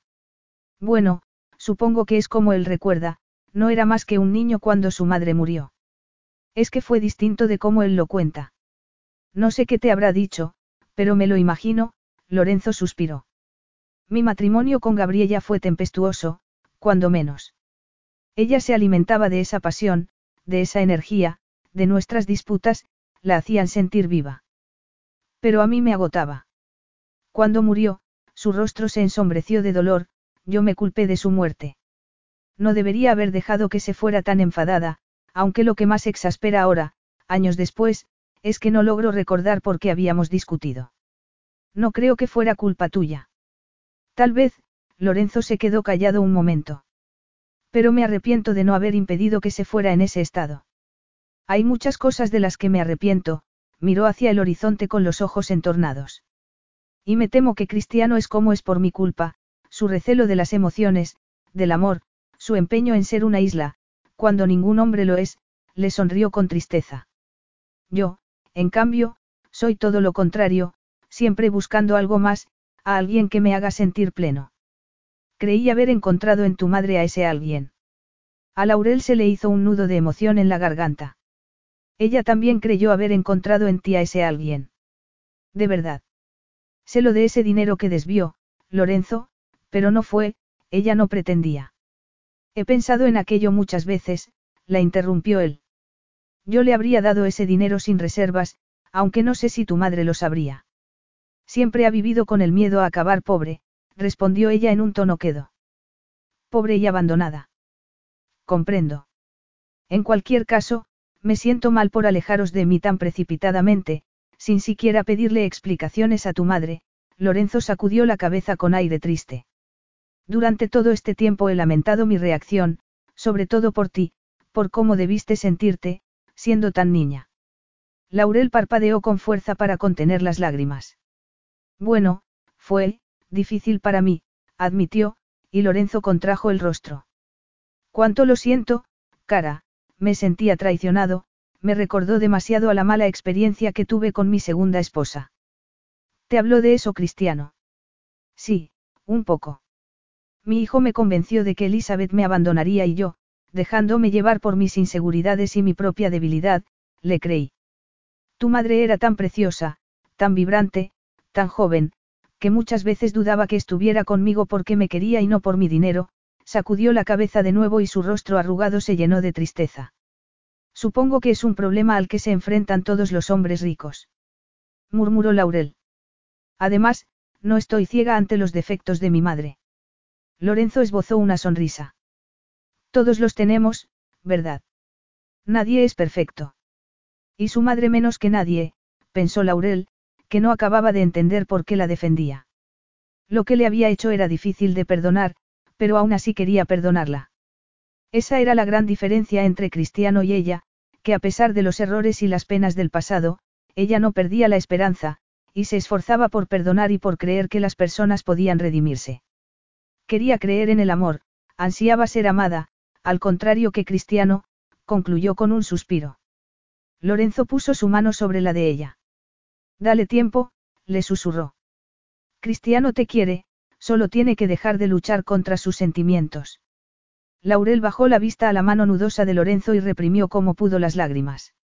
Gracias, murmuró. Ojalá tengas razón. Lorenzo sonrió y apartó su mano. Una vida sin amor es una vida perdida. Cristiano se dará cuenta de eso con el tiempo, y los dos tenéis aún mucho tiempo por delante. Laurel no pudo ignorar la nota de honda tristeza en su voz. Lorenzo, le dijo vacilante, no sé si sabes que soy enfermera, de cuidados paliativos. Él no fingió siquiera no comprender a dónde quería llegar. Ah, ya veo, murmuró echando la cabeza hacia atrás y cerrando los ojos. No, no lo sabía. ¿Cuánto tiempo llevas enfermo? Le preguntó Laurel con suavidad. Lorenzo permaneció callado un buen rato antes de abrir los ojos y quedarse mirando el horizonte. Me diagnosticaron un cáncer de riñón hace tres meses. Se ha extendido al estómago y a los pulmones. No puede detenerse.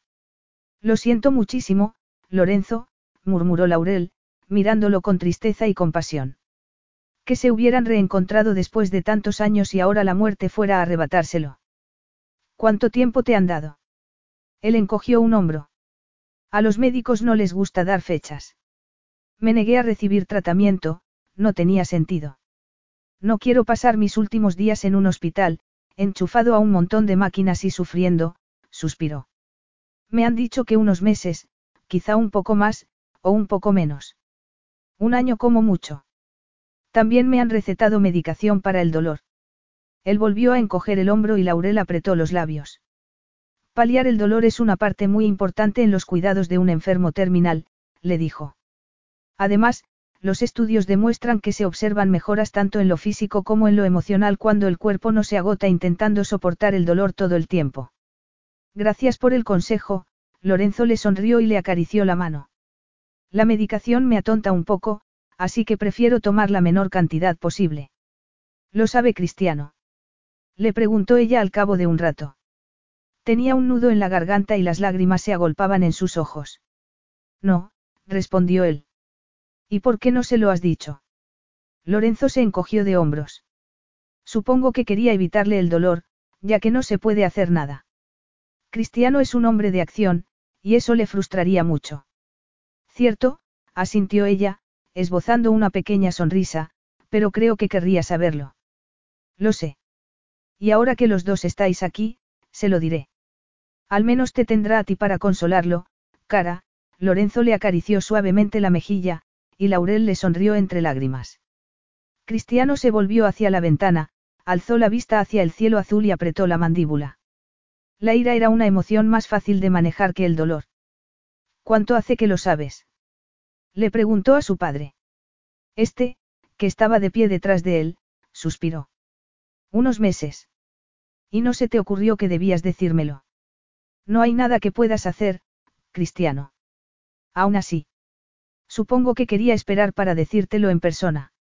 Si me hubieras dicho que se trataba de algo importante, habría venido antes. Su padre exhaló otro suspiro, que sonó triste y cansado. ¿Estás seguro? Le preguntó quedamente. Cristiano se volvió, los puños apretados y el corazón desbocado, como si estuviese preparándose para una pelea, pero no quería discutir con su padre en ese momento, no cuando estaba tan enfermo. Por supuesto, murmuró. Y, sin embargo, nada más pronunciar esas palabras, dudó para sus adentros. Había evitado a su padre durante años, lo había ignorado todas las veces que había intentado acercarse a él. ¿Y por qué? Porque lo despreciaba por algunas de las decisiones que había tomado en el pasado, o quizá por otra razón más profunda, porque amar a otra persona siempre conllevaba dolor. Bueno, aún no ha llegado mi final, dijo su padre con humor. Hay tiempo, Cristiano. Tiempo, quizá, para que curemos las viejas heridas. ¿Qué viejas heridas? replicó él, intentando parecer despectivo. Sin embargo, las palabras se le atravesaron en la garganta, como trozos de cristal roto, y su voz sonó entrecortada. Sé que albergas irá hacia mí por cómo he llevado mi vida, su padre inspiró profundamente. En mi búsqueda del amor dejé que entraran en tu vida muchas mujeres, y que eso te llenó de incertidumbre y confusión. Ya soy mayor, le espetó Cristiano, y ya da igual, sobreviví. Pero todos ansiamos algo más que sobrevivir. Y me preocupa que hayas renegado del amor por culpa de mis malas experiencias. Cristiano se limitó a encogerse de hombros. No estaba seguro de poder responder a eso sin ser brusco. Sí, había renegado del amor, y tenía sus motivos. Y aunque esa semana y media con Laurel estaba siendo increíble, no se sentía preparado para comprometerse, para exponerse a correr riesgos, al dolor. Poco después dejó a su padre, que empezaba a parecer cansado, y fue en busca de Laurel. La encontró en la el balcón, con las manos apoyadas en la balaustrada de piedra y el rostro levantado hacia los últimos rayos de sol. ¿Has hablado con tu padre? inquirió suavemente al oír sus pisadas. Tú lo sabías. Lo adiviné, lo corrigió ella volviéndose, un mar de tristeza en su mirada. Paso mucho tiempo con personas que sufren una enfermedad terminal, acabas reconociendo las señales. Me gustaría que me lo hubiera dicho antes. Laurel fue junto a él y lo rodeó con sus brazos. Por un instante Cristiano se resistió. Una parte de él quería mantenerse distante, mostrarse fuerte, pero el dolor que lo embargaba era demasiado como para soportarlo solo, y la calidez del cuerpo de Laurel era el bálsamo que necesitaba. La atrajo hacia sí, abrazándola con fuerza, y hundió el rostro en su fragante cabello. Siempre he intentado vivir mi vida de manera que no tuviera que arrepentirme de nada, murmuró contra su pelo, con los ojos fuertemente cerrados. Creía que era lo mejor, pero ahora me siento inundado por un montón de remordimientos. Hay tantas cosas de las que me arrepiento, tantas culpas que debo espiar. No hay nada de malo en el arrepentimiento, le dijo Laurel con suavidad. No tiene por qué ser sinónimo de culpa o vergüenza. Arrepentirse es una muestra de fuerza y de valor, porque te permite responsabilizarte de tus actos y tomar mejores decisiones en el futuro. Eso suena muy sabio. Hablo a diario con gente que se enfrenta a sus remordimientos. Es algo en lo que piensas cuando tu vida se acaba. Además, añadió con voz trémula, yo también me arrepiento de muchas cosas que he hecho. Él se echó hacia atrás y escrutó su rostro. ¿Cómo qué? ¿Cómo dejar que mi madre me convenciera de ir a conocer a Babaso, para empezar? Pero, si no lo hubieras hecho, no habríamos vuelto a vernos. Ella sonrió, pero su sonrisa flaqueó, como una sombra desvaneciéndose. No te arrepientes de que hayamos vuelto a encontrarnos, ¿verdad, Laurel? Le preguntó Cristiano, con más inquietud de la que habría querido mostrar, o incluso sentir. ¿Verdad? No, contestó ella, pero su voz sonó vacilante, y eso le dolió más de lo que había esperado. ¿Por qué? ¿Por qué habrías de arrepentirte? Conocía los motivos, pero aún así le había preguntado, torturándose con ello porque no podía evitarlo. Tampoco es como si esto fuera a durar, dijo Laurel, casi en un hilo de voz. No tienes el monopolio del dolor, Cristiano, se lo dijo sin acritud, simplemente era la verdad. Yo tampoco quiero que me hagan daño. Ni yo quiero hacértelo, replicó él. Laurel le sonrió con tristeza. A veces hay cosas que hacemos sin querer. Pero si estás embarazada, era una posibilidad que había considerado desafortunada hasta hacía solo unos días, pero que ahora le parecía que ofrecía todo un abanico de posibilidades para él, para ambos. Si estás embarazada, me casaré contigo. ¿Y si no lo estoy? inquirió Laurel, mirándolo a los ojos. La decisión era suya, permanecer a su lado o volver a su vida, arriesgarse o ocultar la cabeza en la arena, estaba hecho un lío. Bueno, tampoco tenemos que tomar una decisión ahora mismo, dijo, y vio la decepción en los ojos de Laurel. No, asintió ella, supongo que no.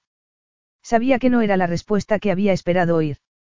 Cristiano la atrajo hacia sí y la besó, primero en la frente y luego en los labios. Eran besos tiernos, a modo de promesas, aunque no sabría decir de qué. Capítulo 16. Aferrarse a la felicidad es como intentar retener agua entre las manos. Por más que lo intentas, se te escurre entre los dedos.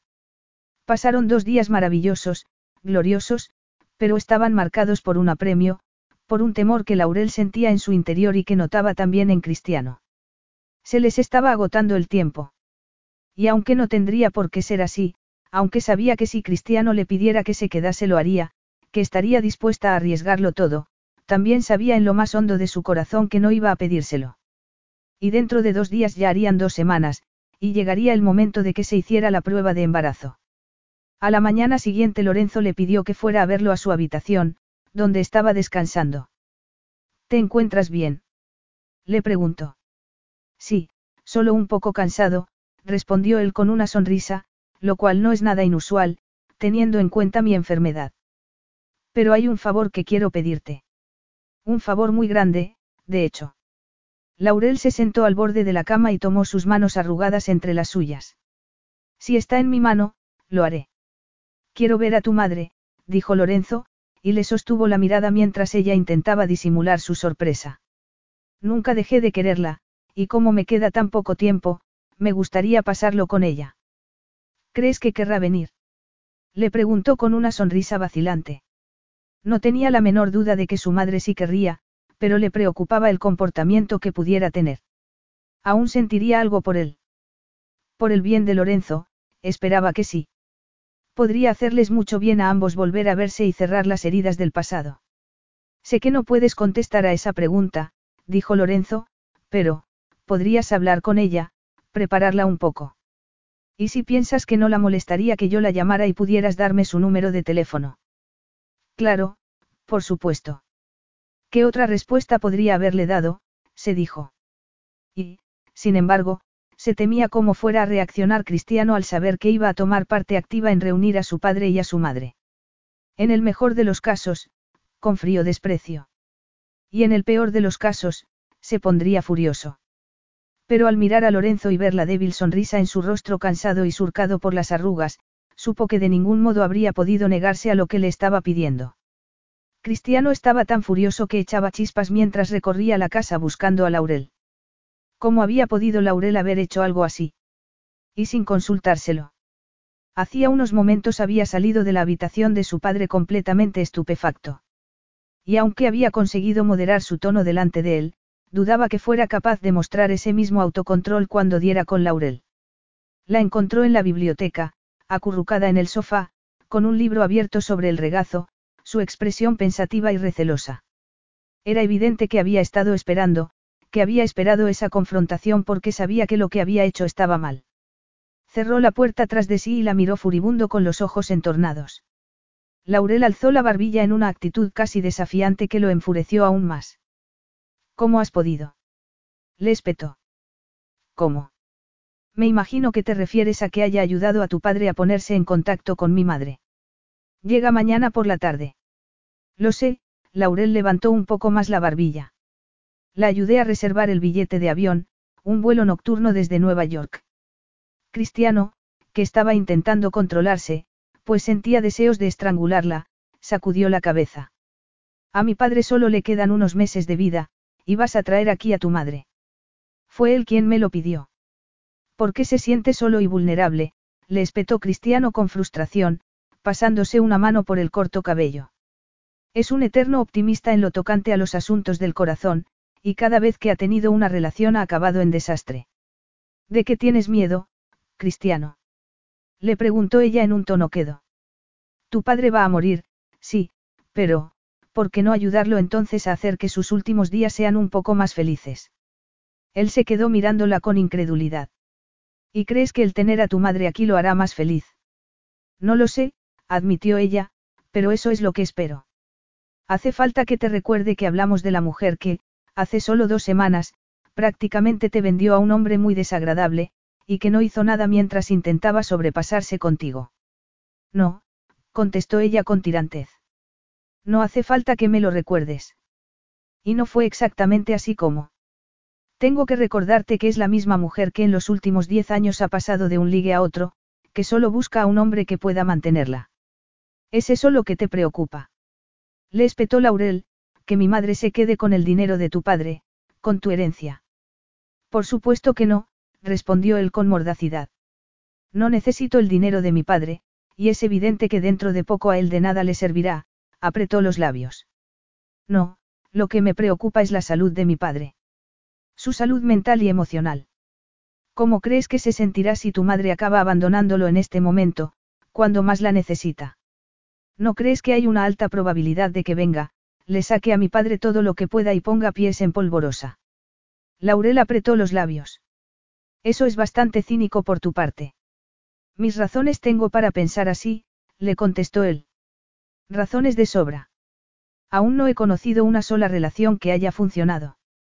Ni siquiera la nuestra, obviamente, apuntó ella con amargura. Claro que tampoco puede decirse que tengamos una relación. No me atrevería a pensarlo siquiera, añadió poniendo los ojos en blanco. Cristiano la miró molesto, con los puños apretados. No se trata de nosotros. No, por supuesto que no. Si estás intentando decirme algo, ¿por qué no lo sueltas de una vez? Laurel inspiró profundamente y cuando habló su voz sonó queda, incluso triste. Esa es la diferencia entre nosotros, Cristiano, que yo escojo la esperanza y tú la duda. Es un abismo que ninguno de los dos parecemos ser capaces de cruzar. ¡Qué poético! exclamó él con sorna. Si tengo dudas es porque, como te he dicho, tengo mis razones. Tu madre no es la clase de persona que quiero al lado de mi padre en este momento de su vida. Pues lo siento por ti, pero no tienes elección, le respondió Laurel con mucha calma. Tu padre ya es mayorcito y es capaz de tomar sus propias decisiones. Me pidió, la voz le tembló de emoción. Me pidió que la llamara para preguntarle si le importaría que él la llamase. Y ella me dijo que por supuesto que no, y le faltó poco para salir llorando al saber que tu padre quería volver a verla. No lo dudo, dijo él con desdén. Es una buena actriz. Laurel sacudió la cabeza. Eso te hace feliz. Le espetó. Sentirte superior a los demás todo el tiempo y estar siempre resentido. Te produce satisfacción desbaratar cualquier posibilidad de esperanza y de amor. Porque si es así, debes ser un hombre muy desgraciado, y te compadezco. Cristiano apretó la mandíbula. Lo último que necesito es tu compasión, masculló. Me da igual, le espetó ella. Los ojos se le llenaron de lágrimas, pero parpadeó con fuerza para contenerlas. ¿De verdad le negarías a tu padre la oportunidad de estar con la mujer a la que ama? Sí, quería gritar, pero se quedó callado porque admitir algo así le parecía que sería insensible y cruel. Laurel se levantó y dio un paso hacia él. ¿De qué tienes miedo, Cristiano? Le preguntó suavemente. Miedo. No tenía miedo. No por él, al menos. Pero por su padre sí. No se trataba de él, de ellos, aunque Laurel siguiese intentando hacer que pareciese que lo fuera. No tengo miedo. Lo que pasa es que no quiero que le hagan daño a mi padre. Si él está dispuesto a correr ese riesgo, deberías dejar que se arriesgue. Cristiano se limitó a sacudir la cabeza. Su ira había empezado a disiparse, en parte porque estaba aceptando que, como decía Laurel, no podía hacer nada, no podía prohibir a su padre que invitase a Elizabeth a ir allí para compartir con ella sus últimos meses de vida si era lo que él quería. Ni siquiera podía evitar que le hicieran daño. Y sabía que era injusto culpar a Laurel por ayudarlo con una decisión que él mismo había tomado. Así que lo único que le quedaba era un sentimiento de frustración, y el reconocer, a su pesar, que Laurel tenía razón, eran muy distintos el uno del otro. Para ella la esperanza era algo a lo que aferrarse, mientras que él era incapaz de encontrar motivos para albergar esperanzas. Las últimas dos semanas habían sido maravillosas, pero no habían sido más que tiempo robado al tiempo, lejos de la realidad. ¿Qué pasaría si resultase que Laurel no estaba embarazada? Ella volvería a su vida a Illinois y él regresaría a Roma. Podría pedirle que se quedase con él como su amante, pero sabía que Laurel se negaría en redondo. Quizá fuera mejor poner fin así, de forma rápida y limpia al tiempo que habían pasado juntos. Quizá así podrían pasar página, como necesitaban. Está bien, dijo con aspereza, tu madre puede venir. Y mañana te harás la prueba de embarazo. Y por el bien de ambos espero que salga negativa. Capítulo 17. Desde el porche de la casa de Lorenzo, Laurel vio a su madre cruzando la verja de entrada de la villa. Había insistido en que no hacía falta que mandasen a nadie a recogerla. Parecía nerviosa. No iba vestida, como acostumbraba, con un modelo que parecía sacado de una revista, ni llevaba zapatos de tacón, ni joyas. Ni siquiera iba maquillada. Llevaba un sencillo vestido de tirantes y sandalias. Estaba guapísima, aunque aparentase exactamente sus 46 años. Laurel bajó los escalones del porche para reunirse con ella. Mamá, no solía llamarla así, pero en ese momento le había salido de forma natural. Su madre alzó la vista y en sus labios se dibujó una sonrisa. Laurel. Tampoco tenían por costumbre abrazarse, pero su madre le dio un fuerte abrazo que Laurel agradeció. Las últimas doce horas, tras su enfrentamiento con Cristiano, habían sido muy duras. Él se había encerrado en el estudio y no había dormido con ella.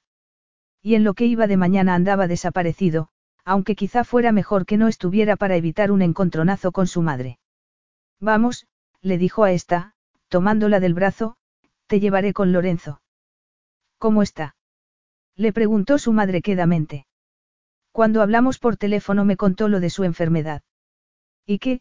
La voz le temblaba, Que no le queda mucho. Unos meses quizá. Se ha animado mucho desde que le dijiste que ibas a venir. Te ha echado de menos todos estos años. Y yo a él, su madre sacudió la cabeza. Es el único hombre al que he amado de verdad. Sé que he cometido muchos errores en mi vida, pero, la voz se le quebró y los ojos se le llenaron de lágrimas. Si no hubiera traspasado ese estúpido dinero. No pienses en eso ahora. No lo hice con intención de robarle, era solo que necesitaba, sentirme segura, su madre sacudió de nuevo la cabeza. Su pudiera volver atrás en el tiempo. Laurel le dio unas palmaditas en el brazo para tranquilizarla, entraron en la casa y la condujo hasta la salita donde Lorenzo estaba esperándola. Cuando Laurel abrió la puerta y se hizo a un lado para dejar pasar a su madre, leyó en el rostro de Lorenzo la expectación y los nervios que sentía. Elizabeth, murmuró, abriéndole los brazos. Lorenzo, murmuró ella con voz trémula, avanzando hacia él. Después de ver cómo se fundían en un abrazo y cómo se miraban el uno al otro, Laurel salió sin hacer ruido y cerró la puerta. No necesitaba ver ni oír nada más para saber que había hecho lo correcto. Laurel. Al oír su nombre, Laurel se detuvo en mitad del pasillo y alzó la vista. El corazón se le encogió al ver a Cristiano en el vestíbulo. Había salido a comprar esto, le dijo levantando una bolsa pequeña con el símbolo de una farmacia. A Laurel no le hizo falta preguntar qué contenía. Se humedeció los labios, que de pronto se notaba secos. ¿Quieres que me haga ahora la prueba? Cristiano se encogió de hombros con expresión impasible, sin delatar sus sentimientos. Creo que deberías. Fue hasta donde ella estaba y le tendió la bolsa, pero ella, en vez de tomarla, permaneció inmóvil. Ahora que había llegado el momento, preferiría seguir sin saber si estaba embarazada o no. En realidad no siempre se sabe a las dos semanas, le dijo vacilante. A algunas mujeres la prueba tarda unos cuantos días más en darles positivo. Cristiano enarcó una ceja. ¿Por qué no te la haces y luego hablamos de eso? No le quedaban más excusas, así que tomó la bolsa y subió al piso de arriba con Cristiano detrás de ella. Esperaré aquí, le dijo él cuando llegaron al dormitorio que compartían. Laurela sintió sin decir nada y entró en el cuarto de baño. El momento de la verdad, pensó, dejando escapar un suspiro tembloroso. Por suerte las instrucciones también venían en inglés, así que las leyó y siguió los pasos que se indicaban. Colocó la varilla boca abajo para no ponerse nerviosa mirándola, y se sentó en el borde de la bañera con el corazón latiéndole pesadamente. Nunca tres minutos le habían parecido tan largos. Al otro lado de la puerta oía a Cristiano paseándose por el dormitorio, y se preguntó qué estaría pensando, qué resultado esperaría que saliera. Habría una parte de él que, como ella, quería que estuviera embarazada, que quería no tener que elegir. Sin embargo, si Cristiano se casaba con ella solo por el bebé, ese férreo código de honor suyo podría acabar tornándose en resentimiento en un futuro por haber acabado viviendo una vida que no había escogido. Inspiró profundamente y miró su reloj. Habían pasado cuatro minutos. No tenía sentido seguir postergándolo. Alargó lentamente la mano para tomar la varilla, como si temiera que fuera a morderla, y le dio la vuelta. El alma se le cayó a los pies al ver que solo había una línea rosa. Una sola línea, no estaba embarazada. Arrojó la varilla a la papelera, se lavó las manos y se quedó mirando su reflejo. Era mejor así, pensó, un embarazo no habría ayudado nada. De hecho, probablemente solo habría empeorado las cosas, se dijo mientras se secaba las manos y se peinaba un poco, decidida a parecer calmada cuando saliera. Inspiró de nuevo y abrió la puerta. Cristiano se detuvo y se volvió hacia ella. ¿Y bien? Inquirió cuando el silencio se prolongó durante varios segundos. No estoy embarazada, respondió ella en un tono monótono, rodeándose el cuerpo con los brazos. Cristiano la escrutó en silencio, como pensativo. Pero, como has dicho antes, no siempre es posible obtener resultados certeros con solo dos semanas, no. No, pero estoy bastante segura de que el resultado es correcto. Aún falta una semana para que me baje la regla, y soy muy regular. Una emoción cruzó por el rostro de Cristiano, pero fue algo tan fugaz que no pudo discernir si era decepción, alivio, o algo completamente distinto. Aún así. Si no me bajara la regla y sí que estuviera embarazada, te llamaría de inmediato para decírtelo, lo interrumpió ella, Pero no creo que tenga que quedarme aquí y repetir la prueba hasta que el resultado sea irrefutable, por amor de Dios. A menos que tú quieras que me quede, añadió para sus adentros. Cristiano no decía nada, y a cada segundo que pasaba Laurel sentía que se desvanecían las frágiles esperanzas que aún abrigaba. Bueno, supongo que debería sacar el billete de vuelta, dijo, levantando la barbilla y obligándose a esbozar una sonrisa. Debería recoger mis cosas y hacer la maleta. En fin, ha sido, tragó saliva. Ha sido divertido. Había sido mucho más que eso, pero ¿qué otra cosa podía decir? Cristiano se quedó mirándola un buen rato con esa misma expresión inescrutable. Sí, dijo finalmente, lo ha sido. Desde el momento en que Laurel le había dicho que iba a hacer la maleta, hasta el momento en que había abandonado Capri, Cristiano había tenido la sensación de que todo a su alrededor estuviera pasando muy deprisa mientras que él iba a cámara lenta. Se sentía aturdido. Laurel había sacado un billete de avión en un vuelo de Nápoles con escala en Roma y luego a Chicago. La noche anterior a su partida él apenas había dormido. Se había quedado tendido en la cama, mirando el techo mientras pensaba en esas dos semanas que habían pasado juntos y se decía que aquello era lo mejor. ¿Qué otra alternativa había?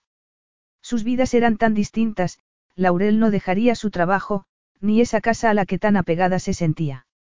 Y él tenía su vida en Italia. Su vida eran sus hoteles, sus negocios.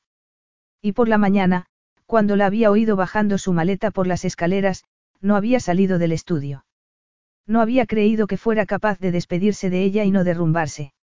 Se había comportado como un cobarde, y lo sabía, pero la otra alternativa, suplicarle que se quedara, se le había antojado insoportable.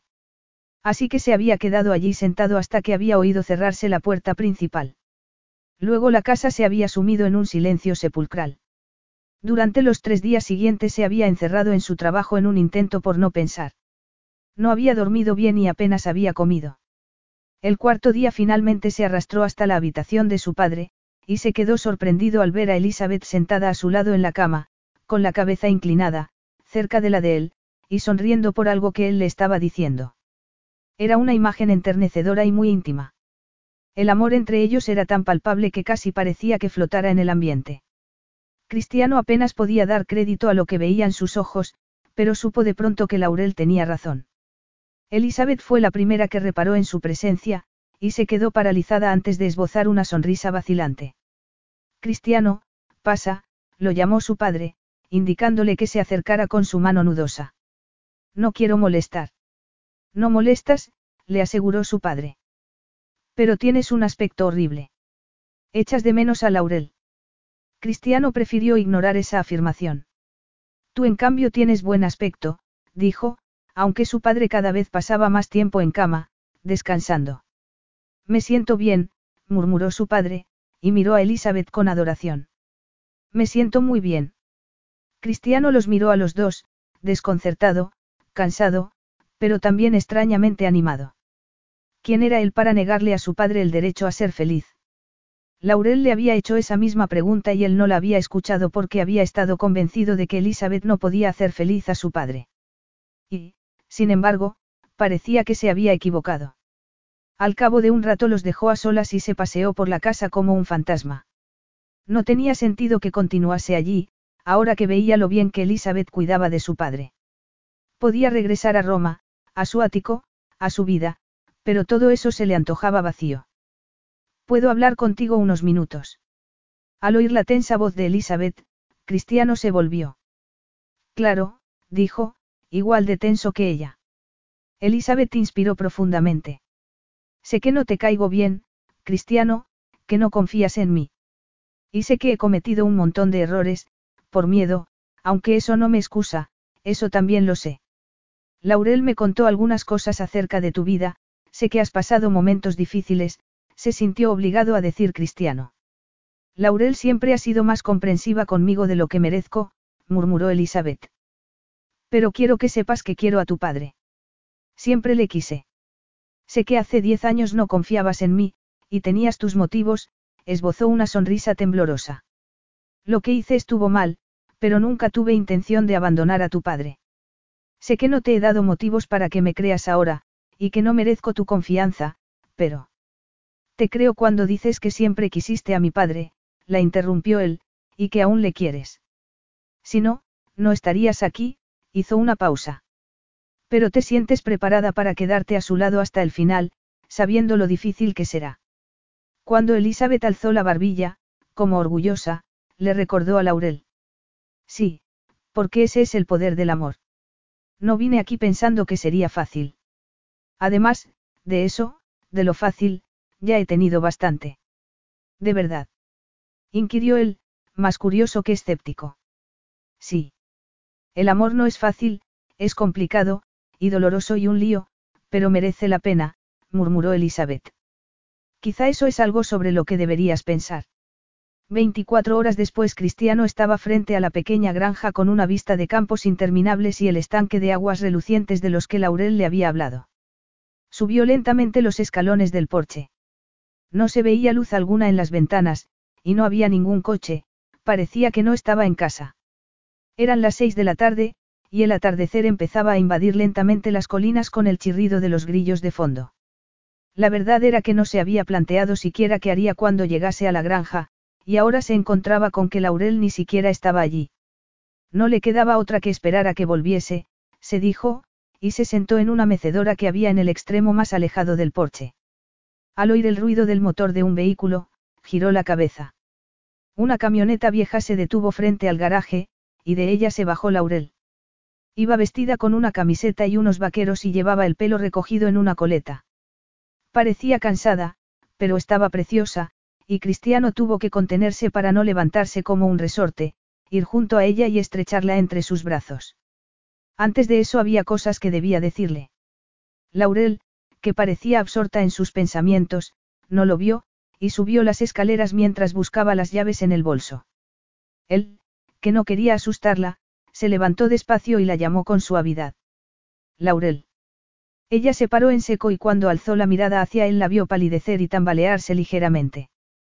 Cristiano, dijo en un murmullo. ¿Qué haces aquí? Lo miró recelosa. No estoy embarazada, ya no hay duda. No es por eso por lo que he venido. Entonces, ¿por qué?